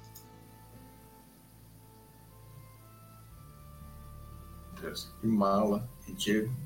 É porque o Doc já tinha me respondido na outra pergunta. É. O que queria ver as memórias. Agora vocês não. Pra ele já é uma coisa super simples, sabe? Então ele só quis deixar uma mensagem, assim, porque pra ele ele já fez o que ele precisava ter feito. Sabe? Ele não, o Doc tem muita coisa pra fazer. Hum. a Imala vai, tipo, parar, vai se jogar, tipo, de costas, no, vai deixar, deixar de costas, tipo, olhando pro nada, pra cima. desapontada. Então. Isso realmente era o final. Só que nisso, ela vai se deixar, digamos assim. Você pode ficar com raiva também, né? A gente tem que terminar, terminar assim. Não, ela tá decepcionada. Ela não tá com raiva, ela tá decepcionada. Porque ela achava que todo o poder que ela recebeu e tudo que ela fez até agora. Se ela fosse morrer, ia ser diferente. Ela ia morrer É. fazendo alguma coisa, não morrer ali. Então ela tá decepcionada. Ela tá mais decepcionada do que com raiva. Só que sentindo que o. que ela ainda tem, tipo, as esferas ainda estão um pouco ali. Cara, ela vai tentar de alguma forma juntar tudo. Tudo que ela tem, independente pra o que seja, tipo. Tacar a entropia até o talo, já que não é o negócio. Ah, não sei com a, com a ideia de quê. Tipo, mas ela vai tentar usar todos os poderes dela, do que, o que ela tem acesso, que ela consegue ao máximo ali, como um- uma última tentativa de qualquer coisa. Absorver tudo. Então, no caso, a abordagem da Mala é que ela vai usar toda a energia que ela tem até acabar. Ela não vai. Não, tipo, o Doc entrou na serenidade e aceitou. A Mala não vai aceitar. Uhum. É, tipo, ela vai tentar ou absorver ou tentar, tipo, ah, afastar Tem, tudo, é, sabe? tem um nome pra isso usar- até. Tem quando um mago, tecnomante não pode fazer isso, mas quando um mago tá no desespero completo, ele tenta simplesmente rolar arete pra acontecer Torching. alguma coisa. É, torching. É, exatamente. Exatamente. Então é isso, a Mala vai cair se perdendo, ela não vai cair na serenidade, que nem o Doc. Uhum. É, ela realmente vai tentar, tipo, uma última. Porque ela tá decepcionada com ela, né, por causa disso. Então vai ser isso mesmo. Beleza, e Diego? É, o, o Diego, ele não tá triste não, ele tá morrendo de raiva. Porque pro Diego, ele não, ele não aceita que, que aquilo ali é o fim, sabe? Então ele tá tossindo sangue, ele vê a roupa dele se desfazendo, ele vê as feridas abrindo. E, e ele tá tipo, não, isso não pode ser o fim.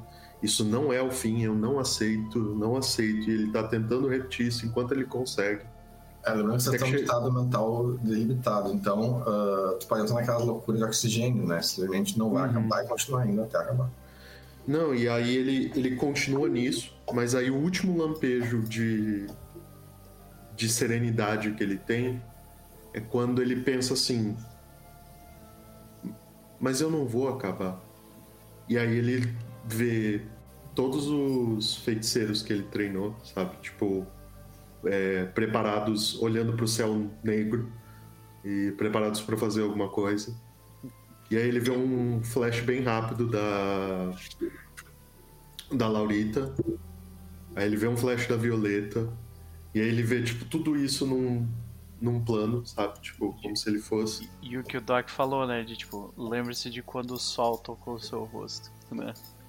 E, e aí a última coisa que o Diego faz quando ele ele fala não existe um poder em aceitar que tudo aquilo que eu podia fazer não foi feito pra mim.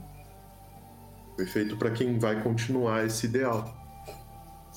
E aí nisso o Diego percebe que todas as coisas estão se ele percebe mesmo que as últimas pontes estão latentes, ele realmente faz isso. Ele ele percebe toda a força de radiação que existe em volta dele e usando o máximo que ele consegue ali de todas as esferas, ele ao invés de tentar repelir a radiação, ele puxa a radiação por si mesmo, para si mesmo. Tipo, ele começa a absorver a radiação do ambiente mesmo, que começa tipo quebrar pedaço do corpo dele, sabe, desintegrar. E essa parte que ele vai absorvendo, ele vai transformando em energia luminosa. E mais ou menos num rumo muito perdido que ele tá, ele carrega toda essa radiação do ambiente e tenta lançar isso em direção ao que ele imagina que seria o plano da Terra, sabe? Tipo, como se fosse realmente. Exatamente. E aí, tipo, ele literalmente concentra toda a energia que ele consegue do ambiente e lança isso num, num puro facho de luz solar em direção ao, ao Arizona, sabe? Tipo, eu não, e ele não sabe se isso vai fazer algum efeito. Mas na cabeça do Diego, se ele conseguir colocar um pontinho de luz no céu escuro, ele tá feliz. Por isso nós terminamos hoje com o feixe de luz do Elmo, né? Invadindo o. tentando passar, né? Pela película do Arizona. E a última coisa que vocês ouvem antes da consciência de vocês ah, desligar é uma risada rouca que não consegue terminar a risada porque começa a tossir no meio. É, vocês já ouviram essa risada antes. E aí hoje nós terminamos por aqui. É do amiguinho? Hum? É, é do amiguinho ou não é de amiguinho? Ah, o que, eu não sei se vocês ouviram essa risada mais uma vez, mais de uma vez, mas a vez que eu me lembro que vocês ouviram essa, essa risada, lembra quando vocês foram pra Umbra? E na Umbra tinha uma proteção da Umbra no nodo, Sim. não deixava os caras entrar. E quando vocês tentavam entrar, ah, da- quando vocês tentavam entrar, dar uma risada, e os herméticos tinham uma proteção pior contra eles e tal. É nessa época que vocês essa risada. Olha aí. A gente não estava sozinho, vejam só, senhores. Vocês estavam, até morrer vocês estavam. Ah, sim. Mas é isso, né? É isso. Senhoras e senhores, nós ficamos por aqui. Será que, será que os personagens voltarão ou não? A gente vai descobrir no futuro relativamente distante, porque na próxima sessão estaremos Sim. jogando com outros personagens. Não, não, vocês continuam sítio. Ah, tá, beleza. Eu Deixa eu que. mais adiante. Tem Ah, é sítio, mais adiante, beleza, beleza. ok. Aí tem coisa, depois vocês vão voltar. Pensei que tu ia fazer mas- um baita de um suspense, daí a gente jogar com Não. esses outros personagens por um tempão, né? Saca? Será Não, eu volta? acho que é muito mais suspense. Você está no Seeking aqui, que vai se estender. Uhum. Aí tá, vai se estender. Então quando vocês voltar, vai ter passado bastante tempo. Uhum. E tipo, o que que tá acontecendo lá, né? O que tá acontecendo lá? Uhum. É mais suspense. Porque É. aqui, o que tá acontecendo é você, sabe? Vai ter o Seeking e vocês vão ganhar 5 ou morrer. Uhum. Então é isso, senhoras e senhores. Foi um prazer dividir esta noite é, de. Quando você lê Mago pela primeira vez, pelo menos quando eu li Mago pela primeira vez, essa parte da proposta do jogo de Mago foi a coisa que primeiro me, me tipo, chamou atenção, sabe?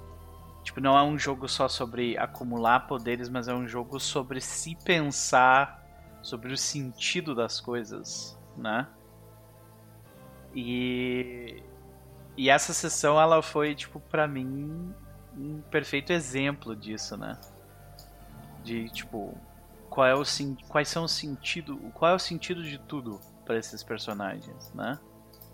Então ah, eu, eu curti demais a sessão e espero que vocês tenham curtido também. Um beijo, Abel, um beijo, mestre, mestre da pizza, o Allenson, que nos ajudou lembrando coisa lá. Desde o início, a maravilhosa da Isa, que esteve conosco também. O Cris, perfeito. O Rafael esteve com a gente também. O Vitor, Juan, também esteve aí com a gente. Ah, abração, Vitor. Né? Gente, muitíssimo obrigado pelo jogo Eu Jogo Mal, pro Arthur, pro Roxo, pra Deza, que esteve aí com a gente também, queridíssima. Ah, gente, muito obrigado mesmo. Léo Preto também. Muito obrigado mesmo pela presença de vocês todos. X de novo, né? Pois eu falo mestre X. Eu leio mestre e eu lembro do X na hora, né? Então foi mal, mestre da pizza. Mas é isso aí. Muito obrigado mesmo pela presença, pelas mensagens, por tudo mais. Ah, espero que vocês tenham curtido também. Vamos para as considerações finais dos nossos chabás. Começando por quem antes foi o último. É o Minho, é contigo. Cara, o que, que foi essa sessão, né? Eu acho que você resumiu muito bem que, tipo, a gente foi confrontado a pensar em aspectos dos nossos personagens que talvez nem a gente como jogador pense o tempo todo, né? É. Que é, tipo, são esses detalhes de relação e tal. Mas é. Eu É, adorei essa que, tipo, o, quando ter bom aparecer de verdade, vai ser tenso o negócio. Vai. Vai. E. E sim, é, é muito louco porque, por exemplo, é, é diferente de, de um jogo de vampiro, de um jogo de werewolf, onde as falhas são falhas sobrenaturais. Não, nossas falhas são enraizadas diretamente em coisas muito humanas. Muito, muito humanas, sabe? Tipo, são relações familiares, são ah, a relação da pessoa com o próprio ego, é a relação da pessoa com companheirismo, com solidão, sabe? Com a morte, é, com a própria mortalidade. Enfim, então é, é, é muito louco isso, porque tipo, é um, é um toquezinho diferente no mundo das trevas que que é muito, muito, muito interessante de abordar. Então. É, é, a gente está acostumado a abordar o mundo das trevas de uma forma cínica, né? Vampiro é um é jogo muito cínico, né? Uh, uhum. Lobisomem trata um pouco mais sobre essa, sobre essa questão porque é um jogo sobre heroísmo trágico, né?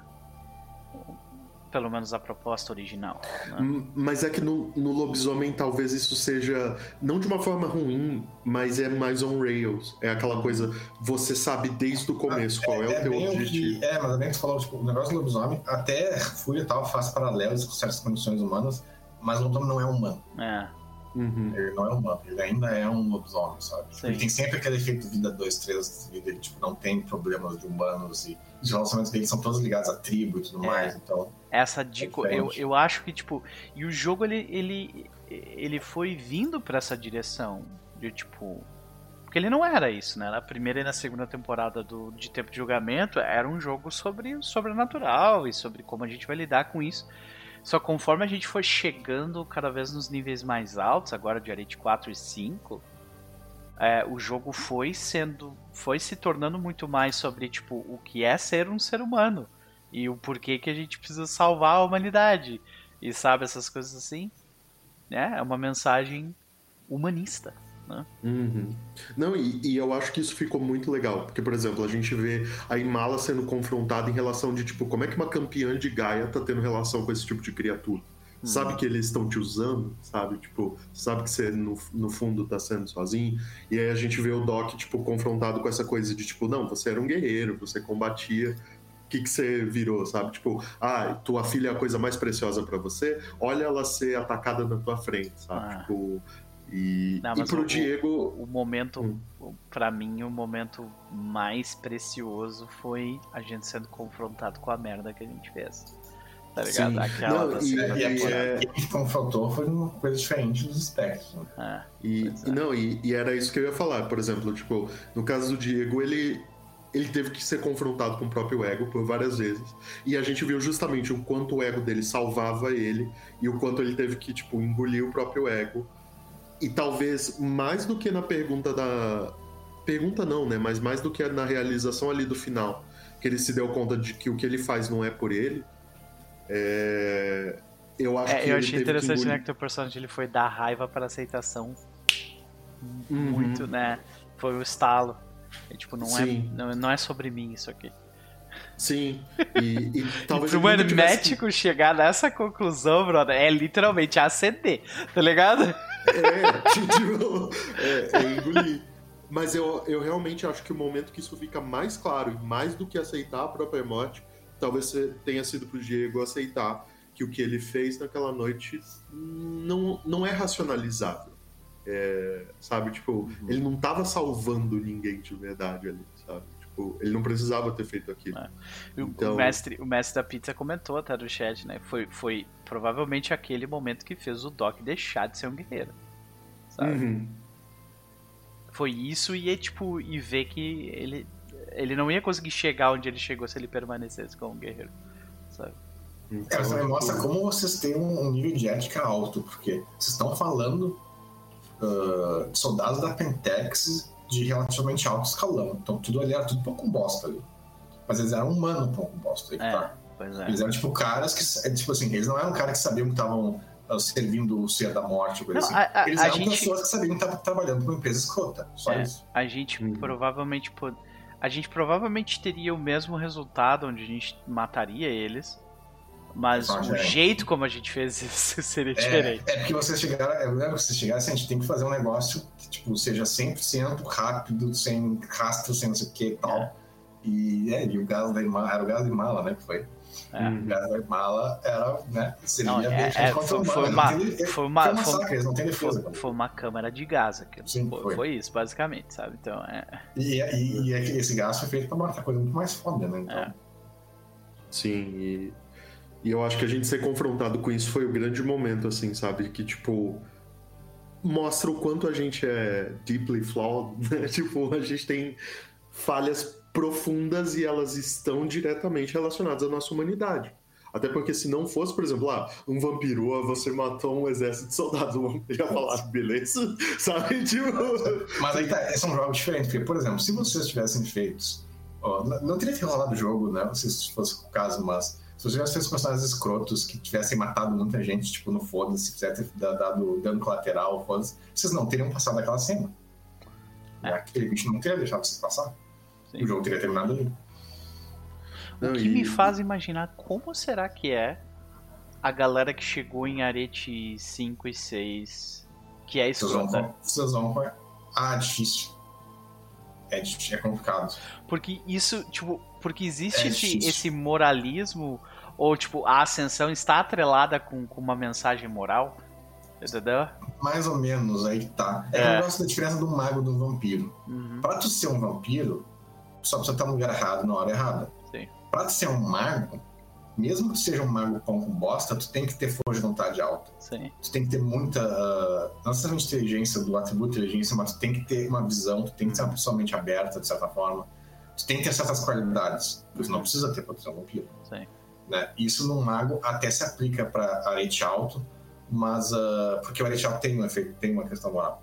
Uhum. Só que aí tá, caras que estão ficando com arete alto e, e- e são escroto, eles, ah, eles viram outras coisas. É, eles usam cheats, né? Que é tipo, ah, Eles viram vou outras virar coisas. um... Por exemplo, hoje virar um tem lá lixo, o Big Brother da tecnocracia, que tem lá que é um olho gigante, que é um espírito gigante que controla uma cidade e tal. Aquilo foi um mago um dia, Uhum, não é mais. Então tem outras formas de ascensão. entendi.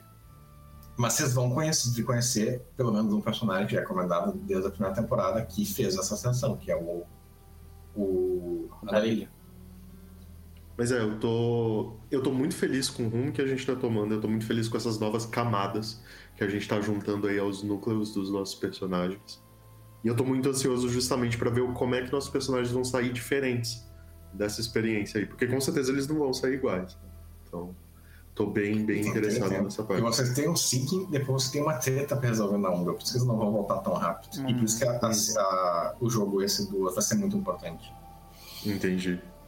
Então eu tô, tô bem ansioso pra esse, pra esse desenrolar aí, pra dar, dar porrada numa galera. Porque, né, agora a gente tá se ferrando. Chega a hora que a gente quer dar porrada também, se a gente sobreviver. Esperamos. Senão você já me passa a ficha da Violeta, Lucas. E aí. Eu jogo até o final da campanha com Violeta, tá? Ai, ai. Bom, eu vou, eu vou fazer uma caixa, tá? É, só me diz o nível que eu, que eu monto a ficha. Ah, tem tempo ainda, a gente vai ver. Sim. Quando a gente estivesse na semana aqui, a gente conversa sobre os personagens, Beleza. porque vai ser importante. Mas enfim, gente. Ah, é, encerrando aqui, ah, obrigado. Vocês são maravilhosa. É, Lucas, fantástico, como sempre. Noper e Gabi, vocês mandaram demais. Foi, foi um prazer estar aqui essa noite. E Eu, ad- eu adorei, rápido. eu adorei a, a parte final. Que é tipo o que eu falei, né? Lembre-se como, como é sentir o sol passando no rosto. E daí tu descreve que o Diego literalmente gasta o que ele tem de vida pra virar o sol, né? Muito foda. E a gente não sabe se isso vai tocar a Terra, se isso vai ser o suficiente, Não mas. importa, sinceramente não importa. né, é, nesse caso, a intenção vale mais do que o resultado. E para um médico dizer isso é, difícil, né? É a sanção, Mas, enfim. literalmente. Uh, jabazinho rapidinho. É, todo sábado eu tô interpretando um outro hermético. Brincadeira, eu tô interpre- interpretando Tremere. Lá no. Não deixa de ser. Não Sim, deixa de ser. Eu tô O termo que a gente usa aqui é, porque a gente usa hermético meio como geral, não da tradição, na verdade. Sim. Uh, tô interpretando um Tremere lá no BSB by Night, do maravilhoso do Chris que tá aí no chat. Tô jogando na é, mesa com o HP, a Nani, o William e a Andressa do Green Holder. Então deem uma olhada lá. É, campanhazinha que eu interpreto o peão.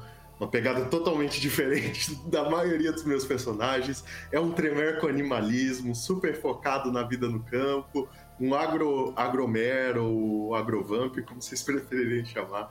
Vale a pena. Essa campanha de ontem foi absurda de boa. Recomendo vocês darem uma olhada lá. Maravilha, maravilha. O link está no chat, senhoras e senhores. Sigam este homem e sigam o PSP by Night. Até vou tirar essa música triste aqui. Por favor, né? Por favor. Ah, de qualquer forma, vamos para ele, Luquinhas. E aí? Ah, hoje foi excelente, mais por causa de vocês. Como eu falei, é uma sessão mais de vocês, né? Uh, Essa é a parte boa de jogar muito tempo com uma galera que, que a gente clica bem, né? É que as, muitas vezes é, todos, é só tu passar a bola, né? Tipo, jogando, jogando Conquista do Leste, cara, tipo, tiveram várias cenas que é tipo assim, vocês são esses personagens aí, sabe? Se virem, saca? E, e foi do caralho. Foi muito foda, porque vocês são foda, tá ligado? É isso. É, e tá, hoje foi bem isso, foi bem, a sessão foi foda por causa de vocês, né? Curti bastante os resultados. Uh, certas uh, reações que vocês tiveram aqui vão ter certa, uma certa influência no futuro, a gente vai ver como é que isso vai. Eu não posso comentar mais nada do futuro sem dar spoiler, então é melhor deixar o vídeo. Eu tô curioso, no entanto, para ver como é que vai ser. Agora, tipo assim, beleza, eu tô, eu tô, sabe, tô em paz com o Doc, eu tô em paz com o Doc, porque eu fiz o que eu precisava fazer, assim, pelo menos eu sinto, sabe? Te dizer, tu não fez nem metade. Tá, ok, mas tipo, ele, ele já sente que ele fez o que ele precisava fazer, tá? Mas vamos lá. No entanto, Lobisomem, a próxima temporada do Lobisomem, que vai, vai vir daqui a pouco, vai ser a última, né? A gente vai morrer nessa próxima. E assim. Vai ligar, quando você aqui vai ligar com a Apocalipse. Pois é. Não quê. Pois é. é. Então, eu já, tô, eu já tô sentindo drama. Deu. Porque, é, tipo, eu morrer com o Doc é uma coisa que eu já aceitei lá na, na segunda temporada. Sabe?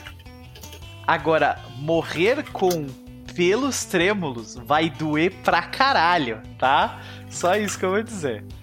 Vai doer, tá? Só isso. Mas beleza. Luquinhas, sigam o Luquinhas no coração de vocês, que nem vocês já fazem. A gente agradece, mas ele não tem rede social, gente. Né? A gente tentou fazer ele fazer um, um, um, um né, perfil no, no Twitter, mas aí o Elon Musk comprou o Twitter. Né? E aí fudeu tudo de novo. Então, vamos pra Gabi. Gabi, minha querida, e aí? Obrigada, agora você me deixou triste, porque agora eu tô pensando em lobisomem. Valeu. De nada. Vai ter volta. Ai, mas eu, eu tô feliz. Uh, essa sessão, ela tirou as dúvidas que eu tinha na minha mente sobre mala. Então, aquela parte que eu tinha, tá, vai ser assim, eu ficava tipo, será que tem que ser assim? Uhum. É, a gente não tem mais como voltar atrás. É, assim, não tem mais arrependimento. Se tiver, só vai doer, então vamos sem arrependimento e vamos fazer o que a gente tem que fazer. Foi, foi o que a sessão de hoje me mostrou, tipo, foi o que deu a força pra, pra Imala hoje. Foi basicamente isso. Mas foi, foi sensacional. Deu pra ver muito do, dos personagens, deu pra ver muito, tipo, o caminho, que, como que vai ser as escolhas, como vai ser o caminho de cada um, né? Tipo, obviamente, todo mundo junto, mas de cada um daqui pra frente. E eu tô ansiosa e praticamente com medo agora porque eu realmente tô pensando no lobisomem e coitado do fantasma. Principalmente porque normalmente é ele que quase morre e faz merda. E faz coisas que provavelmente vão fazer ele morrer. Ou morre e depois. É, então. É, o, o, o, fantasma, ele, ele é tipo. Tá, tem encosto. É.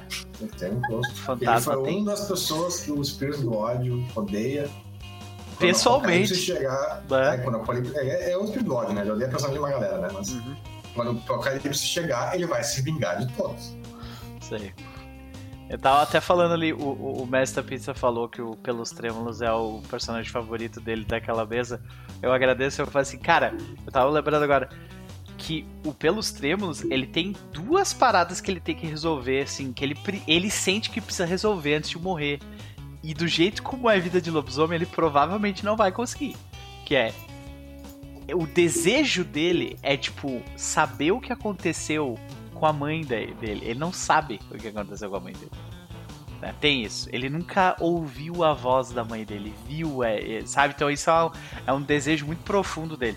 Segundo, tem a treta com o irmão dele, que virou a casaca. Que ele precisa tu resolver. Sabe, tu, sabe, tu, tu que não sabe o que aconteceu com a mãe? Uh, eu acho que, tipo, ela foi enviada sei, pro. É, ela foi enviada pro Malfias.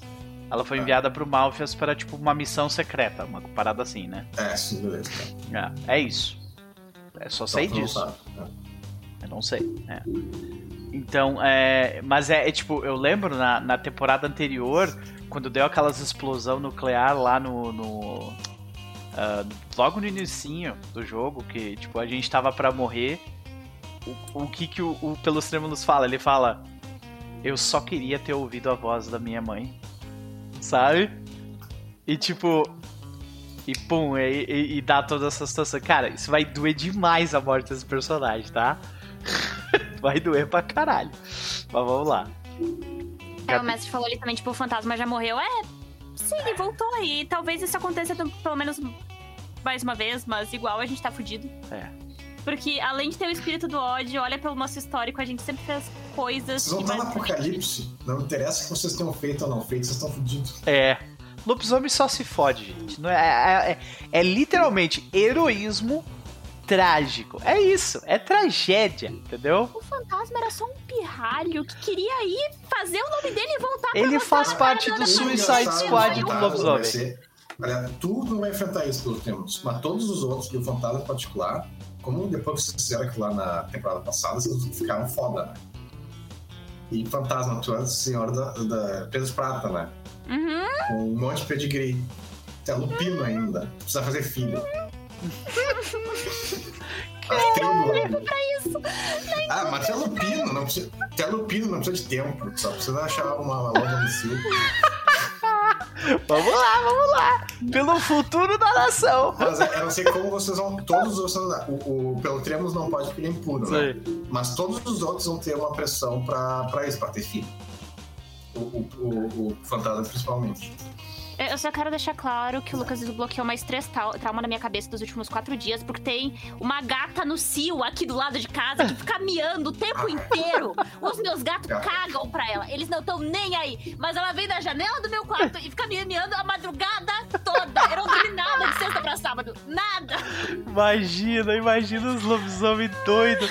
Os lobos tudo doido atrás do fantasma, hein? Vamos lá, vamos fuder. Não, o lobisomem não pode, né? Tá. Sim, pois é, lobisomem não pode, por isso eu falei lobo, não foi pode, mal. Tem que achar uma loba.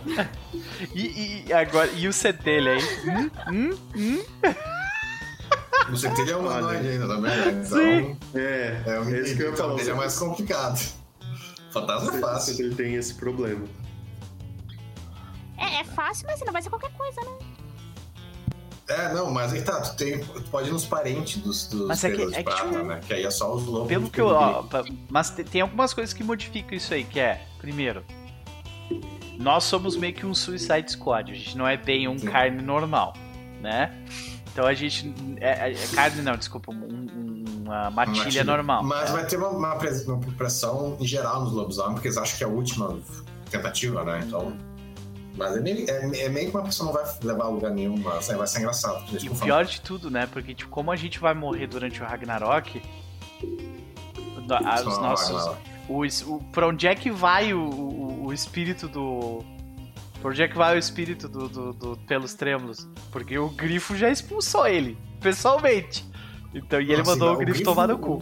O Grifo vai ter que ir pra William, então foda-se. pois é. Mas, ah, não, vocês têm duas opções. Ou vocês vão morrer ou vocês vão deixar de existir. Qual que é a diferença, brother? Sério? Um, alguém te matou. O outro, tu tava na Umbra quando eu deixar de existir. Ah, entendi. É a diferença. É, entendi.